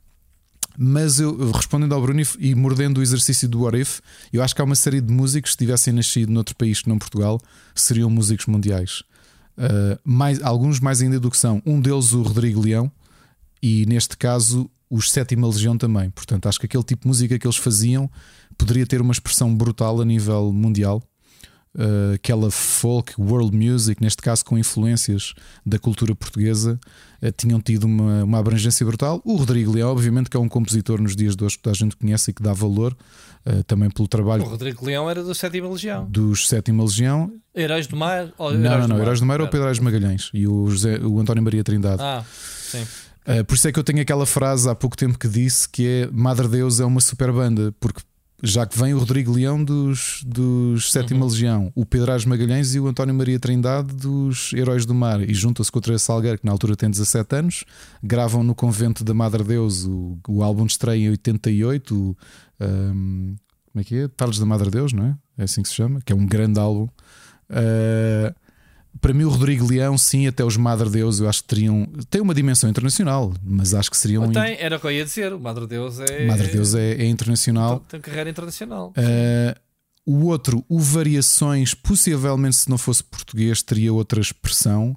Uh, mas o mesmo posso dizer de outro músico que, para mim, o Variações é o Cazuza português. O Cazuza, que eu já falei aqui, é em todos os aspectos o, o caminho que o Variações teve. E para finalizar. Noel Mato Grosso, talvez, também, ou não? O Neymato Grosso começa com os Secos e Molhados, que é uma banda de rock nos anos 70 e depois vai tendo assim um caminho diferente. A coisa mais parecida com o Variações é mesmo o Cazuza, uh, para o tipo de música que faz, que é mesmo pop, Ok. pop com misturas. Ok. Uh, o Ney já vai ali para um para aquilo que chamam MPB, música popular eh, brasileira, diferente. Uh, e a última que eu diria que se não fosse se tivesse nascido fora uh, e, e- e atenção, tem uma carreira internacional brutal, aliás, dá mais concertos fora do que em Portugal. A Dulce Pontes. 12 pontos. Foda-se, como é que eu adivinhei? Dulce Pontes, meu. Dulce Pontes é. É, é a, no- Claro que tinhas que falar na 12 pontos, porque é, é a tua. Epá, a Dulce Pontes é anormal. Dulce, se tiveres a ouvir isto, eu, eu, eu vos explico. és anormal de, de, de única que és. Eu já te contei a cena dela É- de uma vez mandar-lhe um artigo que escrevi, ela respondeu-me e eu não lhe consegui res- responder de volta. Eu fiquei envergonhado, não te contei. É a tua Celine Dion É a minha Celine- completamente, houve. hum, eu mandei-lhe o artigo, escrevi na altura para o site do Filipe, ela respondeu de volta e eu não consegui, não consegui responder de volta, fiquei envergonhado. sei. Deste vergonha. não estás a achar aquela Não, ele disse: "Oh, Olha, querido, muito obrigado, adorei o artigo, pá, excelente, sério, fiquei mesmo muito contente. E eu olhei para aquilo e fiquei tipo, não consigo responder. Mas a Dulce é. Mas é assim, estamos a falar da Dulce, a Dulce é gigante lá fora, não é? Quer dizer, vamos, vamos relembrar que o Ennio Morricone, eh, deu seis concertos antes Yeah. de morrer Yeah. e convidou quem? A Dulce Pontes para fazer esses Dulce seis concertos com ele. Eh, Ela não é propriamente. Aliás, tens a Sarah Brightman, que é tão conhecida e que andou a fazer covers da Dulce Pontes e covers cocós, vamos admitir. Um, mas acho que tens muito talento cá em Portugal e sempre tiveste. O Carlos Paião, se calhar, se fosse inglês, era um dos grandes nomes da pop. Daqueles nomes que dizem assim: ah, olha, tal. Os Heróis do Mar, se fossem ingleses, também dirias provavelmente estavam no patamar dos Duran Duran e dos Spandau Ballet. Aliás, os Heróis do Mar são uma cópia dos Spandau Ballet. Sem tirar nem pôr em tudo. E, e diria mais o. ah, como é que se chama a banda? Foda-se. Ah, hoje estou estou outra vez Qual, com qual, os nomes. qual banda? Foi O Personal Jesus. é Ah, os Depeche? Mode. Os Depeche Mode, não é? Também. Um bocadinho, sim. Muito mais os Spandau Ballet. São tal e qual. Até a história de se vestirem a- a- com fatos antigos de- de- do país. Os Spandau Ballet surgem no primeiro álbum vestidos de com roupas, que aquilo era que roupas tradicionais inglesas e escocesas. Havia malta que dizia que eles eram um bocado fascistas. E foi o que aconteceu com, com os heróis do mar que andavam com bandeiras de Portugal no pós 25 de Abril. E eles, há aquele documentário muito bom, o Brava Dança, que eles até dizem que iam, iam tocar a, a cidades mais comunistas e que a malta apedrejava-os e eles tinham que fugir de- dos sítios. Ah, mas Portugal é muito rico nisso, pá. Olha, Aneladeiras, eu falei no Por Acá do Abismo. Ah, tinha- eu acho Sim. que tinha sido ali uma espécie de. Não quer dizer Enya, mas naquela onda de world music, acho que ela tinha tido muito sucesso. Coitada, mais do que o que nós já falámos aqui, o que a vida acabou por reservar, ah, não é? Como ela está nos dias de hoje. Mas pronto. Pá, grande, grande bait do, do- Eu quando digo bait, no melhor dos sentidos, grande, grande gancho aqui do, do, do nosso amigo Bruno Carvalho. Bruno.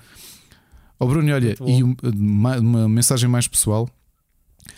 Ainda bem que te ajudámos. Eu sei que houve mais pessoas que o nosso podcast têm ajudado em fases difíceis da vida. A pandemia, eu acho que foi. eh, E a nós também tem é- ajudado. era isso que eu ia dizer. É que não foi só. Acredita que isto vai. É, goes both ways. Eh, isto é.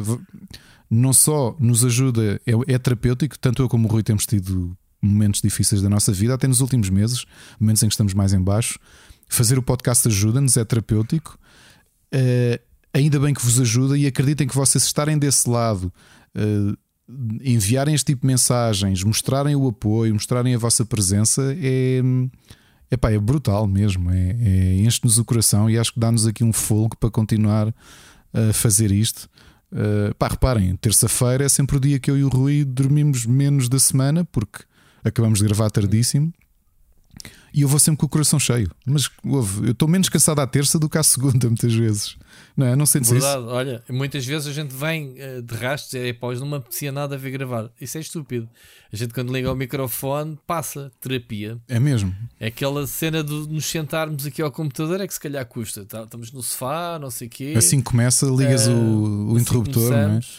É, E, e, Bruno, olha, É, pá, tu, tu agradeces, mas eu acho que nós temos também de agradecer porque o teu apoio eh, tem sido brutal ao longo dos últimos, dos últimos anos já, não é?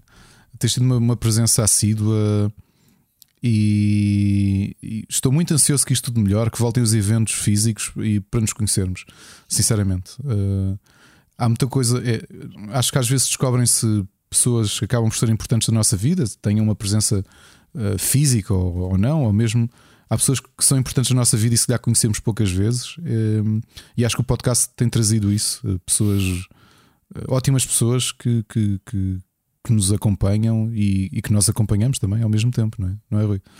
Yep, yep. É, lá está, é, aquilo.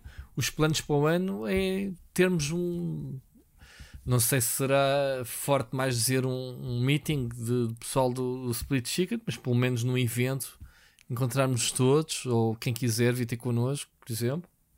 Esse é um dos nossos sonhos para 2022. eh, Era para ser 2021, supostamente. Mas não é, Ricardo? mesmo. temos, temos qualquer coisa com, presencial com, com a comunidade.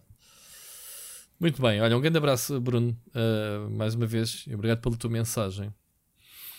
Vamos passar ao gameplay, Ricardo. Eu sei que já passámos a nossa barreira de hora disto. Já estamos. Pensei, pensei que era 3 horas e um quarto já.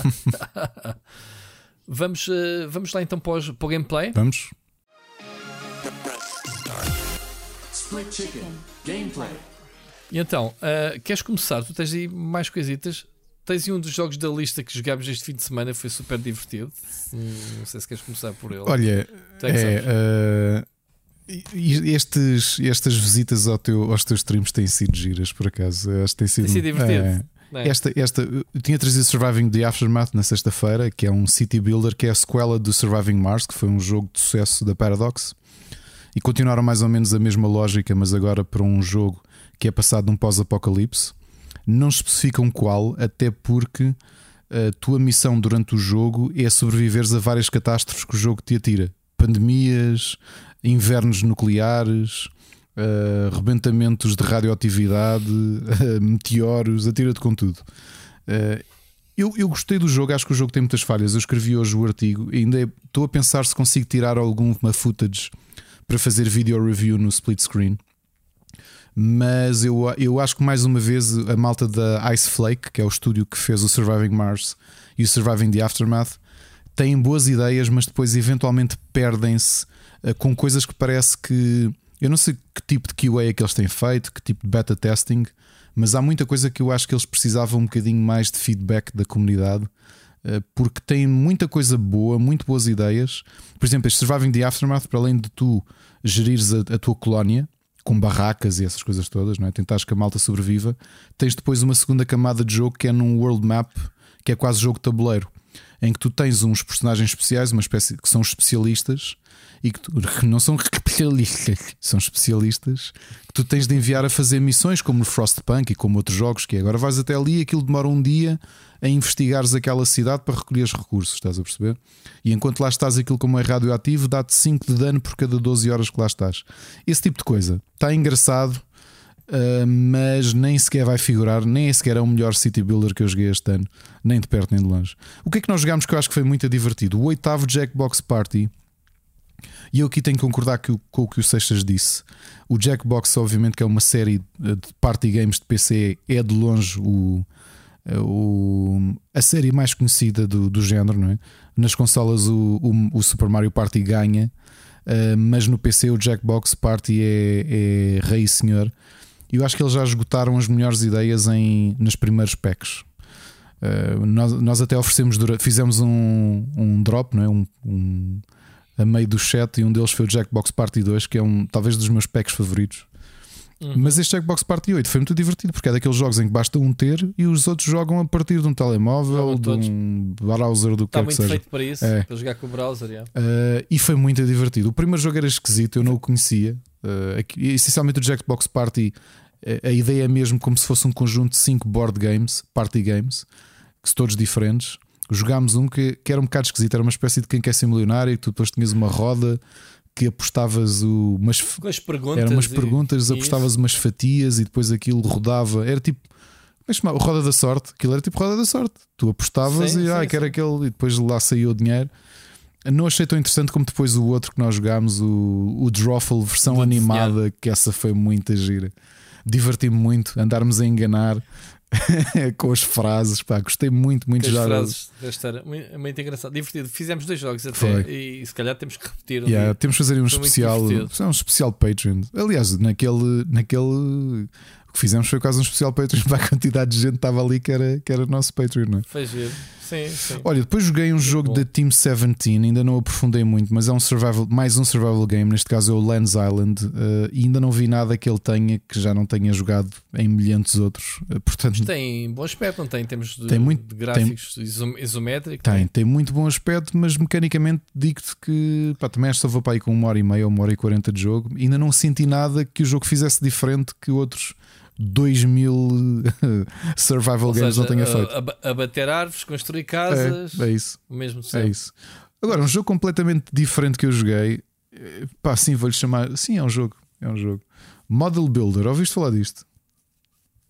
Nope. Isto. Criançada mais jovem deste podcast. Sabem o que são modelos de construção? estou aqui a imitar o Carlos Duarte. Um, sabes o que é, que é o Model Builder? É uma coisa que eu cheguei a fazer muito com o meu avô, que era comprar aqueles aviões de, de modelos, aqueles modelos de aviões. Ah, modelação. Modela que tu compravas, montavas e depois pintas. Modelação. É, é okay. exatamente Sim. isso. é um simulador de modelação em que tem. Tens de ter um x para destacar as pecinhas do, do plástico. Exatamente. Ou seja, tu, tu destacas as peças, tu cortas. Eu fiz isso e, e a Mónica já me tem oferecido. Eu não tenho a paciência para montar. Então isto. montas, tens o manual de instruções, vais montando as peças e depois no fim podes pintar. E tens duas coisas: tens os modelos clássicos, tipo aviões da Segunda Guerra Mundial, uh, uma pistola que, é, que tem uma complexidade maior porque tens as pecinhas todas, o gatilho, essas coisas todas. E... Nem chega a ser um jogo, é um, um editor, né? Juntas as peças. E Sim, e depois tens o outro que é pintar uh, uh, figuras de tipo estatuetazinhas. É isso, ou seja. Isto é um early access, está aqui a dizer que só sai em fevereiro o jogo. É. Uh, eu, pá, não me digas que isto tinha embargo, eu estou para aqui a falar do, do jogo, mas acho que não. Não, podes ter é uma beta ou assim. Eu estou aqui a dizer que tem jogo a 8 de fevereiro, vê lá. Um... Ele está tá no, no Steam, não, não me estás a dizer nada de que não esteja aqui. Sim, exato. O... As pecinhas têm os números com o manual de instruções. Exatamente, exatamente. O que, o que é que isto tem de, de, de engraçado? Eu acho que há, um, há muita gente, pá, não sei, eu sei que não há muita gente muito nova que nos ouça, mas eu acho que há ali uma geração que olha para isto e nem, nem conhece a referência, nem sabe o que se quer do que é que estão a falar aqui, não é? É, isto nunca foi fácil de montar. Isto é muito minucioso. É, isto é. tem peças muito. Além de serem frágeis, tem peças que parece que não encaixam uma nas outras, não é? Depois podes ter que meter cola ou não, depende. Uh, eu lembro-me lembro-me da Mónica ter-me oferecido aqui há uns anos um, um avião e um helicóptero. Eu assim, ei, um gajo começa com a pica toda e depois esquece, fica ali durante semanas na mesa. Ah, pá. Um gajo depois também não pode arrumar isto, ou completas ou não. Eu, sabes que eu, eu fiz é. muito até. Olha, uma coisa que fiz, fiz comprámos dois ou três. O meu avô gostava muito disto, então fazíamos juntos uh, com pinças de metal, estás a ver? Tipo a pegar. Normalmente ah, eu pegava, destacava e depois a parte de pôr cola, aquela cola contacto, era o meu avô que, que, que punha, porque eu era, era, era mais miúdo. Uma pessoa até a destacar as coisas, partia as peças, mano. Tu fininhas assim, eram, tinhas assim, aqueles en... é, tinhas os, en... os encaixes muito fininhos, não é? Que eram, eram, yeah. eram tramados. Mentira. Uh, olha, fizemos foi de uh, Maycross, aquela série hum, de, de mechas. Uh, pá, comprámos uns três, uns três modelos. Eu no outro dia até os vi. Uh, aliás, vi-os, me vou estar a fazer uma limpeza lá à casa e tinha aquilo. E eu lembrei-me, aí pá, quando nós, quando nós fizemos isto, pá, brutal.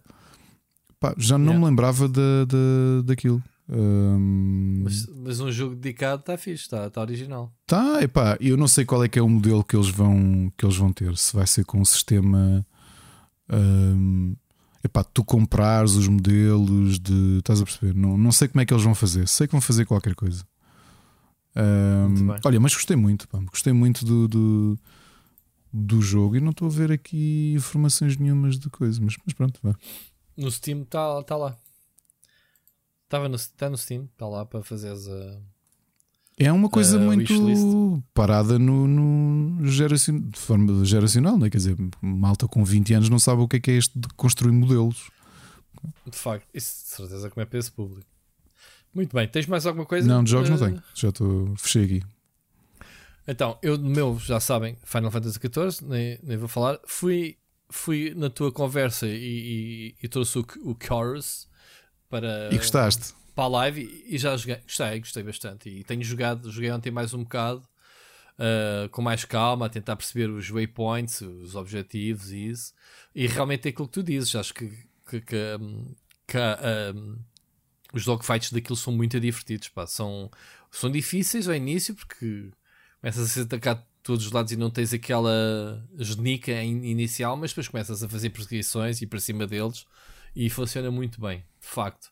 Está muito bonito também e, e pá, é, um, é daquelas pérolas que a gente já aqui falou, já mostrou, já fez review e pronto, tentar divulgar jogos que são bons e são surpresas. Um, tive a experimentar também live o Matrix Experience, nem sequer é um jogo, mas fica aqui a nota. Experimentem, está na PlayStation 5 ou na Xbox e é basicamente uh, mostrar uh, o motor Unreal 5 a bombar e, pá, e, e realmente está aqui um, dá aqui uma amostra daquilo que poderá ser o fotorrealismo, neste caso específico, do, do que poderá acontecer a um GTA com estes gráficos. Lembras? Chegaste a ver isto na live? Vi, vi, vi. Ainda te vi a jogar aquilo. É pá, está tá muito fixe mesmo. Um, Epá, comecei ontem só pronto, porque tenho instalado o Shin Megami Tensei 5. Uh, pá, a série não me diz nada pessoalmente. Ainda joguei ali o spin-off, né, o Persona 5, isso, mas uh, parece-me um jogo bastante competente. Uh, um jogo tipicamente JRPG, jogo de combates por turnos, em que, e alternas tal como a Persona entre os putos da escola que depois ainda nem percebi bem que eu estou no início. Uh, temos um alter ego, portanto, um, uma, um avatar, digamos assim, num mundo de fantasia onde há monstros. E pronto, e está. Pá, está giro, não tenho uma opinião formada, não sei o que é que vou fazer com o jogo, mas tenho, tenho estado ali entretido no, quando estou à espera para entrar no Final Fantasy. Pronto, tenho sacado do jogo e, e entretido. E pronto, basicamente é isto. Obviamente que o Shin Megami Tensei, tu jogaste algum da série, Ricardo? Diz alguma coisa? Joguei na 3DS, acho que o último foi o da 3DS o que eu joguei. É que tens Sim, ali isto aqueles... é uma grande série, né? uma, uma série muito elogiada. É, pela, e é curioso como é que o spin-off acabou por tornar-se muito mais mediático do que, do que a série principal. Que é esta, né? Sim, exatamente. Uh, e portanto, o conceito é um bocadinho: tens aqueles demónios que são. O Machado até dizia no outro dia, e, e é verdade.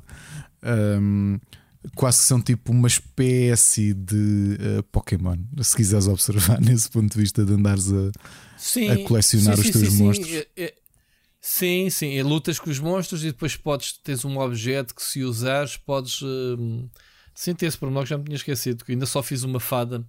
Podes recortá-los para a tua equipa uh, e depois deve ter estatísticas, né? cada um podemos libertar-os ou apanhar outros. Uh, esse conceito é giro, realmente. Pronto. E funciona como uma personagem da tua parte normal para lutares. Portanto, funciona bem. Muito bem, então vamos. Uh, vamos às recomendações? Vamos, sim, senhor. Recomendações. Então, eu esta semana também não tenho muita coisa. Uh, fui. Fui na tua conversa, obviamente, e fui pôr o Casa de Papel em dia. Ainda me falta um episódio e meio. Portanto, Estás a gostar desta fase final? Hoje. Epá, uh, não estou a gostar. Isto não é Casa de Papel. Não é a série, não é a casa. Isto, isto é. Uh, tecnicamente é como tu dizes, isto levou um boost do caraças em termos de valores de produção e, e, pá, e realmente isto parece uma coisa, mas parece realmente uma coisa diferente. Isto parece de repente uh, deixou de ser vá lá, o Prison Break para ser o Rambo. É, sim, isso notas, notas por completo. Sim, sim, sim, sim, Toda a gente tem uma metralhadora, sim, sim, sim, sim. uma guerra, do, bem, não querendo dar spoiler. Mas é, tem muita ação. Os outros uh, seasons anteriores é tudo bem inteligente, bem é. tipo tal, tal. O gajo já está a ver a quilómetros de distância que vai acontecer, tudo bem da bem este planeado. Não, este é mais Isto violento, foi, é mais é ação. Foi mais violento é. e mesmo violento. Pronto. E, e, então, se estou a dizer, se estou a gostar, é pá, do Olha, ponto de vista. Rui, posso dizer uma coisa sem fazer spoiler sim. a ninguém. Sabes quem, sabes quem foi para mim, de todos os personagens que apareceram, aqueles que eu torci o nariz, que eu pensei, isto não é casa de papel, isto é uma americanice com espanhóis. É.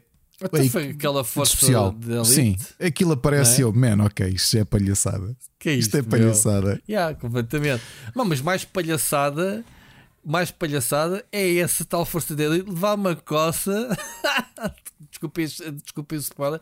Uma coça dos outros que estão lá dentro. Sim, sim. Quer dizer. É verdade, é, é verdade. Uh, mas pronto, está assim muito over the top, demasiado, e acho que eles exageraram um pouco. Agora, pronto, estou curioso para saber como é que vai acabar.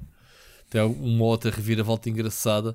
Ah, achei também uma coisa que, como eu comecei a ver eh, agora de seguida, toda esta season, sabendo o que aconteceu a semana passada, que foi o anúncio do spin-off dedicado ao Berlim, acho demasiado que eles estão a usar esta season para catapultar é, essa, é. essa season. E não. Aliás, acho, já estás a ver aqueles personagens que não, que não, vou dizer quais que vão obviamente aparecer. Exato, estás a ver. E então vai ser uma série muito familiar para quem gostou do, do Casa de Papel. Provavelmente mais uma série de Haste, né? Uh, mas pronto, o Berlim que aparece nestes, nestes uh, já na season anterior tinha sentido isso. Não é o Berlim que entra não, no início da série. Nem nada que se pareça. Não tem nada a ver um não, Berlim não. com o outro. Este já é o mais friendly, mais o protagonista. E o Berlim que a gente conhece é um cabrão, Exatamente. Um pedófilo e, e pronto. E, E foi o que foi um assassino né, que vimos no primeiro. Eu acho muito esquisito. A, a questão foi: é, é, é, a típica cena que eu não, eu nem sempre, eu não, a maior parte das vezes não gosto que façam, que é os autores mudarem a história pelo feedback das redes sociais. E como o personagem era muito, uh, ou seja, era muito, tinha muito mediatismo, eles ah, é, então olha, vamos mudá-lo pelo agora é uma cena completamente e, diferente. E, e, o Berlim e tem, um, e tem um certo carisma, apesar da gente saber que o gajo, o, pronto, que o gajo de maneira ou de outra tinha que morrer, porque uh, é, eu acho que sim, tens razão, acho que o feedback foi moldado, uh, o, o final da personagem até foi mais romantizado do, do, do, do que trágico ou do, do, dramático, não sim, é? Sim, sim, uh, a cena da doença e não sei o que dele.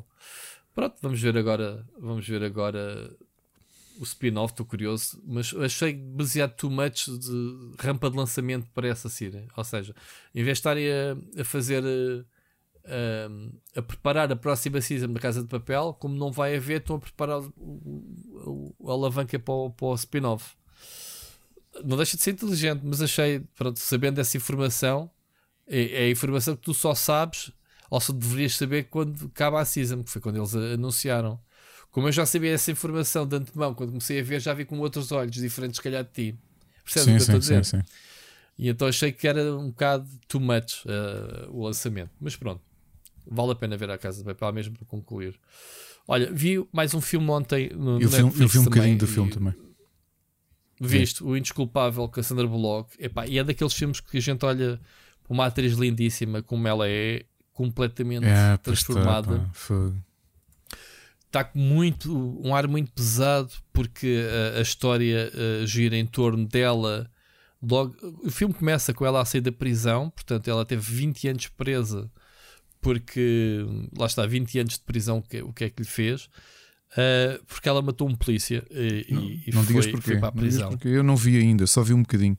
Eu só vi o choque. Não, nem posso dizer, mas isto tens, mas isto tens que perceber. A sinopse é isto. Eu, ela foi para a prisão porque matou um polícia. Pronto, foi a pena dela. Eu só vi um shot dela a alvejar o polícia. Não vi mais nada. Pronto, e foi por isso é que ela foi para a prisão. A história em si é, é um drama, é um filme pesado. Se calhar ficas a pensar depois do filme. É ao mesmo tempo a reinserção dela na sociedade, por um lado. É um choque brutal, 20 anos de preso. Uh, trabalho que dão, o sítio onde ela vai viver, a, a, a, forma como as pessoas olham para ela e, sobretudo, ela ter que lidar por ter não, não, não morto uma pessoa, mas um polícia também afeta. Mas a história em si, além disso, é a busca dela da sua irmã. Porque eh, ela, ela vivia com a irmã pequenina de 5 anos que ela criou, e então, obviamente, que a miúda foi adotada por uma família. Percebes? Uhum. Pronto. E é a busca dela pela irmã. É, é, é, um dos pilares. Obviamente que tem mais, mais contexto. Mas ve, vejam o filme, vale a pena. É muito bom, muito bom filme. Eu, eu, eu tenho visto estes filmes têm saído. Uh, a semana passada, não sei se eu falei-te naquele do. Naquele com, do. Do Dog, como é que se chama-se? O. Uh... Tem um nome muito esquisito, que é aquela citação bíblica. Não, the, the Power uh, Dog. The Power of the Power Dog. Of the Dog exatamente. É. isso. Com, se com o Benedict é Cumberbatch, não é? Sim, já está. Esse filme está anunciado como sendo um dos melhores filmes da Netflix. Ok. Do ano. Uh, yeah, uh, li, a Mónica chamou-me a atenção disse: então, este o, o filme que vimos a semana passada já é, já é candidato a filme do ano da Netflix. Pá, é muito giro o filme. E este também é fixe, pá. Mais a Sandra Bullock já é o segundo filme. Uh, o outro o foi aquele do do Birdcage, pá, muito bom, muito bom mesmo. E ela neste também está muito bem. Muito, um papel que a gente não está à espera de haver. Pá, um filme de uma ex-presidiária é muito, muito, muito fixe. E pronto, foi isto, Ricardo. Tu. Olha, só para avisar que faltava um episódio do Hills e eu estou ansioso pela segunda temporada. É uma grande série dramática com o wrestling semi-amador como background adorei a série, é mesmo, mesmo muito boa. Acho que vale muito a pena ser vista. Uh, não sei quando é que chega ao Disney Plus, porque acho que é da ABC. Uh, se não, como diz o outro, vejam na net. Está na, tá na, net. net. Vejam, tá procurem, net. investiguem. Yeah. É uma grande série. No Disney Plus também. Tá uma, é uma série baseada em factos reais. Eu já conhecia porque o John Oliver já tinha feito três vídeos sobre isto, eu já tinha visto uns documentários sobre este caso. Uma minissérie chamada Dope Sick, que é protagonizada pelo Michael Keaton e é sobre um caso uh, infeliz, uh, real, uh, de uma empresa farmacêutica que sozinha é responsável pela epidemia de opiáceos que existe na América desde o final dos anos 90. Aumento de criminalidade, aumento de mortes, aumento de tráfico, tudo do medicamento que eles disseram era um opiáceo e que vendiam como não sendo, não causando adição. E vais ver logo no filme. Aliás, se, para quem conhece, isto é a história do Purdue uh, Pharmaceuticals. É filme ou série? Minissérie, desculpem. Uh, Purdue Pharmaceuticals. É com a Rosario Dawson também, que ela é. Um, Uhum. É a, a vice do Daredevil. Sim, a, vice, a médica do Daredevil. Sim. A vice-diretora do, do, da DEA, porque a DEA está a investigar, e ao mesmo tempo tens o Peter Sarsgaard, que é um dos um, do Ministério Público também está a investigar. Portanto, são duas instituições americanas a investigar em, em, paralelo, sem se conhecerem. E depois o Michael Keaton é um médico de uma terrinha do interior montanhoso da América e é o médico da aldeia de uma zona de mineiros. E então é gente que tem muitos acidentes, muitas dores, porque ser mineiro é uma profissão duríssima e ele começa a prescrever esta, o Oxycontin, que é este tal medicamento que afinal é que pá, aquilo é muito mais duro do que heroína, por exemplo, ok? E muito mais viciante. Uh, e que era vendido nas farmácias. E a FDA, a FDA não regulou isso? Regulou e depois vais ver o que é que se passa ali no meio. Pá, esta história é arrepiante. Arrepiante. E depois tens, eu não lembro como é que se chama o ator, que, porque esta empresa é uma empresa familiar, é uma família de bilionários que foram os Uh, portanto, eh, são os filhos os atuais administradores e os pais é que tinham criado a empresa. Este documento, esta minissérie é duríssima, ok? E é uma grande série. É das minhas séries favoritas deste ano, uh, de certeza, porque é baseado numa história real. A interpretação do Michael Keaton está do caneco mesmo e da Rosario Dawson também. Uh, vejam pá, com algum estômago. O aviso que vos faço, e eles provam isso, Uh, e eu já, já me fartei de falar disto aqui no podcast por causa da pandemia. A Europa é muito diferente da América uh, a nível de segurança com medicamentos, ok? Não vos fazendo spoiler, porque isto obviamente é, é um caso real. Este medicamento nunca conseguiu ser aprovado na Europa. Porquê? Porque a Europa é muito lixada com aquilo que se diz. É preciso provar tudo e tudo o que é suposto ser provado vai ser verificado. Na América, logo se vê porque é que aquilo foi vendido. ok? Não quero fazer spoiler. Uh, vejam, é uma grande minissérie, são oito episódios. Eu vou agora para o último, uh, mas é muito duro. Uh, é um bocado violento por ser tão real, por veres malta toxicodependente que eram pessoas normalíssimas. Pá, imagina tu que. Porque aquilo depois começou a ser medicado para tudo. Tens, pá, tens enxaquecas. Então, olha, começa a, a tomar isto, que isto não vicia. Um... Sim, tornaste-me tornaste viciado quando foi o médico, nem sequer. E pior é tu depois veres médicos que ficam agarrados. Pois. Ok. É uma série muito pesada e vejam com. Mas muito boa. Está no Disney Plus. Ok. Ok. Uh, uh, sugestões de música. O grande Devin Townsend, dia 3, lançou dois álbuns e só não lançou. Um, não lançou três porque uh, as questões que nós temos falado de problemas de produção e contentores e exportação e pôr as coisas à venda dificultaram. A ideia dele era fazer lançar três álbuns numa edição de colecionador mega especial com vinis e tudo. Não conseguiu, então o que ele já prometeu é que lançou agora, dia 3, o álbum The Puzzle, o álbum Snuggles e vai-se juntar um terceiro álbum em março Uh, aí sim já vai ter edição física com vinis, edição de colecionador. E o Devin Townsend é um dos grandes artistas de prog e do metal, é um respeitadíssimo. É daqueles que vocês vão ao YouTube e põem uh, professor de canto reacts e vêm analisar o Devin Townsend porque ele é um músico tremendo. Uh, Sexta-feira passada, os Volbeat, os clássicos Volbeat, acabaram de lançar um novo álbum, Servant of the Mind, que está engraçado. Uh, gostei ainda só vi duas vezes, portanto não houve nada que tenha, que tenha agarrado. E véspera de Natal, os Lacrimosa vão lançar um novo álbum. Eu fiquei surpreendido os Lacrimosa lançarem esta banda de música gótica. Acho que ainda não passou no Para do Abismo. Aliás, nenhum destes três passou no Para do Abismo. Mas os Lacrimosa, que, que aliás todos eles vão passar, o Lacrimosa eh, guardaram para dia 24 o lançamento do seu novo álbum, da sua longa carreira, que vai se chamar Leidenschaft. Portanto, para quem gosta de música gótica uh, alemã, aí vem os Lacrimosa com mais um álbum. Muito bem. Mais alguma coisa? Uh, sim, tenho uma sugestão. Uh, tenho um uma sugestão. podcast, um podcast por uma coisa. Uh, ainda não está na Europa, como, como já estamos fartos de falar. Desculpem, não está em Portugal, já está na Europa em alguns países. Uh, é Anchor, que pertence à Spotify, como sabem.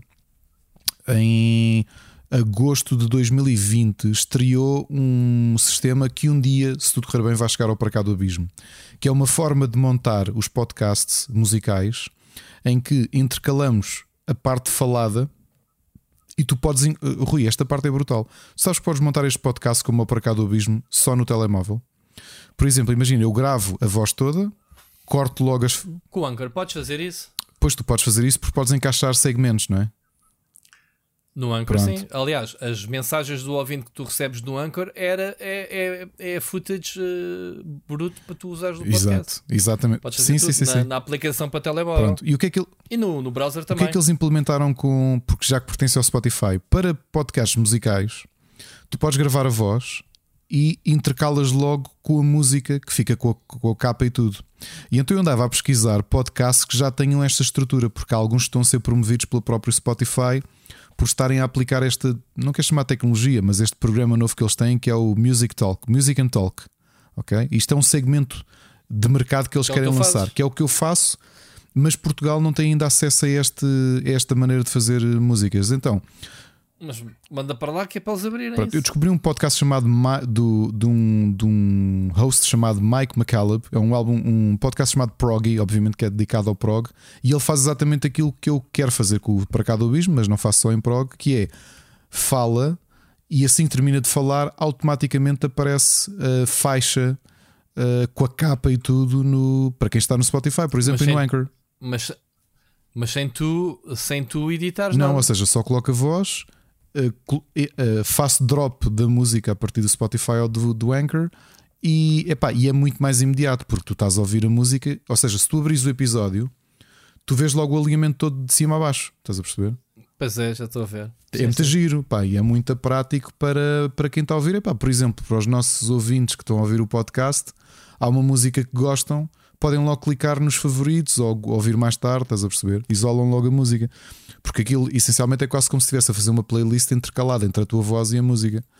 E eu, eu como Yeah, queria ver esse sistema, pá, fui pesquisar este, tenho-me divertido eh, com este podcast. É um podcast interessante, o Proggy. Um, não é do melhor que eu já ouvi, mas é, tenho descoberto algumas coisas. Novamente, não é tão bom como o meu podcast favorito atualmente. uh, Ele, ele até, ele até pede para mandar as mensagens neste Pois é. podcast. Estás a ver como pois nós. é. O Steven Wilson faz isso, sabes? Ainda estou a pensar o que é que vou mandar, porque o Steven Wilson também pede para a malta mandar. Eu tenho estado completamente viciado no The Album Years do Steven Wilson e do Tim Bonus. Uh, ainda que, pá, por exemplo, eles este ano de 2021 lançaram quatro episódios: um em março, um em abril, um em setembro e outro em novembro. Portanto, isto que devoras rapidamente. Isto são episódios de uma hora, que eles não querem fazer mais do que isso. Uh, portanto, hum, é isso, pá, tem sido giro. É- é- esta história de fazer podcast e depois quereres consumir podcast para além, para, quer dizer, nós, eu ouço o nosso por razões óbvias, quero ver ah, se lá se escapou alguma coisa e às vezes é divertido ouvir, ah, mas tenho ficado com muita curiosidade de ouvir outros podcasts também. E olha, descobri este. Muito bem. Muito bem. Então temos tudo para esta semana, Ricardo.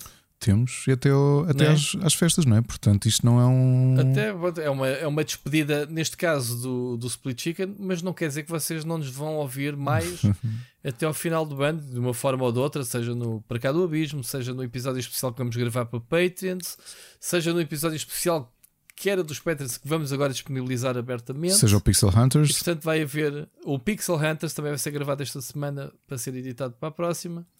E portanto ainda vamos ter aí até ao final do ano. uh, se calhar mais conteúdo que aquilo que se esperaria numa situação É, normal. Quando a gente diz que não vai haver programa, mas vai haver conteúdo. Muito bem, Ricardo, não te vou despedir de ti com Bom Natal, que a gente fala-se e vê-se todos os dias, mas despeço-me dos nossos ouvintes que acompanham só o Split Chicken. Um bom Natal, boas festas, tudo bom, protejam-se e sejam felizes. E Ricardo, ouvimos em janeiro. ouvimos, ouvi- ah, ouvimos em janeiro, muito bem. Então vá, um grande abraço. abraço.